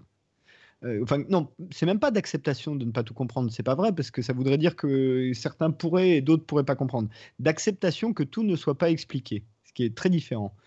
Euh, voilà, donc euh, Alex, Twin Peaks, Fire Walk With Me, ou en français, les sept derniers jours de Laura Palmer. Alors, c'est peut-être euh, cette partie-là de l'émission sur laquelle on va peut-être être moins en harmonie tous les trois. Non, je pense que c'est la deuxième partie, tu verras. Ah, ok, d'accord. C'est très compliqué, Firewalk With Me. La première fois que je l'ai vu, je l'ai absolument détesté. Euh, certainement pour toutes les raisons que le public à l'époque n'a pas, n'a pas apprécié non plus. C'est un film que j'ai appris à aimer avec le temps, et notamment la partie qui est beaucoup plus décriée, qui est la partie à Twin Peaks. Euh, beaucoup plus décriée d'ailleurs que la première partie très expérimentale. Euh, je trouve que si je reprends Twin Peaks dans sa globalité, c'est-à-dire euh, les deux premières saisons, le film, le livre de le- le- le- les dossiers secrets Twin Peaks, puisqu'il s'incarne, il s'in- s'incorpore dans la mythologie, et la troisième saison, je pense que c'est, je pourrais résumer Twin Peaks en disant que c'est un, une œuvre, une œuvre de bricolage euh, génialement mise en, route. Euh, tout est du bricolage dans Twin Peaks, dans le sens euh, pas du bricolage où on fait, on fait pas grand chose avec peu, mais dans le fait où on essaye de rafistoler et de raccrocher les éléments les uns aux autres de manière qui n'était pas forcément envisagée au départ et qui n'ont pas forcément été prévues pour ça. Et Firewalk With Me, je trouve, prend son sens aujourd'hui à l'aune de cette saison 3. Quand Christophe, tu dis je, je, je savais, j'ai pas été déçu parce que j'allais voir un film de David Lynch, malgré tout l'amour que j'ai pour David Lynch, parce que qui est un réalisateur que j'aime beaucoup, Twin Peaks n'est pas une série de David Lynch. Euh, autrement dit, à un moment donné, de mon point de vue, Lynch ne peut pas prendre un élément qui ne, entre guillemets, qui ne lui appartient pas qu'à lui, euh, pour en faire quelque chose qui lui appartient qu'à lui. Et c'est le problème que j'ai avec Firewalk With Me, c'est qu'à un moment donné, euh, alors je sais qu'il y avait, il était question qu'il y ait eu des films qui viennent par la suite, je crois qu'il devait y avoir trois films qui devaient s'imbriquer après la fin de Twin Peaks, notamment celui-ci, euh, et que peut-être que les, éléments posés dans Firewalk With Me auraient trouvé des résolutions dans les autres films si le film avait été un succès au cinéma. Mais il n'empêche, euh, il a pris quand même une œuvre que le public de télévision connaissait. Euh, il a essayé de lui faire croire qu'il allait lui montrer des choses qui allaient le, ramener à Twin Peaks. Premièrement, on sait, on sait aussi, pardon, mais quand on essaie d'aller chercher euh, euh, uniquement les gens qui aiment une œuvre pour le transposer au cinéma, c'est casse-gueule et on sait qu'on risque de se couper d'une grande partie du public. Euh, mais en plus, je pense que les gens qui ont aimé Twin Peaks n'ont pas forcément dû tous en tout cas se retrouver dans Firewalk With Me. D'abord parce que ne serait-ce que le personnage de Leland Palmer est montré sous un visage qui est quand même très très très différent de, de ce qu'il est dans Twin Peaks, à savoir que le côté un peu possédé par Bob disparaît quand même beaucoup dans, dans Firewalk With Me. On a plutôt l'impression de voir un prédateur sexuel plus qu'un un type possédé par une entité démoniaque. Ça, pour une œuvre construite après, c'est quand même très problématique, je trouve. Euh, et puis, il y a quand même toutes ces clés de la première partie qui, aujourd'hui, effectivement, m'intéressent particulièrement. Mais je trouve qu'il y a quand même beaucoup d'éléments sans réponse qui sont bazardés. Euh, et, je trouve, et j'ai toujours trouvé un peu facile de se dire, c'est pas grave si vous comprenez pas. Euh, je pense que quand on s'inscrit dans une narration comme celle-ci, qui est quand même une narration de série, à un moment donné, il faut quand même d'une manière ou d'une autre apporter des réponses. Twin Peaks The Return y arrive d'une certaine manière parce qu'il euh, il faut recouper des informations, mais on peut les avoir. Firewalk With Me, fondamentalement, il y a des choses qu'on n'a on n'a pas de réponse. Et je trouve que c'est un peu facile de dire on bazarde une info, non c'est pas grave, il n'y a pas de réponse, euh, mais vous l'aurez pas, et a priori, pendant 25 ans, on les a pas eu. Donc ça, pour moi, c'est ça qui est un peu le, le, problème de cette série. Après, moi, j'ai de, cette, de ce film. Après, moi, j'ai redécouvert le film très longtemps après. Et effectivement, cette première partie, je me suis mis un peu à l'apprécier qu'à l'aune de cette saison 3. Par contre, la partie à Twin Peaks avec Laura Palmer, je la trouve absolument géniale. Euh, je trouve que Cheryl Lee euh, n'avait pas montré vraiment de choses très intéressantes dans la série en termes de jeu. Euh, et que je trouve que dans Firewalk With Me, elle le montre. Elle a des scènes qui sont absolument terrifiantes. Euh, bouleversante. Donc, euh, donc voilà. Donc je suis très réservé sur Firewalk With Me parce que je suis obligé de le juger en tant que film sorti en 92, isolé entre guillemets, ou en tout cas si je dois le racoler, c'est juste à la première série. Euh, et je peux pas réhabiliter entre guillemets Firewalk With Me simplement parce qu'aujourd'hui Lynch et Frost ont pris les éléments de Firewalk With Me pour essayer de construire la série. Voilà. Bon, ça c'est mon juste mon, bémol sur cette sur ce film. Eh ben écoute, alors je pense que d'un point de vue scénaristique, tu as même parfaitement raison. En revanche, d'un point de vue cinématographique, c'est là où moi je suis moins d'accord. C'est que effectivement le, le, deal quand tu vas voir du Lynch, et particulièrement depuis euh, Blue Velvet, on va dire, parce que même Sailor et Lula est encore assez bien construit, le deal, c'est que c'est peut-être avant tout un voyage sensoriel avant d'être un voyage euh, intellectuel. Et ça s'explique quand même pas mal par le fait que Lynch est venu au cinéma par les arts plastiques et pas par euh, le cinéma ou le scénario ou l'écriture. C'est avant tout l'aspect visuel et sensoriel qui l'intéresse. Donc euh, c'est le deal. Mais, mais en même temps, difficile de négliger. La, tu l'as très justement rappelé en début d'émission, en début de partie, en disant effectivement, on oublie que Twin Peaks c'est. Euh, oui, oui, il y a un mec de télé. Euh, ouais, il, y a un il y a fondamentalement un problème entre guillemets, pas de dans la mise en scène, c'est parfait. J'ai rien à dire là-dessus. En termes d'écriture, il y a un moment donné un peu, en tout cas dans cette oui, première mais... partie, quelque chose de très décousu en termes d'écriture. Justement, c'est là où, où, où j'y viens. C'est que effectivement, et là aussi où tu as, je pense que tu as raison, c'est que Lynch s'est totalement approprié un matériau euh, collectif qu'il estime euh, être sa propriété. C'est assez clair. Euh, et même dans la troisième saison, je trouve. Là-dessus, on est d'accord. En revanche, moi, c'est pas loin, par exemple, d'être mon Lynch préféré. Parce que du coup, le fait qu'il y ait la série, eh ben, au lieu d'être complètement paumé dans un truc où à un moment donné, on a déjà parlé avec Vivien de Inland Empire, c'est juste euh, incompréhensible, ben là, tu as tout le background de la série qui fait que finalement, tu as toujours un petit truc auquel te raccrocher. Euh, et du coup, c'est peut-être le seul Lynch que tu peux voir avec une bouée, en fait. Et euh, c'est une des ah. choses que j'aime bien dans ce film. Ouais, mais enfin, en même temps, les... pardon, mais alors, si tu mets de côté Teresa Banks, euh, qui est dans les 45 premières minutes, si tu mets de côté Teresa Banks et un petit peu de Gordon Cole et de Del Cooper, les éléments auxquels se raccrocher pour le spectateur qui a suivi la série euh, sont quand même très éparses. Ouais, mais tu as la familiarité de l'univers euh, auquel quand même répond assez bien euh, Chris Isaac. Mmh. tu as des choses comme ça où, où tu es quand même dans un univers assez familier finalement. Ouais, ouais. Tu vois ce que je veux dire? C'est ah oui, très bien, mais c'est subtil. Enfin, c'est subtil. C'est léger, mais t'es moins paumé. Enfin, quand, encore une fois, si tu vois Inland Empire, Inland Empire, c'est vraiment un film qui est difficile à voir. Euh, si tu vois même Eraserhead, si on revient au début de Lynch, Eraserhead, c'est quand même un film qui est assez exigeant, euh, surtout si tu commences à rentrer dans, à essayer de comprendre, quoi. Même Lost Highway, euh, Lost Highway, oui, Lost très, Highway, bien sûr. très compliqué. Voilà, voilà on est d'accord. Donc là, du coup, ou même euh, Mulholland Drive dont on a déjà parlé, qui a failli être une série télé d'ailleurs. Euh, on en a déjà parlé euh, avec Vivien. Donc du coup, Firewalk with Me, c'est pour moi c'est le Lynch le plus confortable en fait, je crois. Euh, et en plus avec effectivement des personnages qui reviennent euh, sous des jours différents, probablement la meilleure prestation de Sherry Lee qui je trouve n'est pas une très très bonne actrice. Euh, et même David Bowie qui est rigolo, enfin il y a des petits guests comme ça, euh, c'est sympathique. Donc moi c'est plutôt un, un, Lynch que je trouve intéressant. Après sur le sur l'historique, je suis d'accord avec toi, c'est comme euh, raconte particulièrement, j'y reviens, moi ce que j'aimais bien c'était l'aspect soap, donc l'aspect choral, c'est presque raconter une anecdote dans cet univers beaucoup plus large et beaucoup plus complexe. Firewalk With Me. Mm. Vivien? Oui, non, bah, vous avez vraiment quasiment tout dit. Hein, par le... Moi, j'en rajouterais juste une couche sur le côté graphique qui est euh, forcément, euh, c'est pas les mêmes moyens au cinéma. Hein, ça, on peut dire tout ce qu'on veut. Il y a toujours, il y a plus, ils peuvent simplement prendre plus de temps pour travailler leur cadre, pour travailler leur lumière, ce qui était déjà très beau dans la série. Hein. Mais là, dans le film, on atteint un paroxysme. On parlait de, de, toute la séquence finale dans le bar avec les stromboscopes. Ça dure, ça dure, ça dure. Je trouve ça assez fascinant, envoûtant même. Après, il y a l'âpreté, la, la, dureté euh, sombre du, du, du, viol et du meurtre en lui-même, hein, qui, qui, est montré. Je veux dire, il y a toute cette scène dans le oui. wagon et, et vraiment, euh, c'est difficilement tenable. Ouais, brutale. C'est, ouais. un, un, film d'horreur en fait. On, a, on bascule quasiment dans l'horreur. Et, la musique de Badalamenti est extraordinaire. Elle est tellement plus sombre. Euh, il va chercher des sons nouveaux, des, des, choses très différentes de ce qu'il avait pour la série, qui elle était forcément bah, le côté côté soap et tout ça, et puis côté télé un peu oblige, était un peu plus lumineuse. Là, on est on est quasiment. Euh... En fait, les, la, la première partie c'est la seule qui amène un peu de lumière. Le reste est hyper plombant quasiment tout le temps, hein, quasiment tout le temps. Ouais. Mais voilà, je trouve ça, je trouve ça assez, euh, assez fascinant. Et puis de finir dans les loges, trouver le bon moyen de mettre dans les loges, parce que, pareil, on n'en a pas parlé, mais ça, faut absolument que j'ai votre ressenti là-dessus avant qu'on passe à la saison 3. C'est ce fameux dernier épisode, ce qui a été pendant longtemps le dernier épisode de Twin Peaks, pendant plus de 25 ans.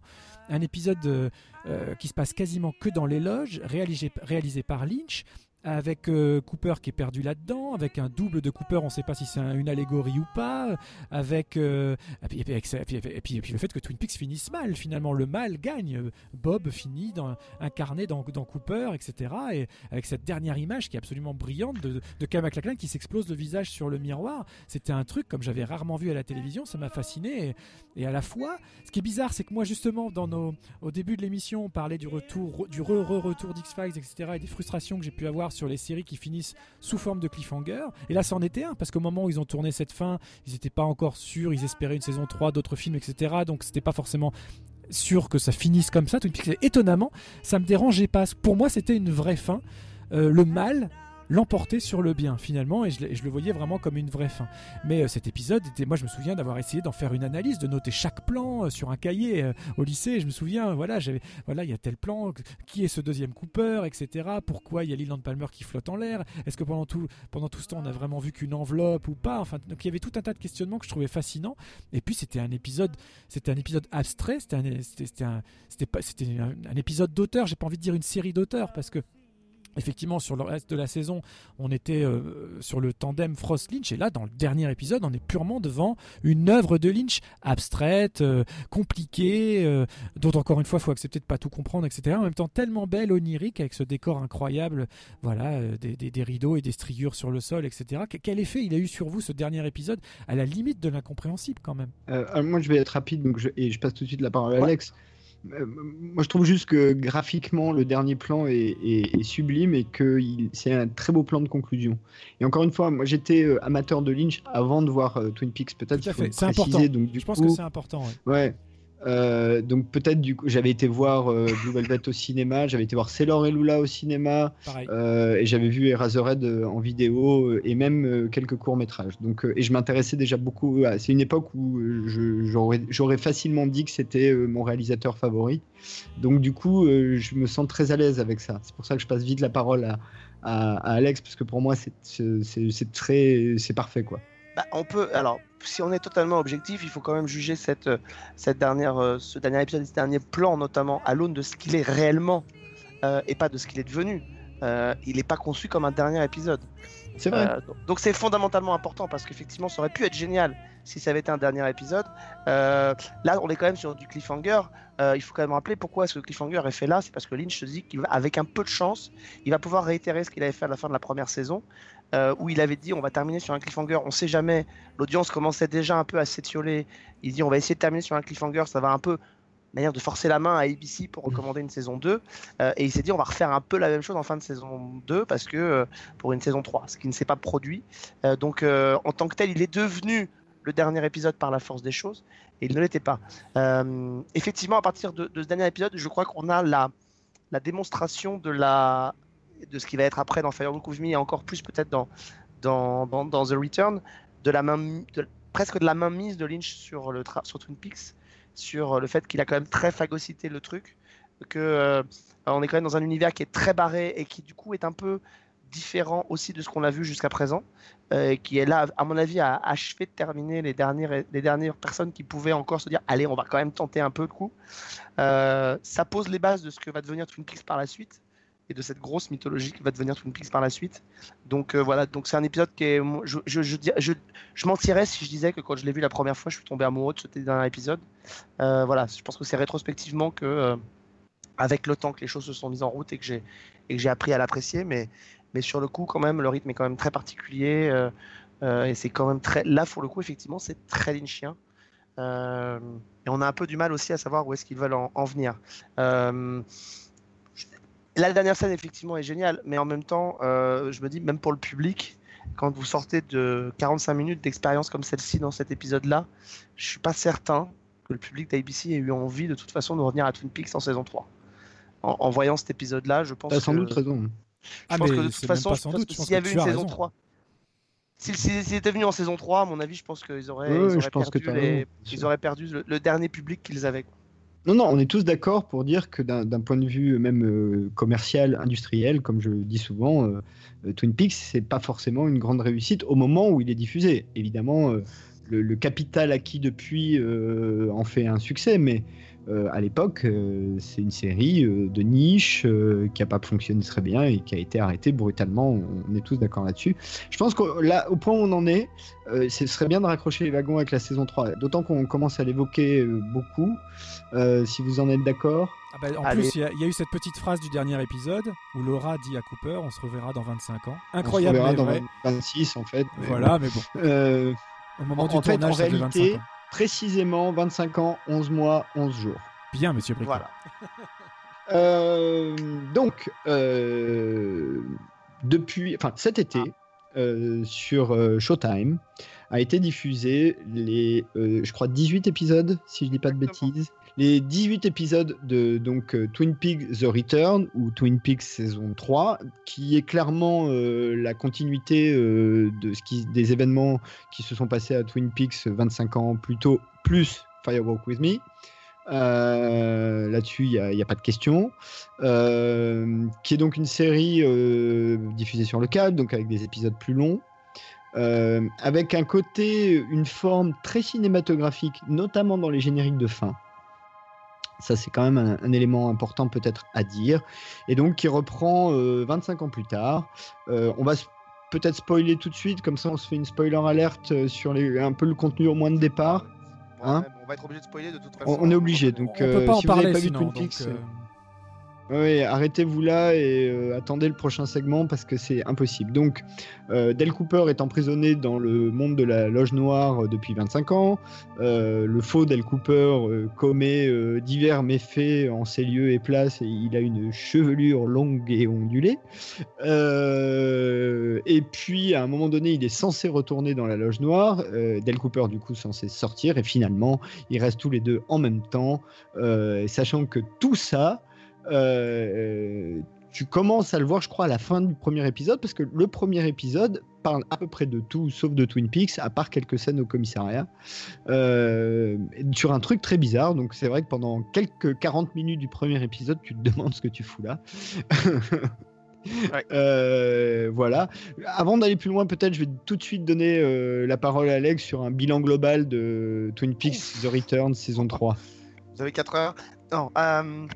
Alors, bilan global. Euh, ça a failli être une catastrophe au début, euh, parce que j'étais très très très sceptique sur le début. Euh, et ça s'est terminé certainement sur l'une de mes expériences télévisuelles, sérielles les plus fortes. Donc euh, voilà, je pense qu'en termes de, de globalité, je pense que j'ai fait, j'ai fait ce que je pouvais en plus court. Vivien? Impressionnant. Alors, ça- alors, je vais essayer de faire aussi court qu'Alex. Euh, la formule qui me vient, c'est j'ai eu l'impression pendant 18 heures que David Lynch savait mieux que moi ce dont j'avais besoin pour ma Twin Peaks Mania. Ah, intéressant. Je développerai plus tard. Euh, alors, il faut que je- Il faut que je le fasse euh, en une phrase et moi c'est beaucoup plus compliqué parce que euh, moi je dirais que le, le plat entier, même s'il y a plein d'ingrédients que j'ai beaucoup aimé, le plat entier ne ne- n'a pas convenu à ma gastronomie. C'est bien. Alors là, c'est- là, on est vraiment dans Twin Peaks. hein. on en est aux Ouais. phrases énigmatiques. euh, c'est On bon. est à fond là. Il y a plein de scènes que j'aime bien dans plein d'épisodes. Euh, et je crois que fondamentalement, je je suis pas je, je suis pas persuadé que pour faire le même contenu, il fallait absolument Twin Peaks d'une certaine manière. Euh, J'ai vraiment l'impression d'être devant un objet qui met euh, qui est très lynchien, donc ça, ça me plaît bien. Et dedans, il y a des choses très très très très très lynchiennes qui- que j'aime bien. Mais en même temps, sur la continuité, j'ai pas envie de retourner à l'épisode suivant en fait. Je- je Et du coup, d'un point de vue sériel, Ouais. je je suis pas convaincu d'un point. Pour moi, c'est plein d'expériences lynchiennes hyper intéressantes, euh, mais c'est pas une série. Mais je suis assez d'accord avec toi sur le fait que ça aurait pu très bien exister dans un autre contexte que Twin Peaks. Ça, je suis assez, euh, je suis quand même globalement assez d'accord. Et, euh, et en fait, c'est ça qui m'a fait peur moi au début, c'est que un- je- quand j'ai vu pro- le- notamment le- la, la première partie. euh, alors la première partie commence et ça c'est plutôt une bonne idée par la reprise du dernier instant où Laura dit on se retrouve dans 25 Oui, ans. c'est la séquence pré-générique, ça c'est plutôt une bonne idée. Euh, mais alors après, parce qu'il faut quand même, on peut pas parler de cette saison 3 sans avoir à un moment donné juste rappelé les éléments de langage et de communication utilisés par David Lynch pour présenter cette saison 3. Parce que euh, on est obligé aussi de la juger à l'aune de ce qu'il a dit. Il a dit qu'on n'avait pas besoin d'avoir vu Twin Peaks euh, pour forcément pour voir la saison 3. C'est vrai. Euh, et honnêtement, je suis désolé, mais enfin quand même, si vous n'avez pas vu l'univers de Twin Peaks, si vous connaissez pas Twin Peaks, vous ne vous lancez pas dans, dans cette série. Et je vais même aller plus loin. Cette série, en termes d'entièreté, les 18 épisodes n'auraient jamais existé si ça n'avait pas été Lynch et Twin Peaks. Parce que jamais une chaîne n'aurait validé le quart des scénarios qui sont et de mise en scène qui sont dans cette saison. Donc à un moment donné, on peut pas faire comme si ça n'existait pas. Il faut aussi expliquer que Lynch a toujours été très clair dès le départ. Il a dit que c'était 18 épisodes et puis c'est tout. Enfin, euh, même s'il a un peu changé de discours entre temps, au départ c'était ça. Donc je suis obligé effectivement de juger certains aspects qui sont mentionnés dans la série. Euh, D'ailleurs, pardon, je te coupe, Alex. hein. Je crois même qu'au départ c'était 9 et que finalement ils ont été à 18. Mais je crois qu'au départ c'était que 9. Ouais, c'était 9, c'était 9 au départ. Mais il n'avait pas dit qu'il y aurait une suite derrière. Or, il y a quand même des éléments qui sont, qui sont pas lancés dans cette, dans cette saison euh, et qui euh, euh, me laissent à penser quand même qu'au minima, dès le départ, il savait qu'il voulait faire une suite. Euh, mais sauf que nous, ça, on ne le sait pas, nous. Et on n'a toujours pas l'info aujourd'hui. Donc, nous, on est obligé de juger à partir de ce qu'on voit sous les yeux. Et au départ, je me suis dit, euh, putain, non, vous ne pouvez pas repartir à Twin Peaks en, balançant Twin Peaks avec une séquence de 15 minutes dans les loges, euh, avec des, pa- des paroles énigmatiques, avec un truc complètement délirant. Enfin, à un moment donné, alors effectivement, c'est là qu'il faut rappeler que c'est sur Showtime et que ce n'est pas sur ABC. Donc, on, voit un peu ce que ça peut donner quand un, type de la, de trame de la trempe de Lynch se retrouve effectivement libéré un peu de ses fers qu'il avait sur un network et qui se retrouve bazardé sur une chaîne du câble où il peut quasiment faire tout ce qu'il veut. Euh, surtout qu'effectivement, 25 ans après, des séries d'auteurs, avec des auteurs qui ont des univers très marqués, qui peuvent faire un peu tout ce qu'ils veulent. Et des vrais auteurs de télé d'ailleurs. Et des vrais auteurs de télé, il y en a eu plein à la télévision. Enfin, Il y en a, il y en a beaucoup, oui, bien sûr. vois, ça- on est dans deux univers complètement différents, mais euh, euh, The Wire, par exemple, David Simon, euh, est complètement intransigeant avec le modèle télé en termes de narration, en termes de, de- de- de tout ça. Et donc, du coup, c'est plus la l'exception qui était Twin Peaks dans les années 90 n'est- est, est devenue pas la norme, mais, mais pas loin. Donc, le mec, il est libéré de ses fers, il fait ce qu'il veut. Écoute, je dois te dire merci parce que je crois que tu viens de formuler exactement euh, mon sentiment sur euh, Twin Peaks The Return.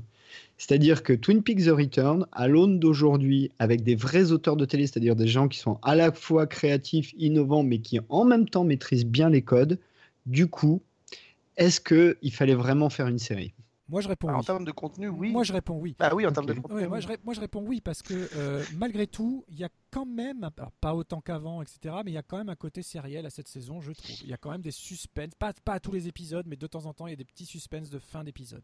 Euh, après, pour, pour vraiment revenir sur ce que vous disiez tout à l'heure, euh, sur les 18 ou 9 épisodes, en fait, le script de base a été écrit d'une traite, sans être scindé en plusieurs épisodes. C'est un script de entre 500 et 600 pages, tout d'une traite, donc prévu pour être construit, mis en scène sur 9 heures. Euh, David Lynch à lui tout seul, et c'est en, là, c'est en ça qu'il s'approprie une fois de plus la licence en disant c'est ma marque, c'est à moi, c'est Twin Peaks, c'est moi. Il a transformé ça en le double d'épisodes. Et ça se, ça se sent. C'est-à-dire qu'il il a rajouté son concept de, de chanson euh, à chaque épisode. Il a rajouté. Mhm. À chaque fin, ouais. ah, là, pas que la fin. D'ailleurs, des fois c'est au milieu, des fois c'est au début, des fois il y a deux chansons, des fois, enfin, il brouille, il brouille les pistes. Euh, Oui, c'est vrai, c'est vrai. Des fois, il y a des séquences qui paraissent interminables. Jacobus qui peint ses pelles ou le mec qui passe le balai dans son bar en intégralité avant que le téléphone sonne.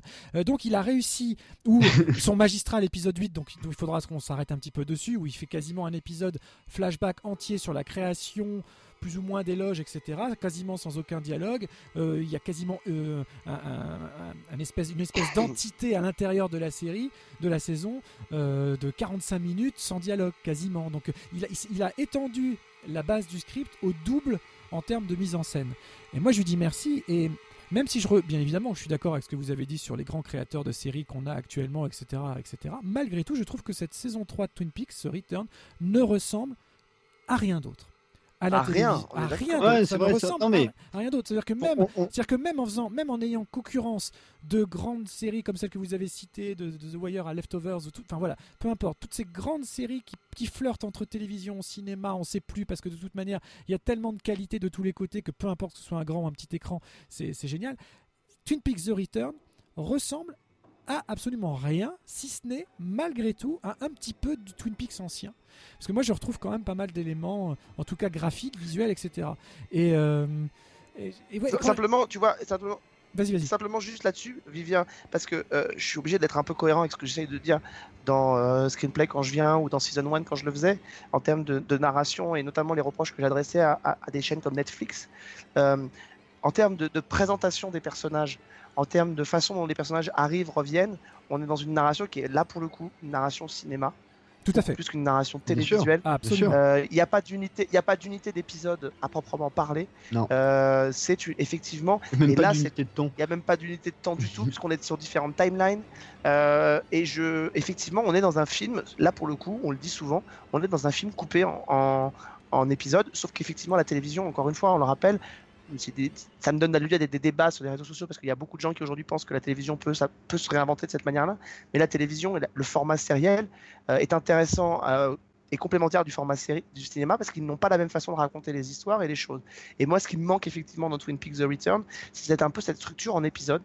Euh, et je trouve qu'à un moment donné, on peut perdre, on peut perdre un peu le spectateur. Tous les épisodes ne se terminent pas sur Un des cliffhangers. Bah, c'était pour être gentil. Mais, euh, mais en même temps, et on se l'était fait la remarque avec Vivien quand on s'était vu à- au Festival de télévision de Monte Carlo, c'est que euh, les mêmes choses qui peuvent me répulser sur euh, cette saison sont les mêmes choses qui m'ont fait revenir.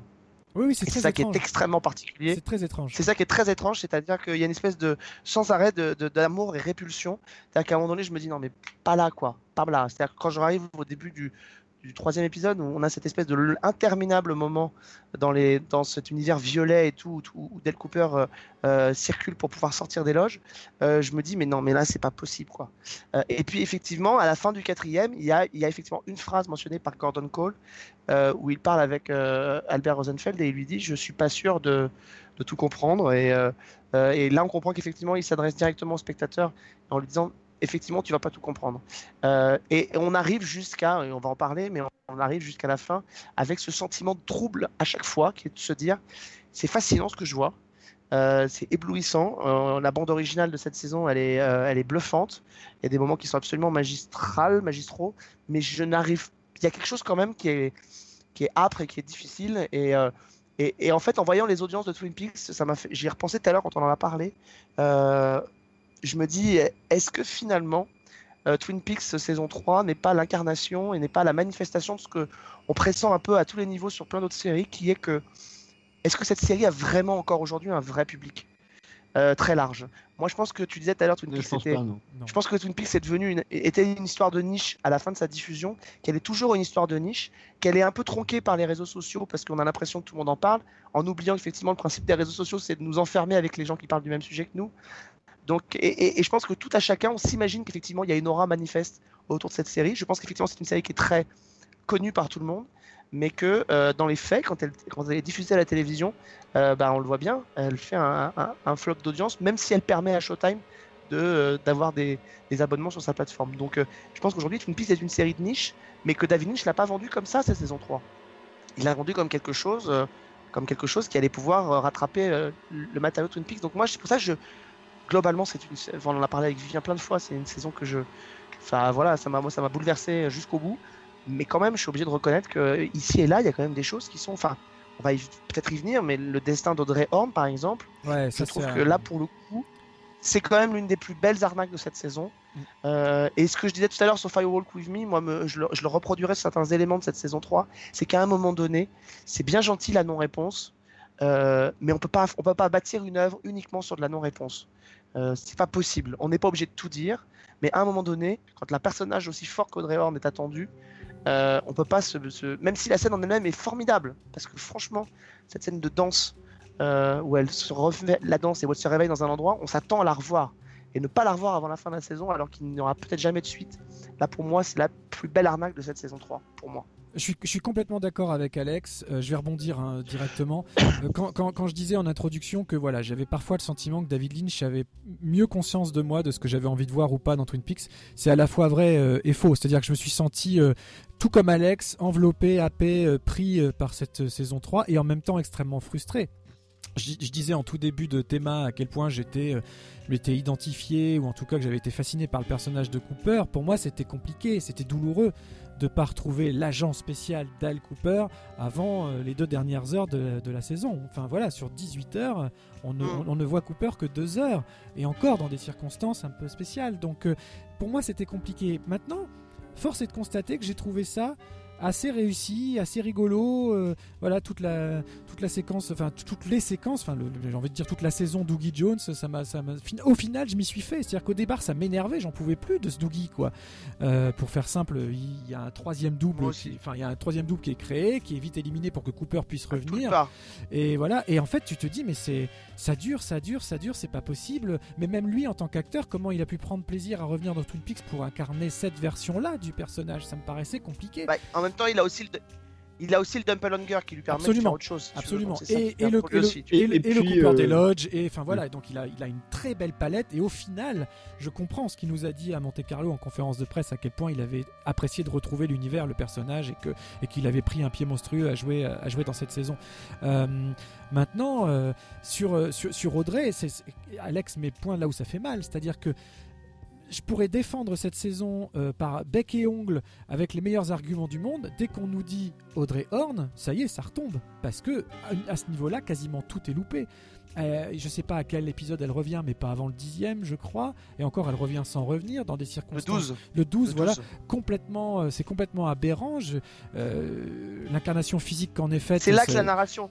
Ouais. C'est là que la, l'incarna- c'est là que la, la, la, la, la, la, la, la- façon dont les, les- le non-respect des couples, enfin le non-respect de la, de la linéarité de la narration, c'est là que ça pose problème avec le personnage d'Audrey Horn. C'est-à-dire que euh, un moment donné, enfin.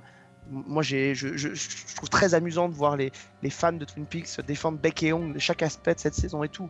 À un moment donné, juste justifier euh, le tempérament d'Audrey Horn euh, par le fait de dire que c'est une petite fille euh, riche euh, quand elle revient et qu'elle est complètement abjecte avec le type, c'est une petite fille riche et tout, et que c'est normal cette évolution, que maintenant elle soit devenue une personne complètement déshumanisée. Enfin, non, honnêtement, enfin, l'Audrey Horn, je vous rappelle que la dernière fois qu'on voit Audrey Horn, à la fin de Twin Peaks, c'est quand même une Audrey Horn très humaniste.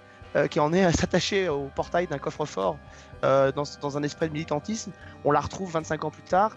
Elle est, elle est complètement déshumanisée, elle est froide, elle est avec un type avec lequel on n'aurait absolument pas imaginé, elle lui parle mal. Euh, donc voilà, donc euh, c'est, à un moment donné, on peut, on- il faut avoir à un moment donné un, un minimum de, et ce que disait Christophe tout à l'heure euh, est vrai, il faut avoir un minimum de, de, de, de- format. Si on, si on veut faire un film, on fait un film de cinéma, quoi. Euh, il faut pas oublier qu'on fait un programme de télévision et qu'il faut quand même arriver à faire venir les gens spectateurs. Et les gens ont attendu 12 épisodes pour voir Audrey revenir. Ouais, Euh, et même honnêtement, moi, euh, moi honnêtement, jusqu'à, il y a une scène qui est formidable. Euh, il est avec les frères euh, Mitchum, euh, et c'est là que j'ai, à nouveau aimé Doogie, où il est au piano. Enfin, il est à une table et il y a un morceau de piano qui se joue très beau, très lancinant, et où le regard de Del Cooper à ce moment-là se fige. Et je le trouve cette scène-là, je la trouve absolument remarquable. On est à quelques épisodes de son retour. C'est à ce moment-là que je re- reprends à aimer Doogie, mais Doogie, j'en pouvais plus. Ça dure indéfiniment, c'est interminable. Euh, et c'est un- c'est infernal, quoi. C'est infernal. À un moment donné, j'en étais presque. Je l'ai jamais fait, évidemment, mais j'en étais presque à me dire si ça continue trop comme ça, je vais être obligé de zapper ces scènes-là, je n'en peux plus. De Doogie, je n'en peux plus. Oui, et puis il y a- y, une- énorme incohérence euh, aussi, euh, c'est que, euh, comme on le disait tout à l'heure, David Lynch et Frost euh, remettent les wagons tous ensemble. C'est-à-dire qu'ils apportent beaucoup de réponses. Donc la fameuse Rose Bleue de Firewalk With Me, c'est élucidé.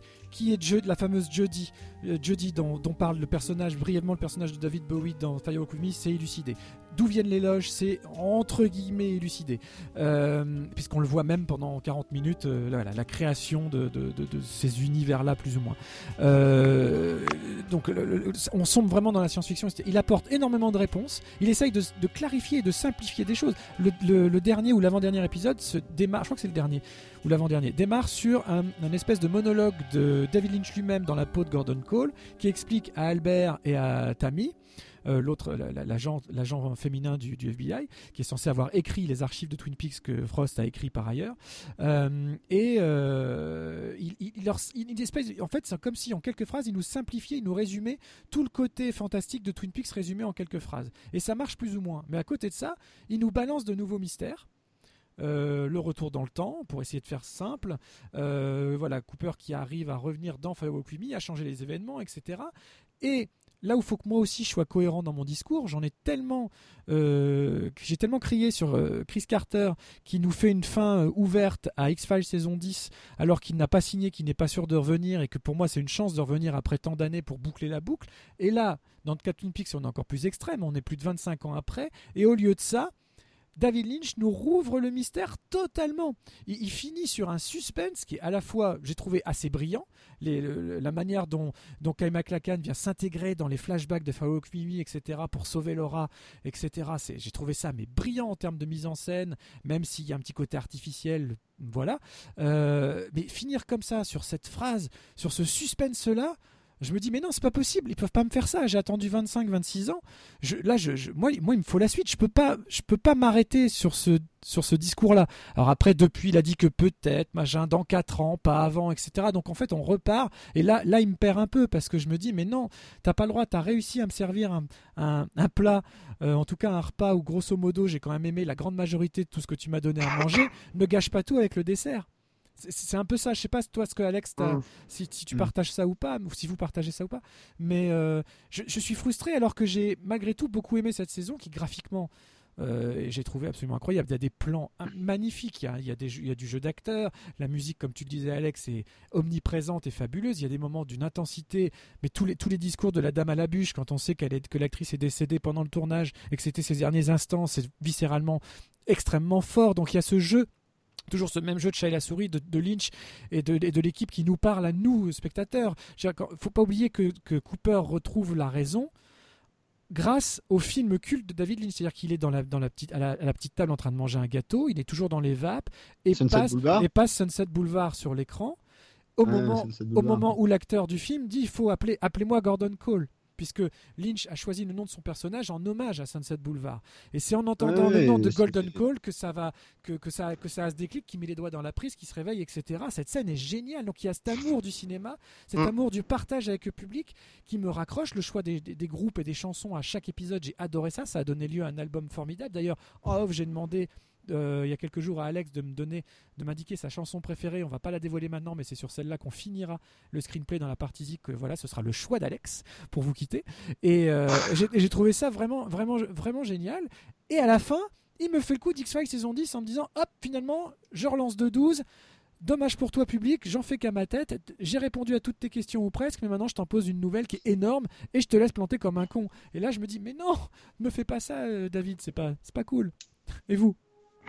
Vas-y, Christophe. Écoute, euh, alors moi j'ai pas, j'ai, pas fini. hein. Euh, euh, je- comme vous, Doug, Jones m'a totalement achevé, Euh, mais pas que. En fait, là où moi je suis partagé, et mais peut-être partagé de l'autre côté du partage, c'est que en tant que anthologie lynchienne, j'aime bien Twin Peaks The Return.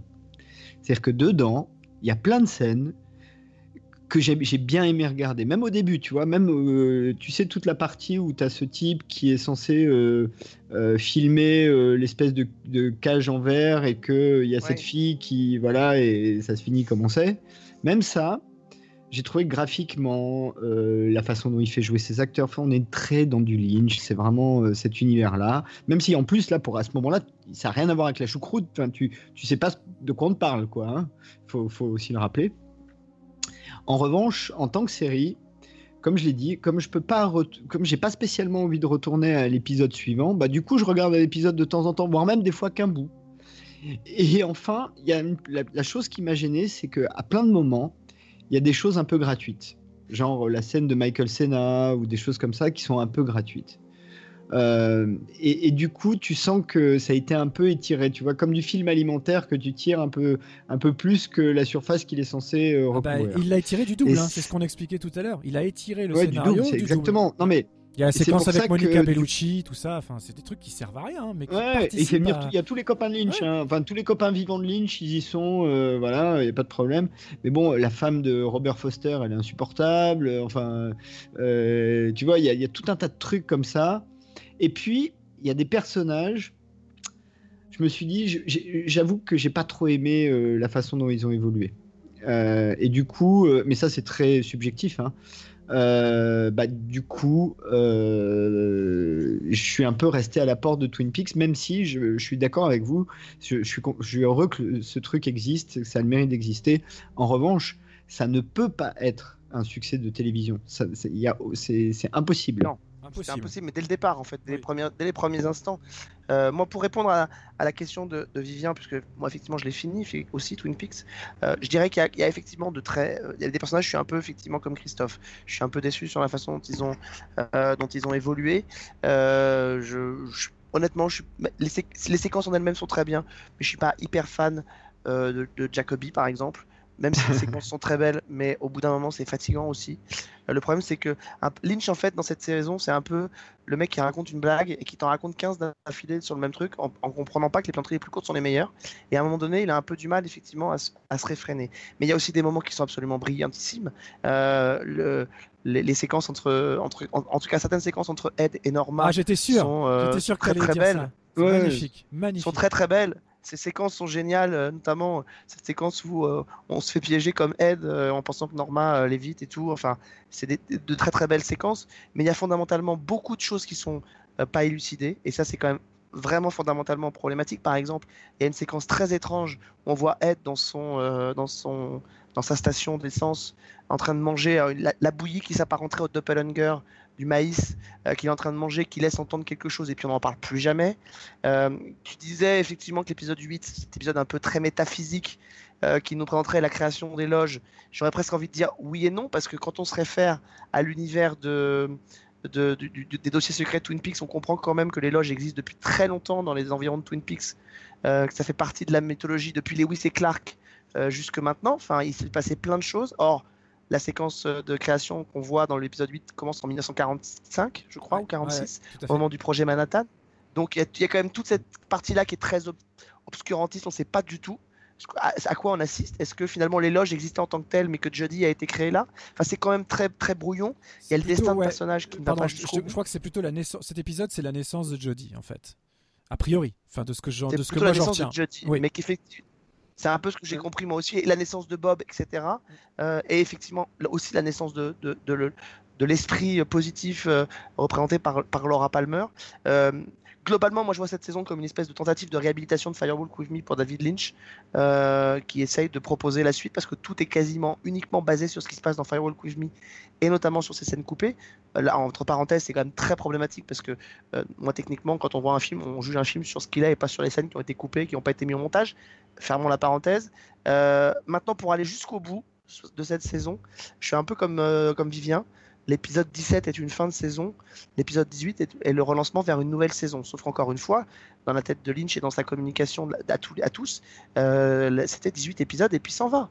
Donc à un moment donné, alors certains vous diront que le 18e épisode conclut aussi Twin Peaks d'une certaine manière, euh, que effectivement il y a beaucoup de théories qui surgissent ici et là sur euh, l'imprégnation du fameux quatrième monde qui est mentionné dans pas mal d'œuvres de Lynch et qui est que Twin Peaks à la fin bascule dans un monde réel puisque je crois me souvenir que même si elles n'ont pas le même nom, euh, la personne qui ouvre à Laura Palmer et à, Davi- et à Del Cooper à la fin de l'épisode 18 est la véritable propriétaire de la maison de, des Palmer dans la vraie vie. Tout à fait, Euh, ouais. Donc il y a effectivement cette y a imbrication effectivement entre, entre le réel euh, et, le, et, le, et la fiction.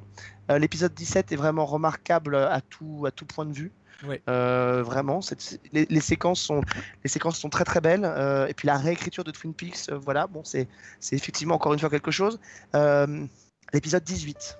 Alors l'épisode 18, effectivement, est un. Alors là, pour le coup, c'est à l'image de l'épisode de fin de saison 2. C'est-à-dire c'est un épisode totalement expérimental où on ne sait pas bien ce qu'on va voir, où on comprend qu'effectivement, comme c'est un film découpé en épisodes, tout était là depuis le début. Euh, Richard et Linda, enfin voilà, tous ceux qui spéculaient par exemple que Richard était plutôt le fils Horn, bah, se sont plantés, etc. Enfin, tout est là. Et en même temps, on ne sait pas trop ce qu'on voit. C'est ça qui est très, très perturbant.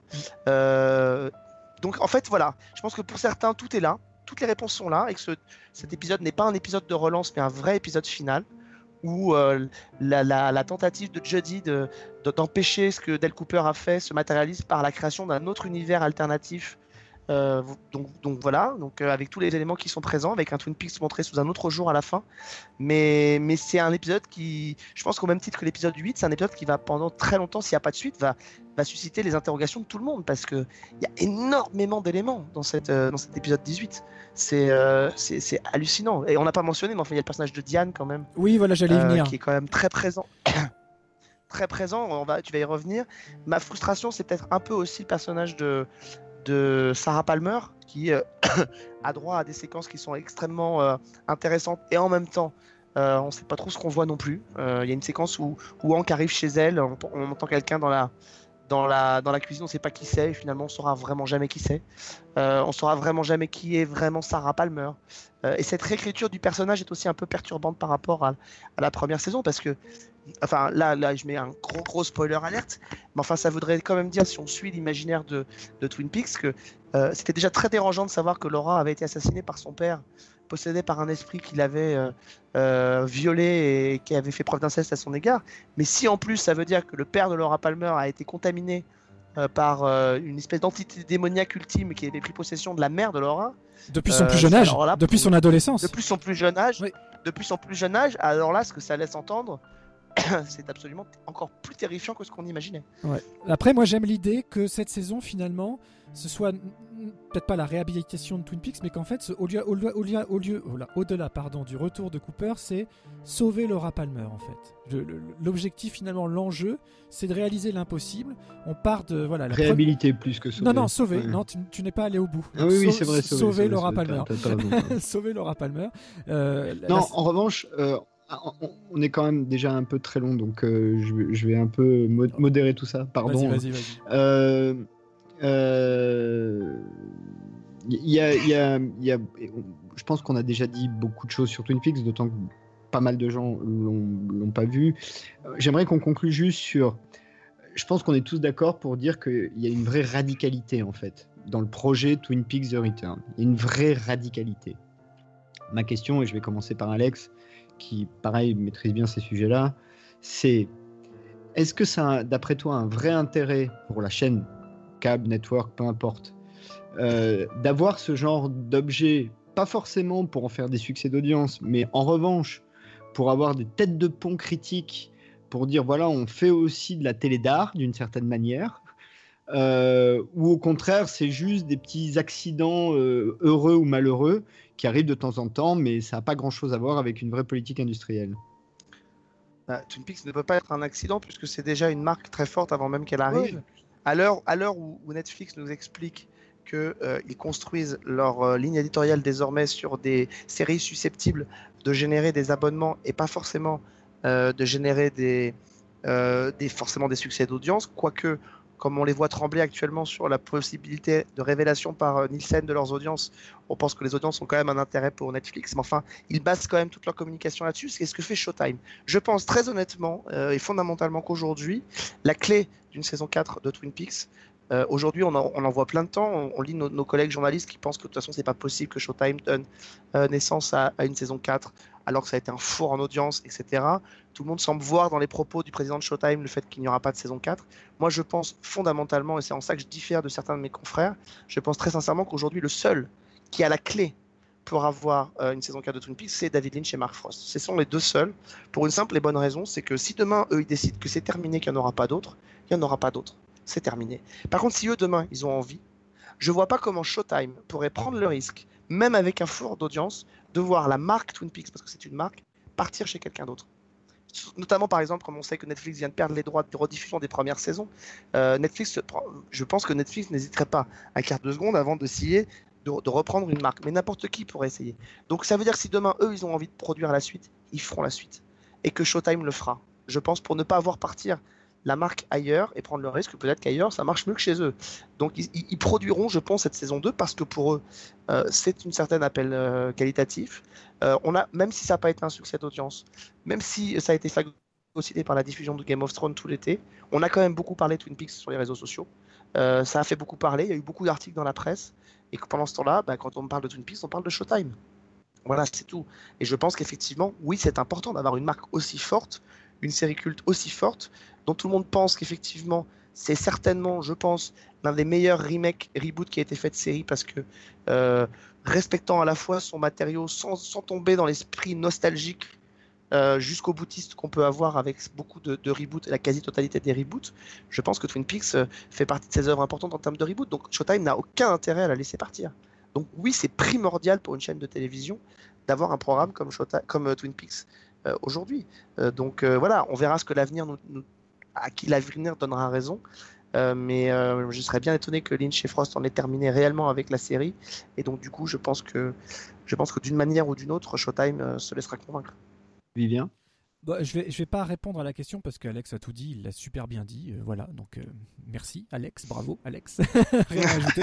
Non, non, en revanche, on va revenir vite fait avant de conclure sur le personnage de Diane, qui est donc interprété par Laura Dern. C'était la bonne surprise de la saison. Je me souviens, on s'est tout de suite envoyé des SMS avec Alex quand on était à l'épisode de cette semaine-là où, où a été révélé. euh, Ah, juste, pardon, pardon, Oui. pardon, Vivien, je te coupe. Il faut rappeler Oui. quand même que Diane, pendant tout Twin Peaks, C'est ça. c'est l'assistante de Del Cooper à qui il fait des notes au dictaphone et qu'on ne voit jamais. C'est ça, il y avait même à l'époque une spéculation à savoir est-ce qu'il appelait pas tout simplement son dictaphone comme ça? Est-ce que c'était vraiment quelqu'un qui existait ou Exactement. pas Voilà. Exactement. Donc, Mais il y a euh, un bouquin qui est sorti en revanche qui recoupe tout, plus quelques additions, tous les enregistrements de Del Cooper à Diane. Tout à fait, et qui était À sorti l'époque. déjà à l'époque. Il y a une réédition, euh, de même que Journal de Laura, euh, qui, qui sont sortis juste avant que la saison 3 arrive. Et donc, on- je me souviens, on était Et hyper puis, il lui parle, et puis il lui parle, pardon, puis- et puis il lui parle dans Firewalk With Me, hein, on la voit Oui, pas. oui, Oui, pardon, il y a- il y a un dans tout aussi. ce qui a précédé The Return. Voilà. Pardon, je, Voilà. je- c'est moi qui n'ai pas été précis. Et, euh, et donc, euh, c'est vrai que le choix de Laura Dern pour incarner ce personnage, c'était brillant parce que, comme tu le disais tout à l'heure aussi, Christophe, Twin Peaks The Return, c'est pas seulement The Return de Twin Peaks, c'est le- le- c'est le- l'univers C'est The lynchien Return de tous les copains dans, de Lynch. dans- dans sa globalité, de son œuvre dans sa globalité. Quoi. Donc, euh, moi, j'étais super enthousiaste à l'idée de la voir. J'ai j'ai assez aimé hein, ce qui en était proposé, ce personnage qui a eu un traumatisme réel, qui est devenu alcoolique, etc. Et puis arrive l'épisode 18, où elle est extrêmement présente, aux côtés de Kyle MacLachlan. Et là, j'ai juste pas compris. Je trouve que la nature de leur relation ne, ne fonctionne pas. Il y a une scène d'amour que j'ai trouvée assez grotesque, où elle lui, elle passe tout le temps, elle passe cinq minutes à lui appuyer sur le visage. C'est pas raccord ni avec un ni avec l'un des personnages ni avec l'autre. Donc j'ai beaucoup de mal à m'expliquer ce qui s'est réellement passé autour de Diane au final. Euh, dans cette saison, je croyais que c'était clair, et puis d'un seul coup, l'ép- l'épisode 18 arrive et balaye un petit peu tout ce qu'on avait pu comprendre ou cru comprendre. Je sais pas ce que t'en penses, Alette. Je vais te laisser réagir euh, juste sur ce côté-là euh, juste après. Mais moi, ça m'a un peu décontenancé. Ça fait partie du, voilà, pour moi, du gros gros bémol de, de- de toute fin de saison. C'est euh, le personnage de Diane finalement qui était bien amené, bien bien présenté, en créant la bonne surprise avec la bonne actrice au bon moment. Euh, elle est révélée en toute fin d'épisode. Elle est dans un bar, elle se retourne, euh, quelqu'un lui prononce le mot Diane et on comprend juste avant même de voir l'épisode d'après de quoi il s'agit. On est déjà con- content juste sur l'énumération d'un prénom et d'une comédienne qui se retourne pour qu'au final on se retrouve dans une espèce de relation assez grand guignolesque entre deux personnages qui, même au niveau chronologie, je suis même pas sûr de la cohérence que ça puisse avoir. Qu'est-ce que tu en penses, Alex? Alors, euh, je vais essayer de faire très court, euh, puisqu'on conclut sur, euh, sur ce personnage, puisque c'est effectivement avec Cooper le, le personnage central, euh, enfin un des personnages centraux de, de cette série. Euh, il faut rappeler quand même que c'est précédé par deux autres révélations concernant Diane. Euh, alors là, je vais, je vais, là pour le coup, je vais pas le spoiler, mais c'est liens familiaux avec l'un des personnages de la nouvelle saison. Absolument. Euh, donc déjà, c'est une première information extrêmement importante. Et sur la nature même de la Diane qu'on a vue pendant toute la saison, qui est révélée dès l'épisode 17, si je me trompe pas, euh, au début d'épisode 17, où on découvre qui elle est réellement. Ça. Euh, et effectivement, après, au commissariat du shérif Truman, on redécouvre aussi euh, où se cachait la vraie Diane pendant tout, cette, pendant tout ce temps-là. Donc il y a beaucoup de révélations. Bah, c'est compliqué parce que si ce 17e, si ce 18e épisode est vu comme une réalité alternative, euh, provoquée par la colère de, de Jodie euh, face au portrait de Laura Palmer, bah, on a de nouveaux personnages. Donc ça n'est plus Diane, ce n'est plus Cooper, c'est Richard et Linda. Donc euh, avec le seul personne, avec eux-mêmes conscience de ce qu'ils étaient dans une autre réalité. Enfin voilà, là on est dans un, on est dans le cercle et dans la et dans le, le brouillard de l'univers euh, là pour le coup lynchien.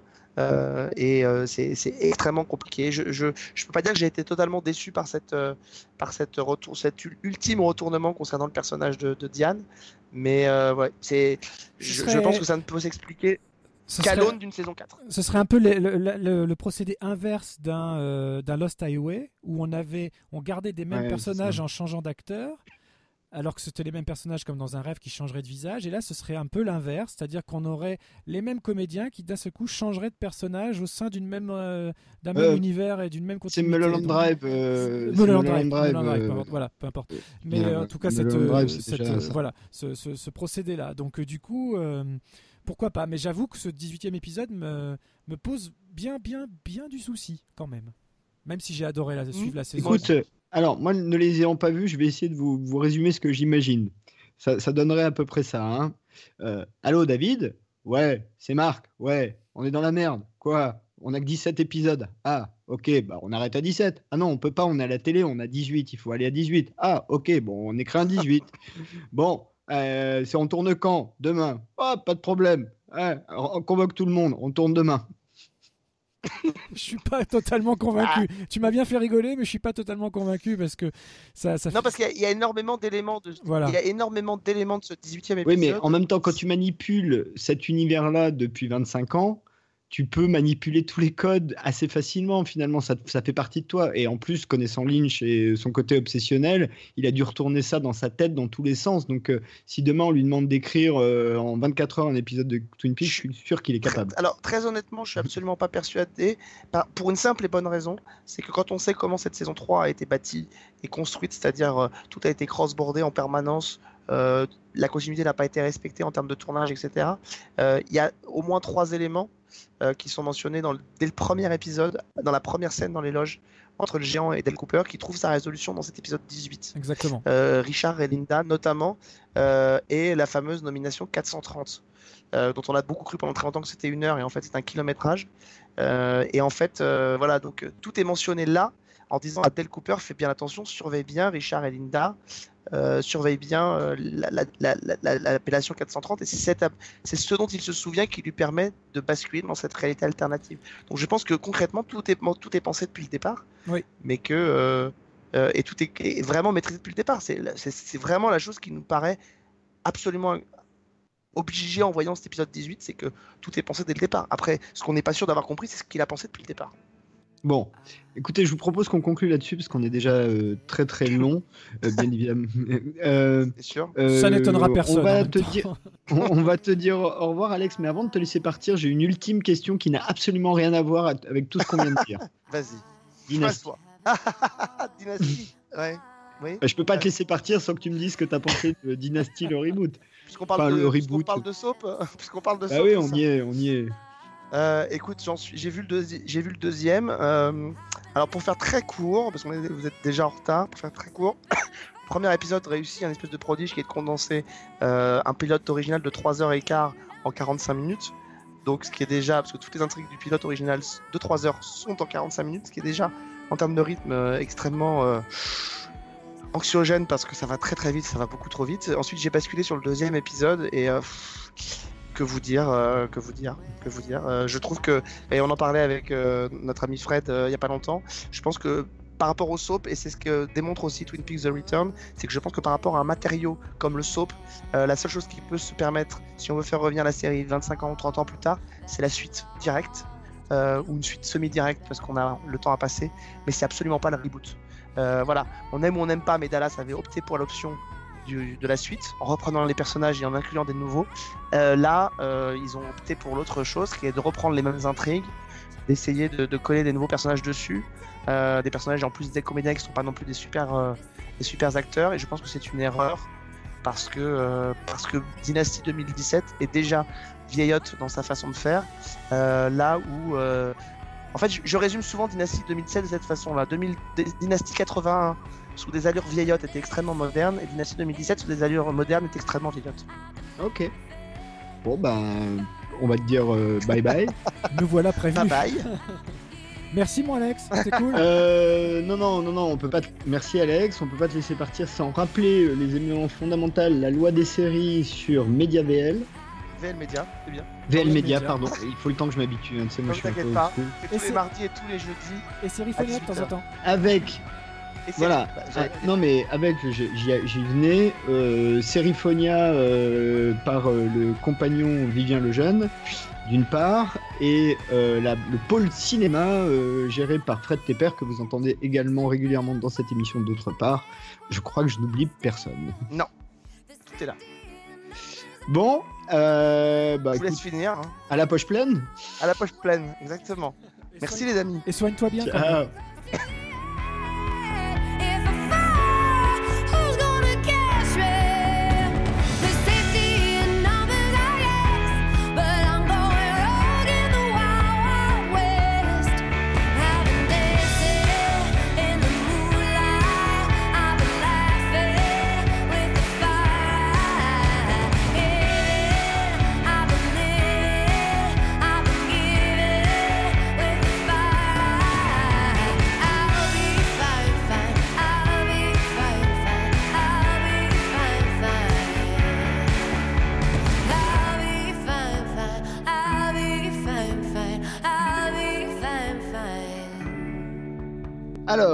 Notre euh, hors-sujet de ce mois-ci, nous allons aller là où l'homme va euh, fièrement découvrir l'espace, frontières infinies. Nous allons parler bien évidemment de Star Trek euh, Discovery, série. alors, peut-être tu veux parler de Star Trek Discovery? On va suivre non pas en personnage principal, non pas un capitaine ou une capitaine, mais un premier officier euh, qui s'appelle Michael et qui pourtant est une fille, est une femme humaine, mais élevée chez les Vulcains.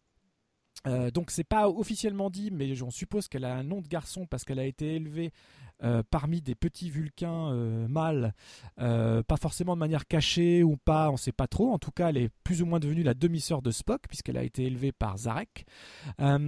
Et au début de la série, elle est affiliée dans un vaisseau avec un capitaine et elles sont tout simplement en mission sur une planète un peu désertique. Et puis elles vont rencontrer un, gros problème en la, en la présence d'un vaisseau Klingon. All life is born from chaos. The world doesn't always adhere to logic. Sometimes down is up. And sometimes when you're lost, you're found.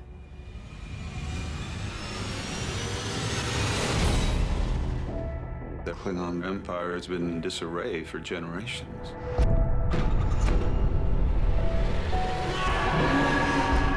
We've encountered them. We have been waiting for someone worthy of our attention. Captain, incoming!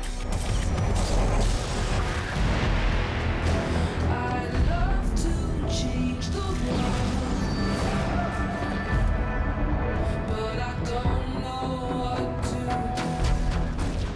is the essential process of all existence, Commander Burnham.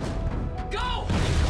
You must challenge your preconceptions, or they most certainly will challenge you. What the hell is going on on this ship? Run!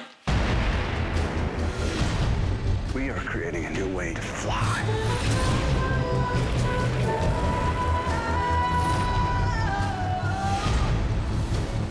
Hurry. I'm getting very close to. You're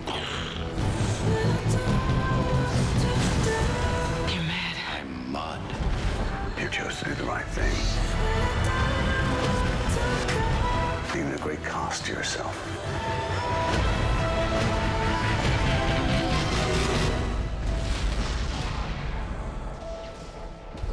You helped start a war. Don't you want to help me end it? Star Trek euh, Discovery, euh, donc comme euh, Vivien l'a dit, c'est une histoire autour du personnage de Michael Burnham, interprété par Soneca Martin Green, euh, qu'on connaît pas, hein, mais qui fait vraiment un super boulot, qui est donc officier, qui est numéro 1, donc officier en second. euh, Mais de- si, du on la, capitaine connaît, Giorgio. on la connaît de Walking Dead et de Once Upon a Time. Ah bah, bah, moi j'avais pas, tu vois, j'avais pas. Bref, euh, et comme tu l'as dit, rencontre un vaisseau Klingon. Alors, euh, ce qui est intéressant dans la série, il faut le dire tout de suite, c'est que la partie des Klingons, on la voit beaucoup. Euh, c'est pas un truc genre euh, on voit que les humains puis il y a les Klingons en face et il y a une scène tous les trois épisodes. Non non, on, nous explique bien ce qui se passe chez les Klingons en même temps. C'est important.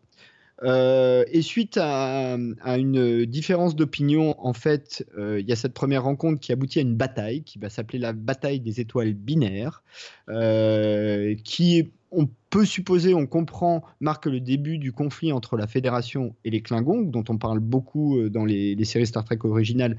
Cette série-là se passant d'ailleurs avant, dix ans avant d'ailleurs, dix ans avant euh, la- série classique. Et euh, Michael Burnham va être condamné pour mutinerie. Peut-être on s'arrête là pour ceux qui n'auraient pas vu, parce que après ça commence à spoiler pas mal. On va spoiler à un moment donné. Donc en fait, je vais faire une spoiler alerte, sinon c'est pas possible de parler du, en tout cas de l'histoire de Star Trek Discovery, puisque le Discovery, par exemple, on le voit pas avant l'épisode 3. Euh, donc euh, c'est un peu compliqué. Donc euh, pour ceux qui n'auraient pas vu la série, qui veulent pas se faire spoiler, arrêtez d'écouter pendant euh, 5 ou 10 minutes. On va vous faire une spoiler alerte de fin un peu plus tard. Donc elle se retrouve en prison. Elle finit par se retrouver sur un vaisseau qui s'appelle le Discovery, qui est commandé par le capitaine Lorca. Un personnage un peu étrange, un peu dans, en teinte de gris, euh, et euh, qui va finir par lui proposer à elle de l'utiliser euh, sur son vaisseau, qui dispose en fait d'une technologie de transport complètement révolutionnaire, dont on pense, on, peut, on ne peut que penser qu'il va y avoir un problème à un moment donné, puisqu'elle n'existe plus après dans les, dans les histoires successives de Star Trek. Et vu le truc, c'est impossible qu'ils gardent pas ça si ça marche. Donc il va y avoir forcément un problème avec cette technologie, ça on peut l'imaginer, encore une fois sans spoiler. Euh, et la série est en fait une série de guerre, clairement, euh, de guerre spatiale entre la Fédération et les Klingons. Donc c'est une série qui, dans le ton, n'a absolument rien à voir avec tout ce que vous avez pu voir sur Star Trek jusqu'à maintenant. Je pense que c'est bien comme pitch, non? C'était très bien comme pitch. Tu vois, tu, es, très, tu, es très, tu es très bien pour les pitchs. Tu es Monsieur Pitch. Captain Alors, Pitch. je vais Captain laisser Pitch. de me donner ton opinion de Star Trek Discovery. Avant, je vais juste dire quelques petites choses. Un, euh, quel- donner quelques noms. Donc, on l'a dit. Alors, ça, ça passe aux États-Unis sur euh, CBS All Access, qui est donc le service de vidéo à la demande de CBS. Mais, fort heureusement pour nous, Netflix a eu la bonne idée d'être distributeur de la série, ce qui fait que tous les lundis, sur Netflix, vous avez votre nouvel épisode de Star Trek Discovery que vous pouvez regarder tout à fait légalement avec votre abonnement. Donc, ça, c'est quand même plutôt pas mal que derrière la série, il y a le Alex Kurzman dont on a déjà parlé et Brian Fuller dont on a déjà parlé.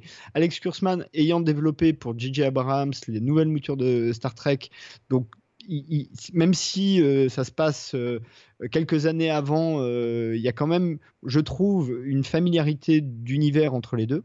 Et enfin, il faut quand même citer la photo qui est faite par Guillermo Navarro, on en a déjà beaucoup parlé dans cette émission, Guillermo Navarro, c'est le directeur de la photo traditionnelle de Guillermo del Toro, de l'autre Guillermo. Euh, et toute la sé- série euh, a été euh, shootée avec des nouvelles caméras. Enfin, il y a toute un- une technique euh, assez là-dessus. Et je- j'en conclurai juste pour dire qu'en tout cas, visuellement parlant, c'est une très belle série de science-fiction. Vraiment, ça a de la gueule, quoi. Et je ne dirais pas le contraire. Et là, je te laisse. Et je ne dirais pas le contraire. Non, non, euh, pour essayer de faire simple, Star Trek Discovery est une super série. Euh, euh, c'est très bien joué, très bien tourné, très bien écrit. C'est nouveau. Ça, ça a plein, plein, plein de qualités. Euh, au moment où on enregistre, il y a eu cinq épisodes de diffusés. Et je dois avouer que le cinquième a commencé à me réconcilier un peu avec les propos un peu durs que j'ai pu tenir euh, par ailleurs à la vision des quatre premiers. Euh, même si je maintiens. En fait, c'est une très très bonne série de SF. Après, la question est-ce que c'est est-ce une bonne série, est-ce une vraie série Star Trek? J'ai toujours pas la réponse. J'ai toujours pas la réponse. Tu m'as un peu devancé sur le côté euh, canonique de, de- de- du scénario. Euh, Ah, pardon. non, mais c'est parce qu'en fait, tout le, tout le problème, c'est de soit on part sur une série qui, sur une série qui va raconter un, un des échecs de Starfleet, en l'occurrence cette recherche de technologie visant à euh, faire des bons quantiques plutôt que de la vitesse de, le warp drive, quoi. De- warp drive.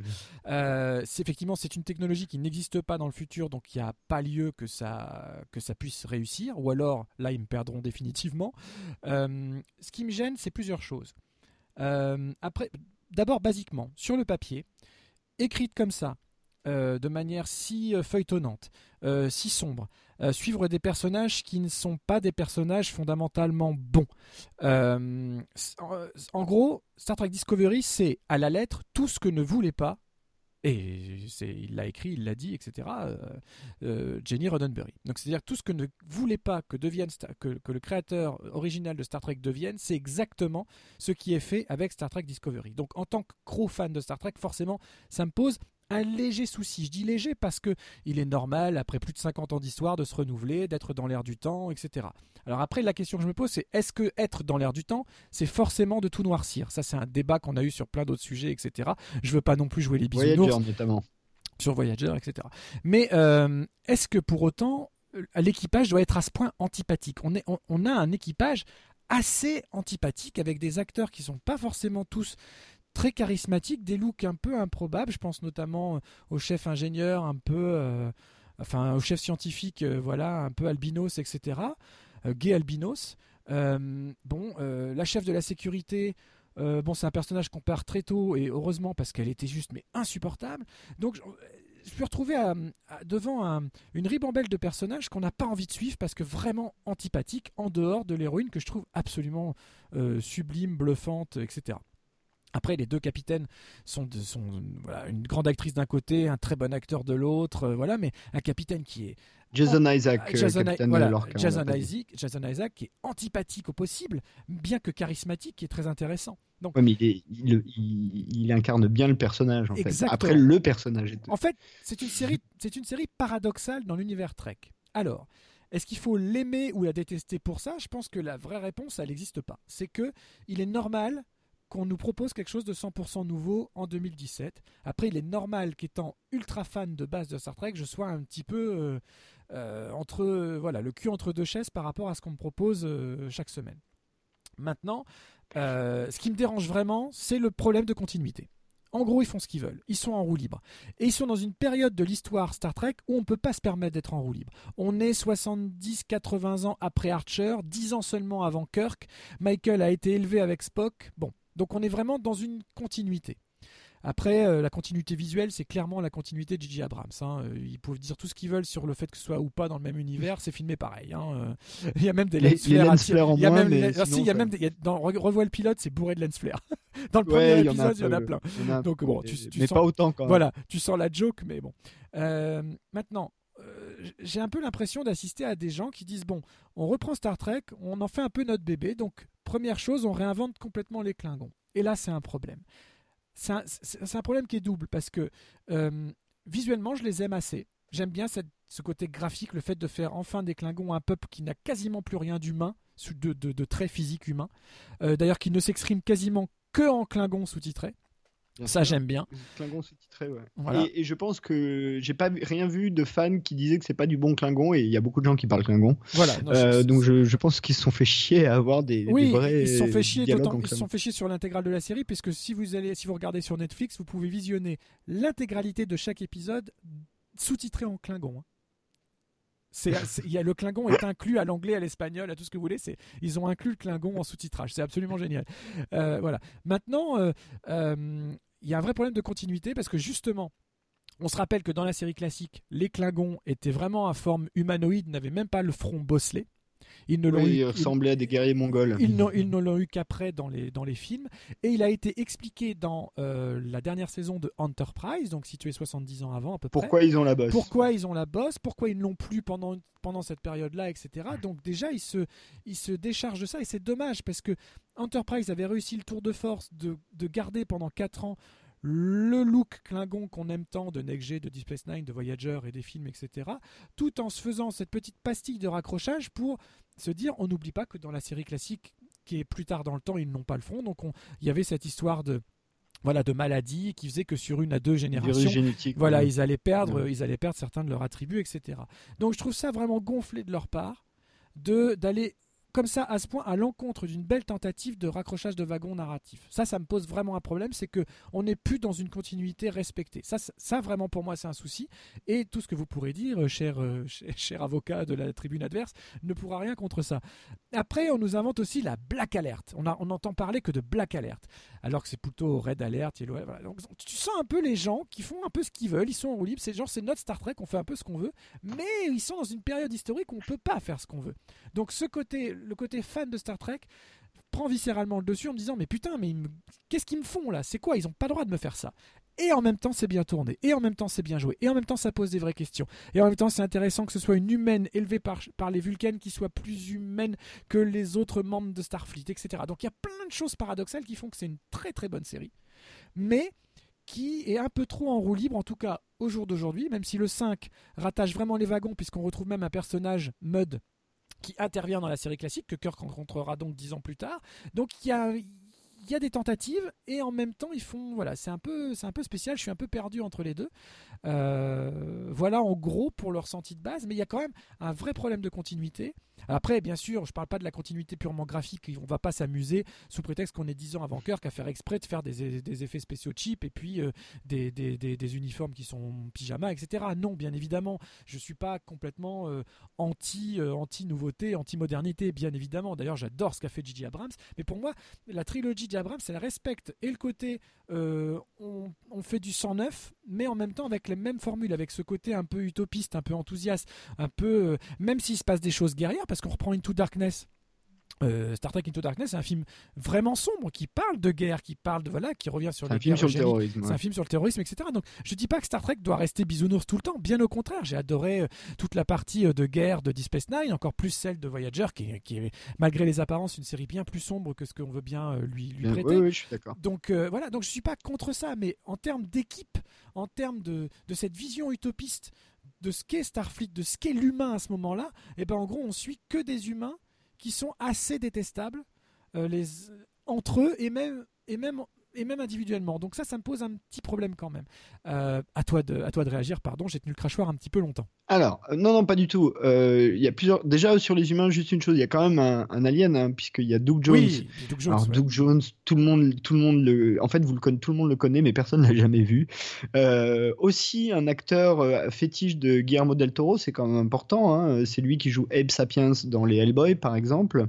Euh, mais par exemple, il a joué en France puisque c'est lui qui joue euh, le, je crois que ça s'appelait La Face dans le film de Johann Sfar sur Gainsbourg. Il y a un espèce de grand personnage, c'est un type qui peut marcher sur des échasses, utiliser euh, tout un tas de d'artifices. Donc c'est un acteur qui est qui est assez employé et qui a un rôle, un vrai rôle, le rôle de Saru, euh, qui est d'abord l'officier scientifique puis le premier officier, et qui est vraiment un rôle intéressant. Surtout, il le développe pas si mal que ça et graphiquement parlant, parfait, magnifique. Il est, sublime, euh, Saru, je trouve.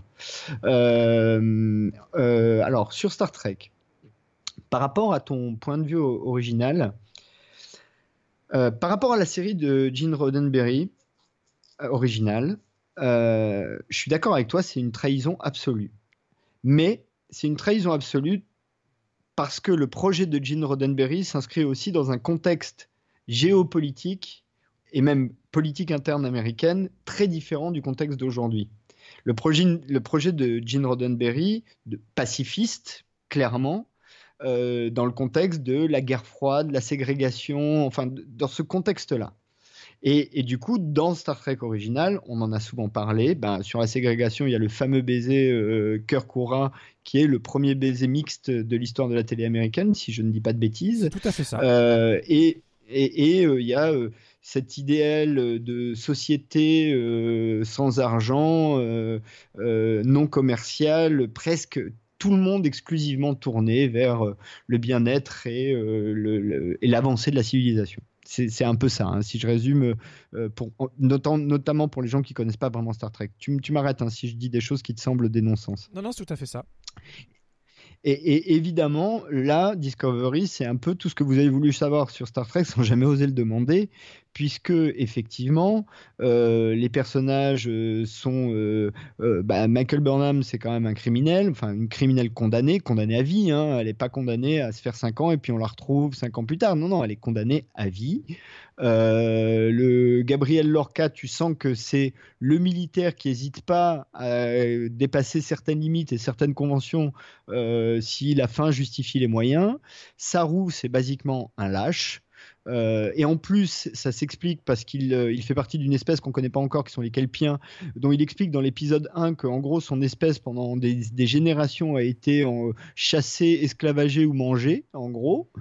Donc, il y a effectivement tout ça. Et en plus, il y a toutes ces scènes chez les Klingons qui sont vraiment, tu as l'impression d'être dans un truc d'orque du Seigneur des Anneaux, quoi. Assez brutal, assez. Voilà. Donc, effectivement, c'est une trahison absolue. En même temps, on n'est plus dans ce contexte-là. Et comme on l'a souvent dit dans cette émission, les, les séries de science-fiction, pratiquement systématiquement, répondent au contexte contemporain, sont une réponse au contexte contemporain. Euh, tu me dis hein, si je vais un peu, je me perds ou je vais trop loin parce que non, non, justement, je trouve ça. j'aimerais être clair là-dessus. Non, non, je trouve ça. je- Et je partage, je partage l'avis euh, en plus. hein, c'est euh, comme, comme je le disais, c'est euh, c'est compliqué de d'aimer ou de ne pas aimer. C'est là pour le coup, c'est on, on- est à la frontière, à l'ultime frontière entre les deux. Alors, ajoutons ensuite deux points qui, qui sont des points là pour le coup plus objectifs. Un, dans la prod, il y a Eugene Roddenberry, donc le fils de Gene Roddenberry, qui est assez protecteur de l'œuvre de son père. Donc, euh, tu vois, c'est. Bon, après, il a peut-être des problèmes d'argent, j'en sais rien, mais tu vois ce que je veux dire. Il y a quand même ça. Et deux, Netflix a une petite intelligence aussi. Netflix et sans doute CBS, parce que je pense que le, truc passe sur CBS, et ça, c'est vraiment pas con. C'est que sur, les chaînes américaines, souvent, et surtout quand il y a des grandes séries, après, tu as un petit show de 40 minutes euh, où on revient sur l'épisode, euh, genre podcast. Et ça s'appelle After Trek, et c'est aussi disponible sur Netflix. C'est-à-dire que après chaque épisode de Star Trek Discovery, il y a un show où en général il y a des membres du cast ou de la prod qui viennent, qui expliquent tout un tas de choses. C'est un peu fun, c'est vraiment ça ressemble à un podcast. Euh, et, du coup, qui font la pédagogie de Discovery. C'est-à-dire qu'ils ils ont été suffisamment intelligents pour avoir conscience que des, beaucoup de gens allaient considérer que Discovery était une trahison. Euh, et d'une certaine manière, c'en est une, mais mon point de vue, c'est qu'elle est justifiée et que le contenu en plus, et la qualité du contenu, la justifie encore plus. Il y a des scènes absolument incroyables. La scène où Michael Burnham est sur cette espèce de vaisseau Klingon et elle se fait un espèce de duel avec le guerrier Klingon, elle est sublime. La scène d'ailleurs aussi où elle est emprisonnée et que le- le vaisseau part en sucette et qu'elle doit essayer de sauver sa vie d'une manière absolument improbable, sublime. La créature qu'ils utilisent pour les voyages de sport, elle est hyper réussie et ils arrivent avec la même bestiole à te faire un alien dans épisode 3 je crois et euh, un gros toutou que tu as envie de caresser dans épisode 5 quoi. Un gueule d'or, un gueule avec la même bestiole 5. hein. Oui. comment? Un gueule d'or pour faire le lien Ouais, avec les ça, tu vois, c'est- Oui, non, mais c'est sublime. Eh, C'est vraiment une série de, SF magnifique. Et enfin, et j'en conclurai là-dessus juste euh, d'un avis beaucoup plus euh, subjectif et personnel. On- on- je l'ai déjà dit quand on a parlé de Babylon 5, j'a- j'adore les séries de, SF qui sont capables de mettre en scène des conflits à cette échelle. Non pas que j'aime le conflit, hein, je trouve que cinématographiquement ça a plein d'intérêt et scénaristiquement ça a plein d'intérêt. Et enfin, euh, ça, ça offre des scènes sublimes entre tout un tas de, personnages. Donc ça, ça, génère en fait plein de choses. Et là, je trouve que là encore, euh, Discovery est capable de, mettre en scène ça pour l'instant euh, d'une manière vraiment euh, très réussie. Et j'en conclurai enfin par le générique. Euh, qui commence avec exactement la même musique que la série originale. Enfin, pas exactement d'ailleurs, il y a de petites variations, mais c'est la, la- le- le- les quelques motif, premières notes avec le euh, motif d'Alexander. Et, et je dois dire que ce générique, j'ai une petite histoire avec ce générique, je, je prends encore quelques minutes pour ça. Quand je l'ai vu pour la première fois, il arrive assez vite. hein. Comme souvent dans les séries Netflix, ils te font pas genre un premier épisode sans générique et puis après, tu à chaque épisode. Là, il, il arrive assez vite. C'est que euh, tu vois le générique, c'est des espèces de croquis sur un fond euh, parcheminé euh, jaune, la musique, tout ça. Et, et tu vois que du matos. Je me dis, putain, le générique, c'est que du matos. Et en fait, jusqu'à l'épisode 3 quasiment, tu comprends pas pourquoi il faut deux épisodes au moins pour comprendre qu'on va te raconter l'histoire de la guerre entre les humains et les Klingons. Et que dans, cette perspective, évidemment, la technologie, c'est fondamental pour gagner cette guerre. Et évidemment, c'est le sujet. En tout cas, au stade où on en est, c'est le sujet. Donc voilà, c'est ce que j'avais à dire. Je suis, je suis vraiment très, très, très agréablement surpris par euh, Star Trek Discovery. Quoi qu'on en dise, c'est une série qui est au niveau de réalisation de euh, d'un Battlestar Galactica ou euh, voilà ce, ce niveau-là, il n'y a pas de problème. Et enfin sur la rétrocontinuité, euh, rappelle-toi dans Into Darkness, les Klingons ils sont bosselés déjà et pourtant c'est l'époque de Kirk. J'avais fait la même, j'avais fait la, j'avais fait la même, euh, la même réflexion. Exactement, oui, bien sûr. Et oui, mais du coup, tu sens que c'est la rétrocontinuité avec les films de la, les- la nouvelle franchise. Tout à fait. Mais bon, Voilà. euh, voilà. Moi, je- là, ils sont quand même. euh, on n'est même plus dans la rétrocontinuité. Ils ont, ils ont, ils ont un look, comme tu disais, tu les comparais. euh, Oui, oui, oui, oui, à- oui. voilà, au Seigneur des Anneaux. Ils sont vraiment, ils sont plus rien d'humanoïde. On est passé du cheveux, guerrier euh, mongol l'orque. Voilà, exactement. ce sont des orques, quoi. Juste pour rebondir sur le générique, que visuellement et graphiquement, j'ai trouvé tout de suite assez beau et assez intelligent comme toi. En revanche, musicalement, je l'ai trouvé. Mais alors, non, j'ai trouvé pourri. Alors là, pardon. J'ai trouvé Ah, que. moi, j'aime bien, en Ah fait. non, j'ai trouvé ça Je- je commence à m'y mettre. Parce que vraiment, euh, même- c'est euh, à part, à part les, les deux motifs, hein, le motif d'ouverture et de fermeture, qui reprennent effectivement les, Mm. le- les- les- motifs d'Alexander Courage. Donc euh, entre deux, on a une espèce de, de- voilà, c'est une espèce de nappe euh, tout tout tout tout tout tout tout tout tout tout tout tout tout tout. C'est le même, c'est la même que sur euh, toutes les séries euh, qu'on a du moment et même au cinéma, c'est tout tout tout tout tout tout tout. Il se passe rien et ça me raconte rien. Bon après, on pourra, on pourra jamais faire pire que que cette horrible chanson de Star Trek Enterprise. Donc, dans tous les cas, ils sont gagnants parce que on pouvait vraiment pas faire pire que le générique. C'était horrible. voilà. En tout cas, non, non. Ouais, euh, c'est ça en plus. hein. Ouais, c'est ça. Euh, mais euh, En non. revanche, visuellement, moi je l'aimais bien Enterprise. Eh oui. D'ailleurs, le, si le tu- concept. Si tu te souviens, il y avait deux épisodes de- dans l'univers miroir où il reprenait, il changeait Oui, un oui, petit oui. Et là, il y avait, et là, il y avait un thème de Denis McCarthy par-dessus ces images, et c'était absolument sublime. Donc tu te dis, mais pourquoi ils n'ont pas fait ça? Bah, Parce que la, prod, la, la chaîne avait exigé cette chanson. Ils avaient imposé leur chanteur, ils avaient imposé leur truc. Malheureusement, en télévision, euh, les créatifs ne sont pas toujours maîtres, euh, capitaine, euh, capitaine à bord du vaisseau, quoi. Mais juste pour rebondir, le truc, c'est que là où Star Trek Discovery me met très mal à l'aise, c'est ça. C'est ce que, en fait, je suis absolument d'accord et je partage ton enthousiasme. C'est-à-dire que je regarde mon épisode chaque semaine en prenant un pied euh, visuel, en prenant un pied de, qualitatif, etc. Ça apporte quelque chose à l'univers, donc ça, nourrit ma soif Star Trek de manière différente. Après, j'en suis encore au stade où je suis un peu trop puriste, et, euh, mais en, étant conscient de l'être. Donc du coup, j'essaye de faire mon introspection et puis de me laisser progressivement aller. Je trouve que le cinquième épisode commence à trouver une, une unité d'équipage. Ça se met en place doucement. Voilà, ça, ça rend pas forcément les, les personnages un peu sympathiques. Bon après, il y a le couple d'homo que je trouve euh, pour le coup un peu pas assez subtil et, physiquement très caricaturaux. Ça ça me gêne un peu. J'aurais préféré un peu plus de sobriété là-dessus. Euh, d'autant que c'est une cause que voilà on a on, souvent- on défend souvent ici et qui me tient à cœur. Et, euh, et là je la trouve un peu balourde la scène dans la salle de bain avec les vrai, brosses à dents. avec toi, et puis ils sont, ils sont ça, tellement ils sont tellement maniérés et physiquement voilà je, je, je- je suis un peu un peu déçu par Même ça bon. si, même si séparément, le personnage du scientifique, euh, je le trouve plutôt pas mal. Oui, tout séparément, c'est-à-dire hors de cet aspect-là. c'est celui qui change euh, le pareil, plus depuis tu le sens début. le, il a une vraie voilà et tu sens, mais en plus tu sens là encore dans le côté sombre, tu sens le, le Mengele en puissance, c'est-à-dire que si à un moment donné, euh, et remarque il se rattrape dans l'épisode 5, si je oui, me souviens tout bien. à fait, absolument. Mais ça aussi, c'était un problème pour moi. L'épisode 4, forcément, tu, tu me connais maintenant avec euh, hein, la, la faiblesse animale et tout ça. Le fait de voir les gens de la Fédération à ce point ne pas hésiter à aller jusqu'à la maltraitance extrême de cette créature qu'ils ne connaissent pas, ça va à l'encontre de tout ce qu'est Star Trek, de tout ce qu'est Starfleet, de tout ce qu'est la Fédération. Donc forcément, je ne pouvais que réagir virulemment. Et l'épisode 5 va vers l'inverse. on- voilà, on- les gens se rattrapent, on va dire. Donc, et là, l'épisode 5 est pour l'instant le plus tréquien de tous. Donc, il y a eu une mise en place un peu forte. Il va y avoir des scènes guerrières absolument époustouflantes. J'ai adoré, comme toi, tous les exemples que tu as pris, hein, la prison, la scène de la prison. Enfin, c'est- magistralement tourné. Donc, je suis, voilà, je suis, euh, j'ai très envie de suivre. Le vaisseau Je- est beau, hein, d'ailleurs. le vaisseau est beau, en plus il reprend, euh, c'est important de le dire, il reprend La silhouette. la silhouette des designs qui avaient été évoqués pour le pour l'Enterprise à l'origine. C'est-à-dire qu'il mélange un rond et un triangle, tout simplement. Donc des formes très basiques. C'était les premières, euh, les premières esquisses, notamment pour le Star Trek le film, le premier film du nom.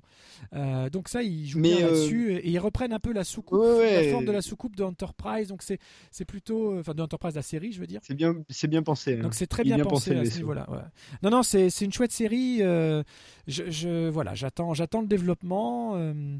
Mais le, le puriste, forcément, enfin, je pense que tu peux entendre aussi que le puriste puisse être un petit peu dérangé par certains Ouais, aspects. ouais, bah, je te l'ai dit, euh, c'est- c'est clairement, il n'y a pas de doute, une trahison de euh, l'esprit de Roddenberry, l'esprit original de Roddenberry là-dessus. euh, a, y a Esprit, pas, il y a pas de esprit, question. esprit et forme, puisqu'il était contre le feuilleton. Et la lettre, esprit et la lettre. Il, était abso- il voulait un épisode par semaine. Alors aujourd'hui, ce n'est plus possible, bien évidemment. Mais à ce point-là, là, il n'est pas possible de prendre Star Trek Discovery à l'épisode 5. C'est impossible. C'est la, non, c'est c'est la impossible. première série Star Trek qu'il faut voir du, dé- du début et dans l'ordre. Euh, On peut pas juste regarder un épisode de temps en temps. Ah oui, oui et non, hein, parce que déjà dans Deep Space Nine, enfin déjà depuis que Rodal. Nemours en gros est rentré dans, la- dans, dans, dans l'histoire, euh, même dans Next Gen, euh, le- la guerre des Borg, enfin pas la guerre, oui c'est la guerre des Borg d'ailleurs. euh, Il y, a- il y a quand même des grands des grands arcs quoi. Hein, c'est très simple.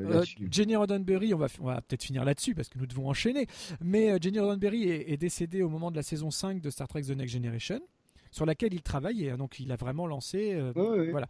Et, euh, et à partir de la saison 5 de Next G, ses héritiers, qui sont des héritiers légitimes, hein, euh, ont effectivement commencé à développer ce que eux avaient envie de faire depuis longtemps et que lui bloquait. C'est ce côté un petit peu plus euh, feuilleton, justement. Feuilletonnant. Voilà, exactement.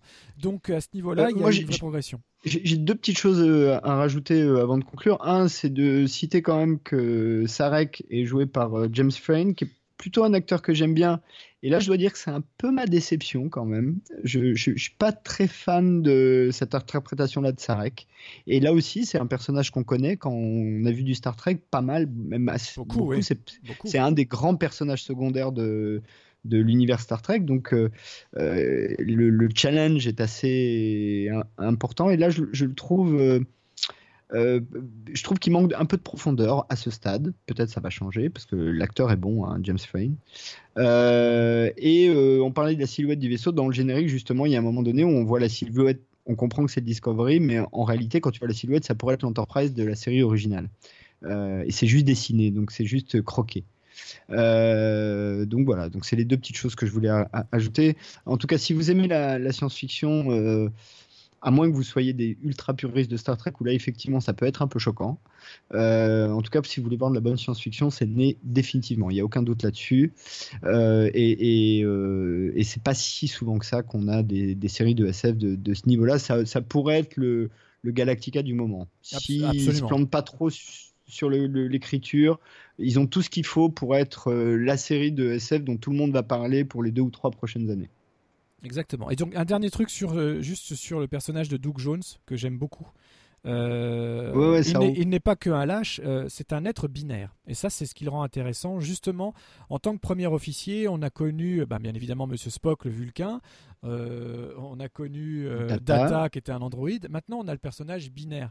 Donc c'est intéressant parce qu'on retrouve cette même cette, cette même difficulté à éprouver des émotions de manière claire euh, et bien définie, et euh, tout, en, tout en apportant quelque chose de nouveau dans la tradition. Et ça, pour moi, le personnage de Saru, c'est le, c'est le personnage le plus traditionnel, dans le bon sens du terme, de Star Trek et le meilleur hommage euh, à la vision classique et de la série originale et de Next beau, G. hein. Il est, il est, il Il est est magnifique, beau, hein. il, joue, il joue très bien et, et on a de l'empathie. Et la manière dont, dont le visage est il découpé. Voilà, il est très expressif alors qu'on ne voit pas un pet de, un pet de, de chair, quoi. Et donc, c'est- enfin, de- du vrai visage de- Et- du comédien. Donc, c'est très très bon. Pour le coup, je suis assez content que Doug Jones. euh, alors, si vous voulez allez voir sa tête quand même, ça, il mérite qu'on qu'on voit, qu'on qu'on reconnaisse qui est euh, Doug Jones. C'est vraiment quelqu'un parce qu'on le voit jamais en fait. Donc, euh, si vous êtes un peu euh, des fans euh, ou en tout cas des amateurs de cinéma et, de séries et, que vous voulez rendre service, euh, allez voir à quoi ressemble vraiment Luke Jones. Il mérite qu'on connaisse ce mec. Je suis assez content qu'il ait un, vrai rôle pour une fois, un peu sur la durée. et, et je trouve qu'il est plutôt bon. il joue, il interprète bien son personnage et avec ce qu'il porte sur lui, c'est quand même pas simple. Il fallait Doug Jones pour faire ça. Voilà. Et vous le verrez en février dans La forme de l'eau de Guillermo del Toro et vous vous régalerez, je vous le dis. c'est important parce que euh, on parle souvent de Andy Serkis, euh, qui est le grand spécialiste du- de, de euh, merde, j'ai oublié le nom du procédé qui permet de, du motion capture. Motion capture. Du motion capture, euh, Doug Jones, c'est le spécialiste des maquillages de créatures complexes et de pouvoir les interpréter. Et c'est physique. C'est-à-dire que c'est, d'une certaine manière, euh, c'est un artisan, euh, Doug Jones. C'est vraiment un artisan du spectacle. Donc, encore une fois, j'insiste, ce monsieur mérite qu'on sache à quoi il ressemble.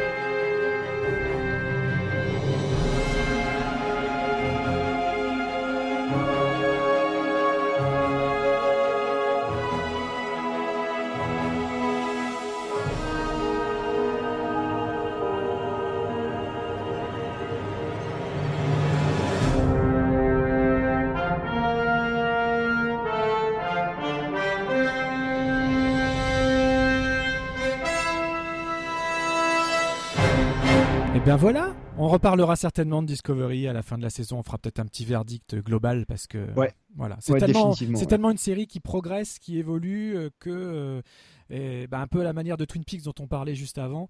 euh, moi, je, je- pense que j'aurais, j'ai du mal à me prononcer avant d'avoir vu la saison en- entière. Sur Twin Peaks, comme je le disais tout à l'heure, euh, il était impossible pour moi de faire une émission Twin Peaks ou même un article sur Twin Peaks avant d'avoir vu la saison en entier. Et ben là, c'est un peu pareil, euh, puisque je commence déjà à revenir sur mon ressenti initial des tout premiers épisodes. Là, on en est à la moitié de la saison, il commence à me gagner, donc euh, j'espère que ça va continuer. Et voilà, on en reparle. Ok. Eh bien, on passe à notre screenplay. Assemble Bon,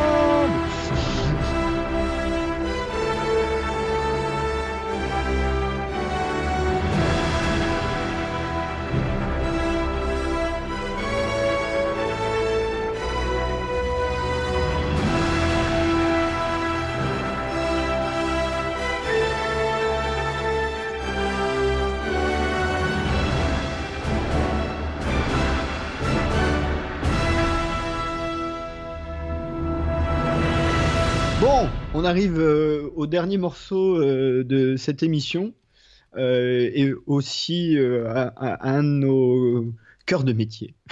C'est devenu ça, Les hein. marvelleries. euh, Effectivement. les, les marvelleries du moment. Et euh, on va vous parler donc des, de deux nouvelles euh, séries adaptées de comics Marvel qui ont débuté. euh, en plus, euh, sur deux canaux différents. Et c'est intéressant pour ceux qui nous suivent parce que ça représente aussi deux canaux différents Marvel en termes de droits. Euh, qui sont d'une part Inhumans qui a commencé sur euh, ABC euh, et qui s'inscrit quand même dans l'univers à la fois de, de Agents of Shield et, quand même et de, tout l'univers le MCU, le Marvel Cinematic Universe, et d'autre part The Gifted sur la Fox et la Fox ayant les droits des X-Men. donc The Gifted passe est, est totalement dans l'univers des mutants, mais ça reste pour les comics dans les deux cas du Marvel. D'ailleurs, euh, c'est- les, les- certains des X-Men euh, rencontrent les Avengers parfois, hein, ça arrive dans les BD, ça n'arrive pas tellement au cinéma.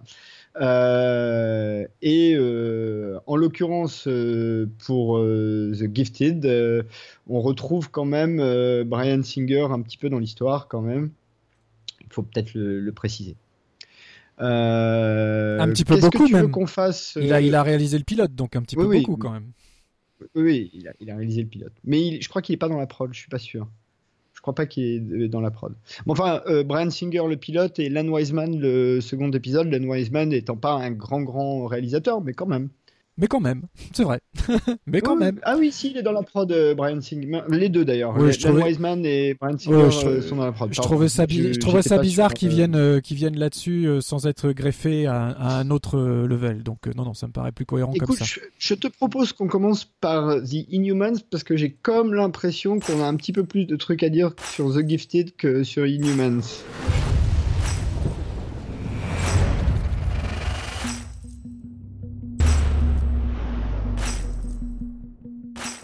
Looking for you. What are we? What if I told you there's a place where people have powers like us? The city of Adelan. And I can take you there. We're inhumans.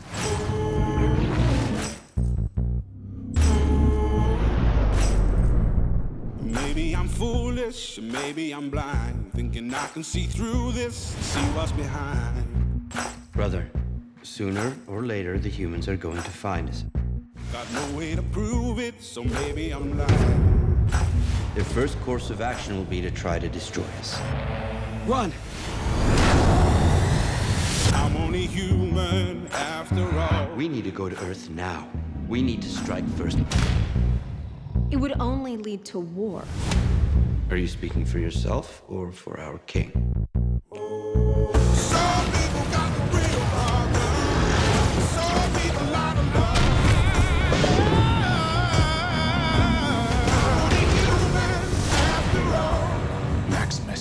take over Adelan.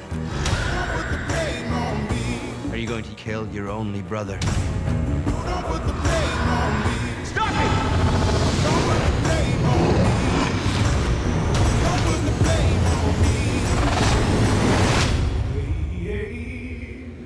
I'm only human after all. Honor me as your new king. After all, don't put the blame on me. Never. Don't put your blame on me. You're just a human. Écoute, alors The Inhumans, on va, on va quand même faire euh, pitcher un peu euh, The Inhumans. Qui, alors The Inhumans, c'est un, euh, on va dire un groupe parce que c'est, c'est même pas un groupe, enfin c'est, c'est, c'est un groupe de personnages qui existe depuis euh, très très longtemps euh, dans l'univers Marvel. euh, qui sont donc euh, des euh, mi-aliens. Donc, dans le- les développements assez récents de Marvel, en gros, on comprend que les, Kree, qui sont euh, des, une des races aliens adversaires de chez Marvel depuis très très très très très longtemps aussi, ont vaguement infecté les humains avec des, trucs génétiques, ce qui fait qu'aujourd'hui, il y a des, des humains qui arrivent à un moment donné à activer un pouvoir particulier, et ces humains-là sont appelés The Inhumans. Basiquement, c'est faire le concept des mutants sans les mutants, puisqu'ils n'ont pas les droits. hein, ça, ça revient exactement au même. Euh, et en l'occurrence, là, le groupe qu'on voit, c'est euh, le groupe qui est constitué donc de Black Bolt, Medusa, euh, Karnak, Crystal, Maximus et le gros chien dont j'ai oublié le nom. Il y a Guldor et puis il y a Euh, Gorgon aussi. Le chien s'appelle Guldor. ouais. Ouais, Guldor.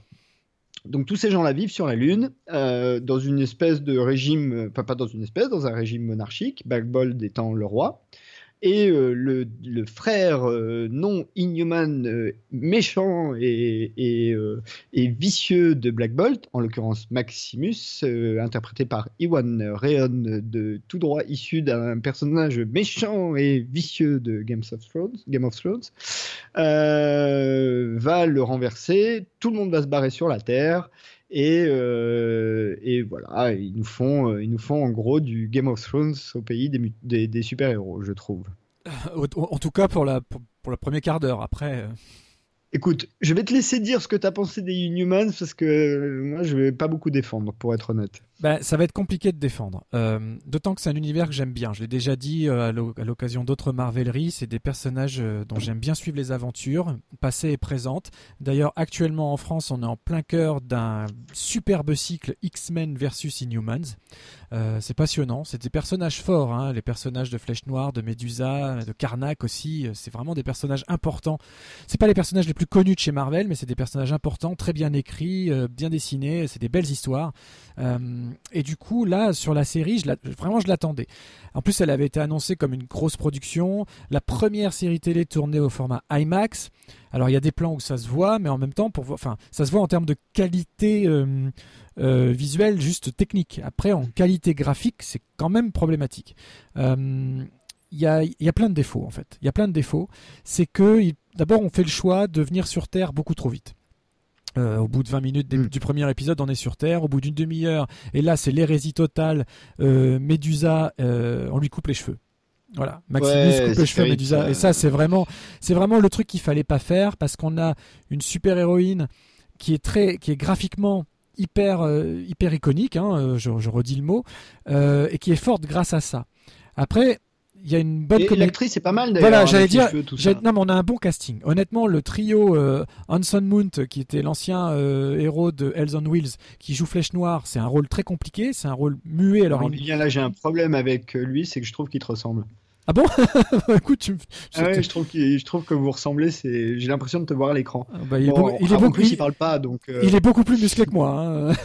J'ai- pas ses, Oui, j'ai- non, mais, j'ai euh, pas ses biceps. le visage. Peut-être. Le visage. Bah écoute, j'y penserai en, en- en voyant l'épisode 4. euh, non, ou le, pro- le prochain, le prochain c'est le cinquième. Je ne sais plus à combien on en est. Enfin bref. Donc je trouve qu'on a, on a un bon casting. Et franchement, Cyrine Daswan en Médusa, je la trouve très belle. Vraiment, je la trouve très belle. Ouais, je suis d'accord. et voilà, et elle joue très bien. Et je- alors, même les cheveux, les- les- la boule à zéro lui va très bien, mais c'est pas le débat, c'est pas le problème. On s'en fout que ça lui aille très bien. Médusa, c'est l'essence du personnage, c'est comme ça. Et, ce- qui me dérange dans le fait de, de priver sitôt l'héroïne de ses super pouvoirs quelque part. Euh, Tu sens trop le, le côté scénaristique euh, économe, c'est-à-dire que bon ben c'est quand même Oui, oui, ça compliqué. coûte moins cher- moins en voilà, CGI. c'est- C'est compliqué de lui faire ses cheveux, euh, voilà. Donc du coup, bah, qu'est-ce qu'on fait? Tiens, on lui coupe. Mais le problème, c'est que lui couper ses cheveux, c'est lui couper son identité. Alors certes, c'est inclus au scénar, mais finalement, on se retrouve dans une espèce de road movie. Euh, une chasse à l'homme, en tout cas, une, cha- une- une- une chasse à l'inhumain, on va dire, euh, dans notre monde réel. Et je trouve que ça perd toute la saveur des comics, qui eux sont plutôt sur le plan cosmique, un peu, un peu mystique, quoi. Et, en faire une série bassement terrestre, je trouve ça dommage. D'autant que euh, les décors, les costumes sont pas hyper poussés. Euh, ce que j'aime bien, c'est qu'on respecte le côté un peu ultra coloré des, toutes premières années des comics hein, qui datent du début des années 70. Euh, ça, ça pourrait passer, mais on n'y passe pas assez de temps, on n'y passe pas, on ne construit pas assez la mythologie. Donc, je suis globalement très très déçu de ce début de saison, même si j'avais envie d'y croire et même si j'ai envie d'y croire pour la suite. Mais euh, voilà, bon casting, mauvais scénar et beaucoup trop de liberté. Qui, qui flirte trop avec le, le manque de budget en fait. Ça se sent, le- voilà. Quand les coulisses, Exactement. quand les coulisses se sentent trop, ça devient un problème parce que tu crois plus à l'histoire qu'on te raconte. Elle est plus sincère. Écoute, euh, alors là, on, on est quand même euh, assez d'accord. Euh, euh, si tu fais les Inhumans, tu mets le pognon ou tu fais pas. C'est, ça pourrait être résumé comme ça, parce que là, effectivement, tu as des tas de distorsions scénaristiques, tu as des décors qui sont pas forcément très réussis, des stock shots, tu vois, réutilisés, à l'ancienne pour te dire alors là vous êtes sur Terre, alors là vous êtes sur la Lune, alors là vous êtes sur Terre, tu vois. Bon, ça c'est des procédés euh, qui commencent à être un peu euh, euh, difficiles à avaler maintenant. Euh, tous les, les artifices qui nécessitent des effets spéciaux sont masqués en permanence, tu vois, genre les jambes de Gorgone, genre, tu vois, tout un tas de trucs comme ça. Et en plus, malheureusement, il y a beaucoup d'acteurs qui sont pas très bons, à commencer par I- Ivan Rion, donc le, le méchant, euh, que je trouve vraiment mauvais. Et, et du coup, euh, pff, quand t'as pas un bon méchant, t'as pas une bonne histoire, quoi. C'est pas possible. Non, je pense qu'on a, je pense Euh, qu'on a un bon acteur, mais qu'il est, mais qui là, il est dans la Ouais, ouais, il est en caricature. roue libre. Il est dans la caricature de lui-même. Ouais, et puis, il- euh, voilà, il est en roue libre total, il est dans la caricature de lui-même. euh, euh, du en plus, il fait un peu une erreur de carrière parce que du coup, il commence à être un peu euh, typecast, tu vois. voilà. Donc, c'est un peu dommage pour lui. Bon. Et puis en plus, du coup, l'intrigue, tu vois, au départ, ce qu'on te promet, la promesse finalement du début du premier, du pilote, c'est de te faire du Game, of Thrones chez Marvel à l'échelle galactique. Et tu te finis euh, à- au fils naturel entre l'âge de cristal et Hawaii, Hawaii Five-O, quoi. C'est exact. J'aime bien tes fils naturels de sur cette émission. Va falloir, va falloir pérégriner ça, monsieur. C'est très très bien. Pérenniser ça. Je veux dire. Euh. Mais le problème, c'est qu'on, ouais, le problème, c'est qu'on sombre dans ça, même pas au bout du pilote. C'est qu'on y sombre au bout de même 20 minutes, une demi-heure, quoi. C'est Ouais, vrai, c'est vrai, ouais. C'est vrai. Donc du coup, euh, alors après, on, l'a souvent dit, hein, Marvel, c'est quand même la technique, c'est toujours ça, c'est-à-dire on prend un groupe de héros et on prend un genre. Donc là, clairement, euh, c'est le genre du truc de fugitif, en gros. hein, euh, voilà, en tout cas pour l'instant, c'est ça. Bon, j'ai cru comprendre que la production avait été compliquée. J'ai lu à droite et à gauche que le studio était, enfin la chaîne n'était pas contente du résultat. Euh, je suis pas sûr que c'est un projet qui va survivre très longtemps, d'autant que même avec des coupures budgétaires, c'est quand même un projet qui coûte cher, donc ils sont dans la merde. C'est que non seulement ils consomment un budget assez important, mais en plus sans être capable de donner des résultats à la hauteur. Donc euh, c'est quand même un pas très bon deal, quoi, Inhumans. Ouais, non, mais ça, se- ça se sent tellement. euh, je- je- honnêtement, je les vois pas durer. hein. Je pense pas qu'ils pourront faire comme Agents of Shield où ils ont tout misé dessus en disant c'est pas grave, même si ça marche pas, on continue parce que, comme on l'a expliqué ici plusieurs fois, c'est un peu une série, euh, une série tampon, une série de liens, etc. Là, les Inhumans, s'ils n'existent pas très vite par eux-mêmes, ça va, ça va juste servir à rien. Donc, à mon avis, euh, s'il y a une coupe budgétaire à faire dans le Marvel télé d'aujourd'hui, bah, malheureusement, parce que c'est encore une fois, c'est des personnages que j'aime beaucoup sur le papier, j'aurais aimé qu'ils soient mieux réussis que ça. Ah, D'ailleurs, à l'origine, on l'a pas redit, mais c'était censé être un, un double film, hein, Les Inhumains. Le projet a déjà Oui, été oui, avorté euh, au cinéma. Ça arrive à la télé de manière vraiment pas, euh, enfin vraiment pas euh, satisfaisante. Donc, euh, je les vois pas aller au bout avec des, avec, euh, avec des à des tarifs pareils, quoi. Et, en revanche, par rapport à Agents of Shield, là où il faut le dire, c'est que Agents of Shield, du coup, avec l'angle de finalement raconter des histoires de super espions dans un univers avec plein de super-héros, hein, euh, et ben ça répond finalement à la contrainte budgétaire, sans que pour le coup ça soit, euh, ça se voit. En tout cas, ça se voit trop, même si beaucoup de gens disent que au moins la première saison d'Agents of Shield était un peu cheap. Moi, je suis pas d'accord, mais en l'occurrence, euh, c'est c'est que ça reste quand même gérable. Et puis surtout, ça te donne de la flexibilité scénaristique parce que tu peux faire du procédural avec euh, ou du formula avec euh, Agents of Shield, avec Inhumans tel qu'ils l'ont lancé, c'est juste pas possible. Donc tu es quand même en plus dans un truc feuilletonnant. Donc ça veut dire que tu es obligé de garder le public d'une semaine à l'autre. Tu peux pas te barrer et revenir, quoi. C'est pas possible. Oui, Alors que Agents of Shield, d'une tu, tu pourrais, quoi, presque. Moins maintenant, mais au- en tout cas au début tu pouvais. Ouais. Donc euh, bon, je suis, je suis pas convaincu que ça va survivre euh, Inhumans, alors qu'en général je suis plutôt optimiste euh, sur ce genre de série. J'ai un peu du mal à comprendre comment ABC, qui a avec elle, les- enfin qui a, qui a quand même les reins euh, très très solides, fasse moins bien que la CW. Euh, parce qu'au final ça revient quand même à ça. Euh, bon, euh, je suis un peu, je suis un peu dubitatif quand même. Oui, puis il y, a- hein. y un- il y a euh, un problème de vente à la base. C'est-à-dire que vendre la série à ce point, c'est-à-dire que c'est marqué en gros hein, sur toutes les promos, les posters, euh, les affiches, les posters promos, tourné en IMAX, tourné en IMAX. Quel est l'intérêt de vendre une série télé qui passe en plus sur ABC, donc vraiment à la télé, en IMAX? Ça, sera, ça passera jamais dans une salle IMAX. Donc quel est l'intérêt de tourner avec dans ce format-là, de faire la promo sur un format auquel on n'aura jamais accès dans le cadre domestique? A- Rien qu'à la base, là, il y a un souci. Surtout pour en faire quelque chose de finalement de tourner, de, comme tu le disais très bien, d'ailleurs de moins bien tourner que les séries de, la WB, de la CW. Donc euh, c'est très très étonnant. Ouais, ouais, ouais, je suis, assez d'accord. hein. C'est, c'est pour l'instant pas tellement une réussite Inhumans. Après, bon, je pense qu'ils sont capables de, de s'ils veulent faire survivre la série, ils sont capables de redresser le truc. En tout cas, pour arriver avec un- une série à, minima consommable. Je vais pas dire qu'on peut l'aimer, mais au moins qu'on peut consommer. C'est-à-dire, tu te mets devant un épisode, tu mets le cerveau sur off et tu passes un bon moment. Mais là, pour l'instant, vraiment, il y a, trop de défauts. Il y a vraiment trop de défauts pour que même ça, euh, j'arrive à le faire. Et pourtant, euh, sur ce genre de truc, je suis plutôt bon client. Donc, euh, je suis quand même bon.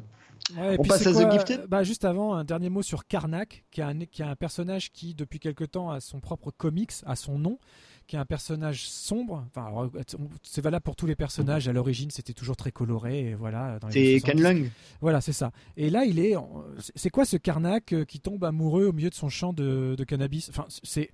Mais, mais c'est quoi ça? Je- Tu vois, je me dis, mais c'est pas possible, ça correspond Bah, pas c'est un. Karnak hippie. C'est un Karnak hippie, hippie, hippie happy. Il est hippie happy. Non, ça- Hippie. on un hippie. Là, on C'est un reconnaît. baba cool. On reconnaît pas le personnage de même de la même manière que Gorgon qui tombe sur Terre et qui tombe directement sur un petit groupe de mercenaires à la Predator qui décide de le suivre. Alors Ouais, c'est clair. c'est- il y a rien qui tient. C'est. J'aimerais bien défendre, hein, mais c'est trop, c'est trop compliqué. Non, non, c'est quand même compliqué.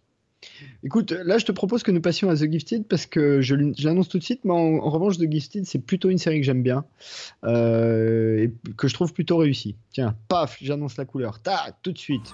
I read your file. You're a very troubled young woman. Believe it or not, I'm here to help you.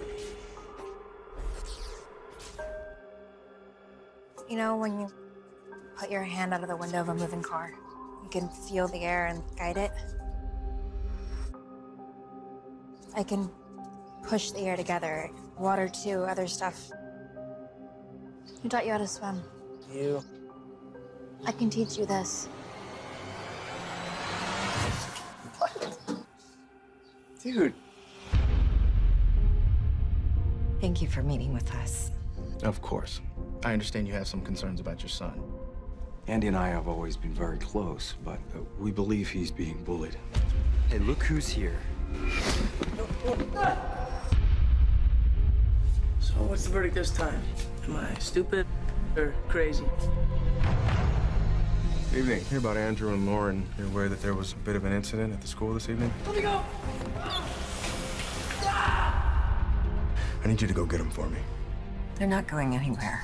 We have to secure the safety of the community. What is that?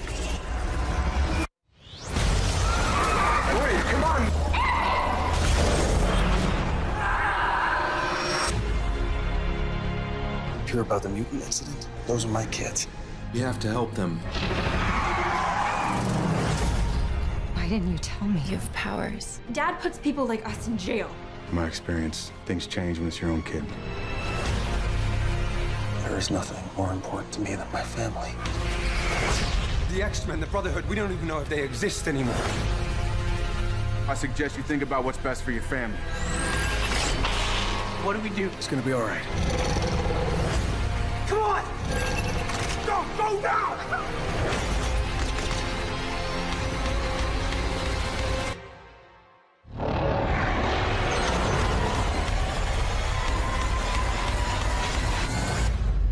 This is a burden, yes, but it's also a gift.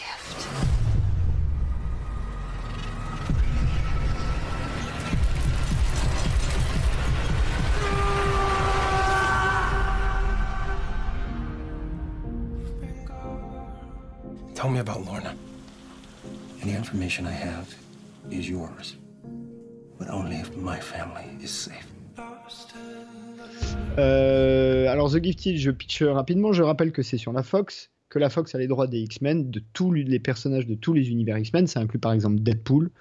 Euh, et euh, Brian Singer, qui est le papa de l'adaptation cinématographique des X-Men, et qui depuis, même s'il les a pas tous réalisés, a été dans la production en revanche de tous, euh, est un peu aux manettes de tout ça. The Gifted, ça raconte, c'est simple, euh, dans l'univers de The Gifted, euh, le- les X-Men ont disparu, la confrérie de Magneto a disparu, et il y a un groupe d'agents et même de un procureur qui sont chargés en fait de chasser et punir les crimes mutants.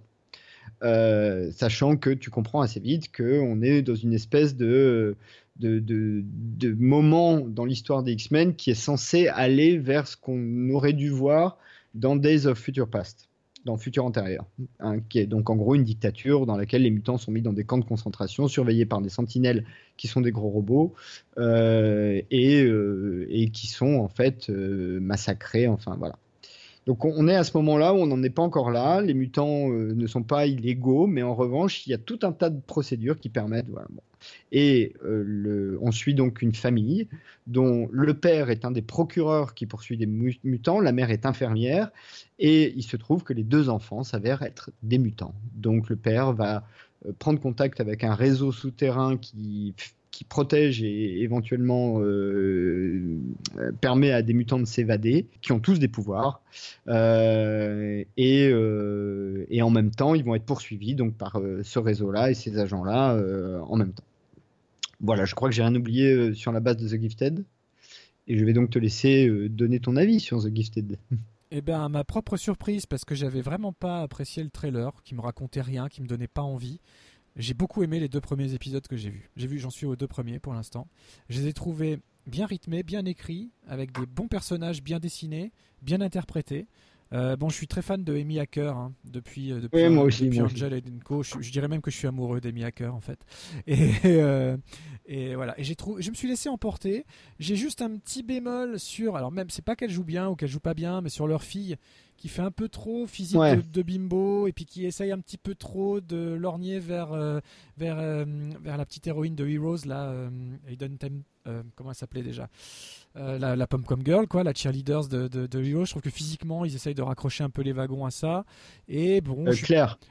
voilà. Et je suis pas, je suis bon, c'est le- seul bémol que j'ai parce qu'après je veux pas, je veux pas dire que l'actrice est déméritante, au contraire, euh, son pouvoir est plutôt intéressant, euh, mais je suis plus accroché au, au- au frère qui a qui a pas du tout le physique du quarterback, lui quant à lui, qui a même plutôt le physique du petit geek euh, pour qui la vie a été déjà serait déjà pas facile Ah, même s'il n'avait pas de le- pouvoir, voilà. C'est le petit geek qui se fait euh, Bah, bullied, euh, qui se je- fait taper dessus euh, par, euh, par les. C'est bien ce que les- je dis. les sportifs, quoi. Voilà, mais même Mm. s'il n'avait pas de pouvoir et même s'il n'était pas concerné par, cette, euh, par ce racisme anti-mutant, c'est un, un ado qui aurait des problèmes de toute façon.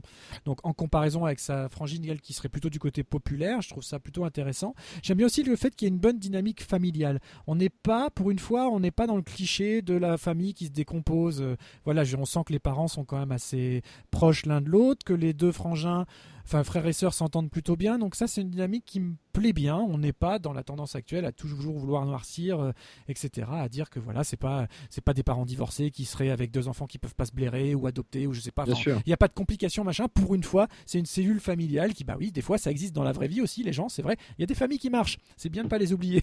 A parents, Euh, deux enfants. voilà c'est des trucs qui marchent comme ça des fois. C'est bizarre hein. et euh, donc non j'ai trouvé ça bien rythmé bien foutu. Euh, un bon casting global des effets euh, suffisamment euh, cohérents Ils sont beaux, les... ils sont pas mal les effets spéciaux. Hein. Tout à fait. Et puis, euh, et puis un bon suspense. Vraiment un bon suspense quand il y a ce, quand il y a la, la personnage de, je vais l'appeler Mulan parce que l'actrice jouait Mulan dans Once Upon a Time. Euh, elle est dans les vapes. Ah, elle est sublime là-dedans, avec et- ses yeux voilà, verts, là. Elle ouvre, elle ouvre des portails quand elle est en pleine possession de ses pouvoirs. Et là, elle a un problème qui fait qu'elle est dans les, elle est dans le plus ou moins comateuse quoi et quand elle se réveille de temps en temps elle ouvre des portails malgré elle et dont un où qui les met directement en danger et donc elle euh, la, la- la- la petite héroïne arrive à refermer ces portails Jamie Chung. Jamie Chung, voilà. Et euh, arrive à refermer, l'autre arrive à refermer les portails euh, euh, autant qu'elle le peut. Et tout ça, tout ça c'est très bien géré, tout ça, tout ça c'est très bien joué. Je- voilà, je trouve ça. Ah, Alors, euh, avant d'aller un tout petit peu plus loin, parce qu'il y a quand même des trucs à dire sur The Gifted, il faut quand même dire deux trois petites choses. Euh, le rôle donc de la maman est joué par Amy Hacker, qui fait là pour le coup encore une interprétation assez différente de d'autres choses dans lesquelles on a pu la voir, donc c'est plutôt agréable. Euh, le papa lui est joué par Stephen Moyer qu'on a pu voir dans True Blood. C'était le vampire, le principal vampire de True Blood. Bill le vampire. Alors moi, je t'avoue, que je, je me lasserai jamais Ouais, de dire Bill ça. le vampire. Bill le vampire. Bill le vampire. Alors, je t'avoue que quand j'ai vu le début de The Gifted, du pilote de The Gifted, j'étais pas très convaincu. Et au fur et à mesure des trois premiers épisodes, moi j'en ai vu trois, je crois. euh, je, crois qu'il va faire le job. Euh, il faut les citer. Donc, on a dit Jamie Chung euh, joue Blink. la fille est donc interprétée par Nathalie Aline Lind et elle, elle fait des espèces de chants de force plus ou moins. Le jeune garçon est interprété par Percy Hines, euh, qui lui, en revanche, euh, se fait des gros blasts de la mort qui tue, et voilà. Euh, et il faut sans doute aussi citer Chantil qui joue Eclipse. Et, j'en oublie un. Et euh, Blair Redford qui joue euh, Thunderbird, qui est un personnage en revanche qui est assez connu. euh, et on a Polaris aussi qui a toute un, une séquence en tôle où elle aussi, elle, a des trucs assez intéressants. The Gifted, ce que je trouve vraiment très intéressant dans The Gifted, c'est qu'ils arrivent sous le prétexte d'un espèce de show, on va dire, d'action familiale, à te travailler la mythologie des mutants mieux que euh, dans Days of Future Past. Pour raconter finalement à la fin, une histoire qui va exactement dans la même direction. Et ça, je l'ai dit au moment où on en avait parlé dans quand je, Day of Future Past, moi c'est ma grande frustration devant le film, c'est qu'ils ont quasiment occulté la partie du futur euh, et cette société dictatoriale avec ses camps, avec les sentinelles. D'ailleurs, dans The Gifted, les agents, c'est ils- ils- le, c'est le service sentinelle, le Sentinel Service, qui est résumé SS, évidemment. Euh, et donc, il y, a- plein de choses intéressantes dans The Gifted. C'est plutôt bien troussé. et ça, a plutôt de la gueule. Tu, ça pique pas les yeux, quoi. Euh, euh, T'as toutes ces séquences, tu sais, avec les, les, quand la Jamie Chung est en crise, elle ouvre plein de ponts, et c'est à chaque fois la, jeune fille qui les ferme. Ça fait des espèces de, bulles bizarres, euh, violettes, euh, étranges. C'est plutôt bien foutu. La séquence où le jeune garçon manifeste ses pouvoirs pour la première fois, c'est quand même pas mal, elle est pas mal faite aussi. Attendu euh, pour tous ceux qui suivent un peu les histoires de mutants, euh, euh, il n'y a pas de surprise là-dedans. Mais je trouve qu'ils arrivent à balancer tout un tas d'éléments. euh, un petit peu comme euh, Légion avait pu le faire d'une manière très différente.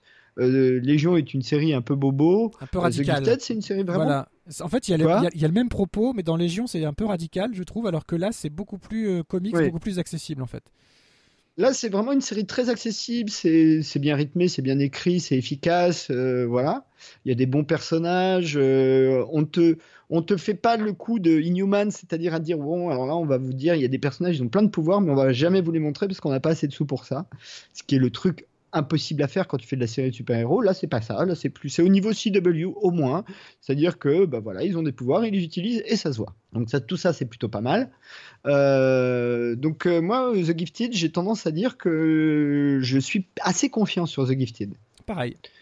Tu vois, on n'en avait pas parlé avant, Euh, et une fois de plus, on se retrouve là-dessus. Ouais, ouais. Bon, après, là, dans les deux cas, Inhuman and The Gifted, il y a quand même des critères objectifs qui sont assez clairs d'un côté euh, en négatif et de l'autre en positif aussi. hein. Absolument. Bah oui, c'est pas. c'est- tellement C'est pas uniquement une question voilà, de, de, de sensibilité. C'est, il y a, il y a un côté cache-misère un peu dans Inhuman. c'est- Désolé d'être désagréable, mais euh, il y a quand même un côté cache-misère.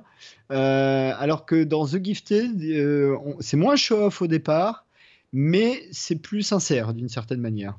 Oui, et ça se ressent. Ça se ressent quasiment à chaque séquence. Même Ouais. si, encore une fois, je le redis, il y a quand même un bel effort euh, d'interprétation sur Inhumans. hein. Franchement, euh, Hanson Mount en flèche noire, c'est un.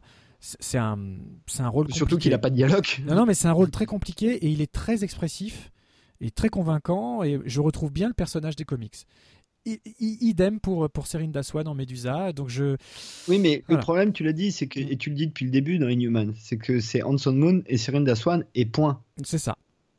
Exactement. C'est, un peu le problème, c'est que le reste, ça suit pas. Donc. euh, D'ailleurs, je, me demande, je me demande et- même, la question que je me pose, c'est est-ce qu'ils n'avaient pas déjà été castés dès le départ sur le projet le film, film. Tu Ouais, vois? je, je pense. Parce qu'il y a vraiment, pense, un- je il y a que vraiment une différence de niveau entre ces deux-là Ouais, ouais, ouais, et le je, reste. Je pense. Et, et j'ajoute que non, c'est non, c'est les atouts, mais t'en as un qui peut pas parler.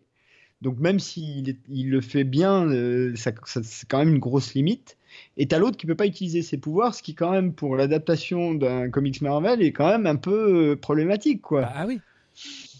Bah, tu enlèves l'âme. Donc, hein. euh, tu enlèves finalement, tu enlèves le cœur du comics de, de- de ce que sont les. Enfin non, Flèche Noire au moins c'est son personnage. Il a effectivement c'est un handicap, il ne peut pas parler sous peine de détruire le monde. hein. Donc euh, ça c'est ça c'est bien respecté. En revanche, on, le- on leur enlève le costume aussi. Ils sont sur Terre, voilà, il est en jean, il se balade en jean quand il n'est pas en, en combinaison orange parce qu'il est emprisonné. costard, euh, voilà, ou en c'est- costard. ou en costard. Enfin c'est du coup c'est tu retrouves pas les personnages. Moi c'est pas comme ça que j'ai envie de voir les Inhumains du tout. Mais alors pas du tout. Non, mais je, je te dis, euh, moi quand j'ai vu le, je sais plus dans quel épisode, tu sais, il y a ce moment où il est au milieu d'une d'une rue et puis il se fait poursuivre par euh, les, les flics euh, et qui finissent par, enfin, qui finissent par le choper. Il a un tout petit hic et ça explose tout ce qu'il y a autour de lui. Exactement. la scène, la scène est une des scènes pas mal de Inhumans. Le seul problème, c'est que quand je l'ai vu, je me suis dit ah ça y est, on a le budget effet spécial de l'épisode. Tout y est passé. plus. Tout y est passé. Vite, vite couper les cheveux de Médusa, on n'a plus d'argent. Vite, vite, vite.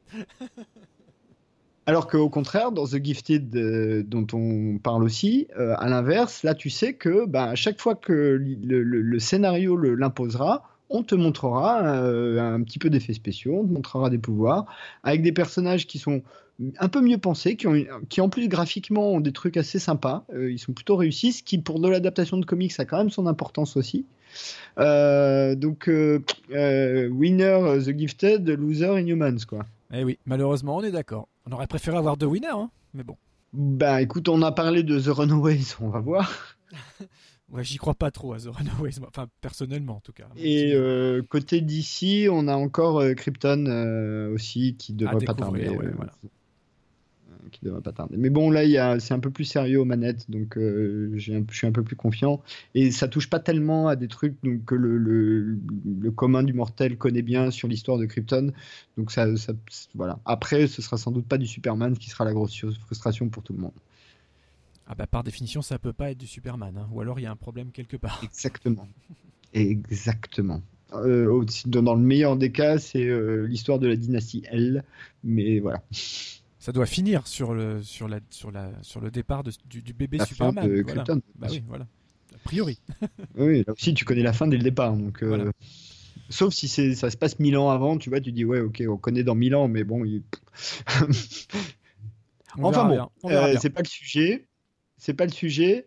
Euh, Gifted, euh, je pense qu'on peut dire qu'on vous le conseille. Oui, carrément. Et que pour Ouais. l'instant. Et que pour l'instant, euh, alors juste, ah oui, c'est ça que je voulais dire. Donc The Gifted aux manettes, il y a un monsieur qui s'appelle Matt Nixt et Matt Nixt, il a fait pas mal de séries avant et de pas mal de séries. Il a fait Burn Notice, il a fait Complications, The Comedians et The Good Guys. Pas mal. Donc il est plutôt. Alors ce qui est étonnant, c'est qu'il est plutôt dans des séries qui utilisent un genre, genre le, le polar ou le truc d'espionnage ou voilà pour faire de la comédie. Et en revanche, The Gifted, c'est pas très comique. Ça, il faut le dire aussi. Il n'y a pas beaucoup de, tu vois, il y a pas beaucoup de comédie dans The Gifted. Ça reste quand même euh, plutôt drama, quoi. Euh, oui, même pas mal drama. hein. Pas mal drama. Par exemple, il y a- Mhm. il y, a la scène au bowling qui est Mhm. assez forte, je trouve. Parce que tu pars justement d'un environnement Ouais. familial, machin, qui part en sucette sur.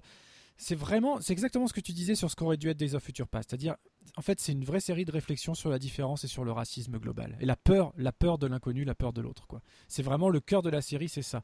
Au-delà des effets spéciaux, des pouvoirs, etc. Et je trouve que là, ça marche effectivement, pour le coup, mieux qu'au cinéma. En, tout cas, sur la base des tout premiers épisodes. Faut voir sur la longueur ce que ça construit. Mais parce qu'après, ça peut vite, vite devenir répétitif aussi comme, euh, comme formule.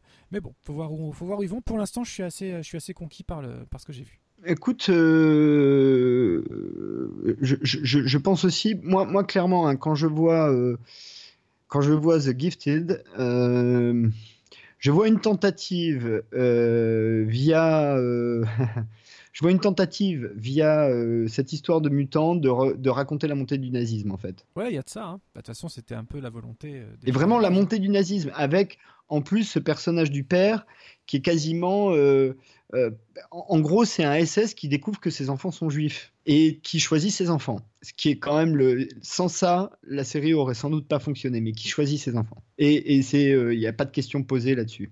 D'ailleurs, je trouve. Et je, sachant je- que c'est un je l'ai sujet, trouvé euh, très bon dans la, dans, c'est dans l'épisode 2, je crois, toute la, sé- toute la séquence d'interrogatoire. L'interrogatoire. Voilà où on fait Ouais. venir sa mère et tout ça. Et j'ai trouvé vraiment, vraiment un très bon niveau de jeu, quoi. Et je le trouvais pas toujours très bon dans True Blood, moi personnellement. Et là, euh, il m'a, il m'a bien Moi non rattrapé. plus, je suis d'accord. Et, et, euh, je, je conclurai peut-être juste en disant que Brian Singer, c'est quand même quelque chose qui l'intéresse un peu, hein, puisque en 98, il réalise un élève doué euh, qui est déjà euh, sur cette thématique-là. Enfin, c'est pas quelque chose qui lui. Il a réalisé. euh, non, il a produit Valkyrie. Oui, et puis, et puis, et puis, il en a fait Et l'ouverture. réalisé Valkyrie, je dis des et conneries, il a réalisé Il a Valkyrie. réalisé Valkyrie et puis l'ouverture du, du premier X-Men. Enfin, et- enfin voilà, c'est vraiment un Oui, thème oui, récurrent à la série. donc, bien sûr. à la oui, franchise non, ça fait série. partie des. Oui, oui. Et, et, et c'est pas. euh, Alors, euh, n'y voyez, euh, je, je suis un peu prudent par les temps qui courent, n'y voyez surtout aucune, euh, aucun euh, antisémitisme de ma part, c'est quelque chose que je ne connais pas, Euh, l'antisémitisme, hein, j'entends. Donc euh, c'est pas ça, mais euh, dans les comics, euh, pendant très longtemps, euh, beaucoup de dessinateurs et de scénaristes étaient d'origine juive. Ils se sont d'ailleurs beaucoup uti- servi des comics pour euh, essayer de défendre, et notamment pendant la guerre, euh, les juifs d'Europe. Euh, euh, Jerry Schuster, euh, Siegel, euh, enfin tous ces gens-là. Euh, et que du coup, dès euh, les comics Days of Future Past, dès ces histoires de mutants, c'est quelque chose qui existait quasiment depuis le départ, comme étant euh, quelque chose autour quand même de, euh, l'Holocauste. Et là, on est vraiment dans le sujet et dans l'adaptation, c'est-à-dire le fait de le faire à la télé dans une série et de respecter cet esprit-là.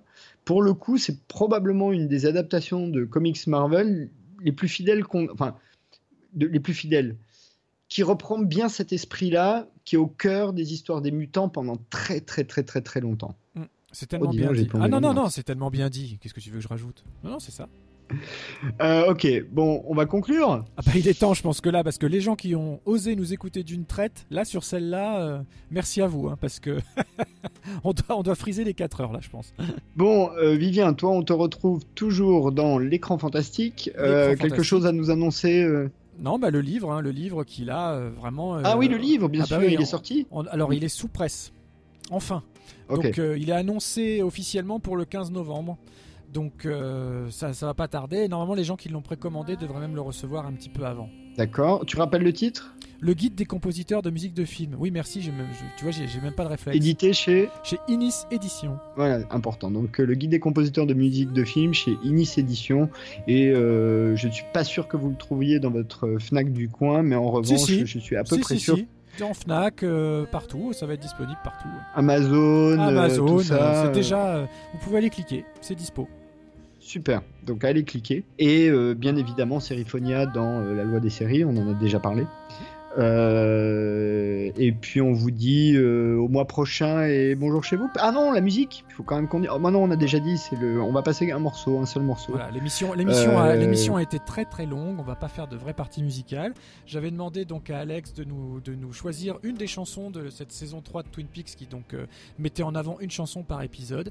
Il a choisi la chanson No Stars par Rebecca Del Rio. C'est vrai que c'est une très belle chanson qui reprend bien l'esprit de même des premières séries. On pense à Julie Cruz, on pense à Angelo Badalamenti, tout ça.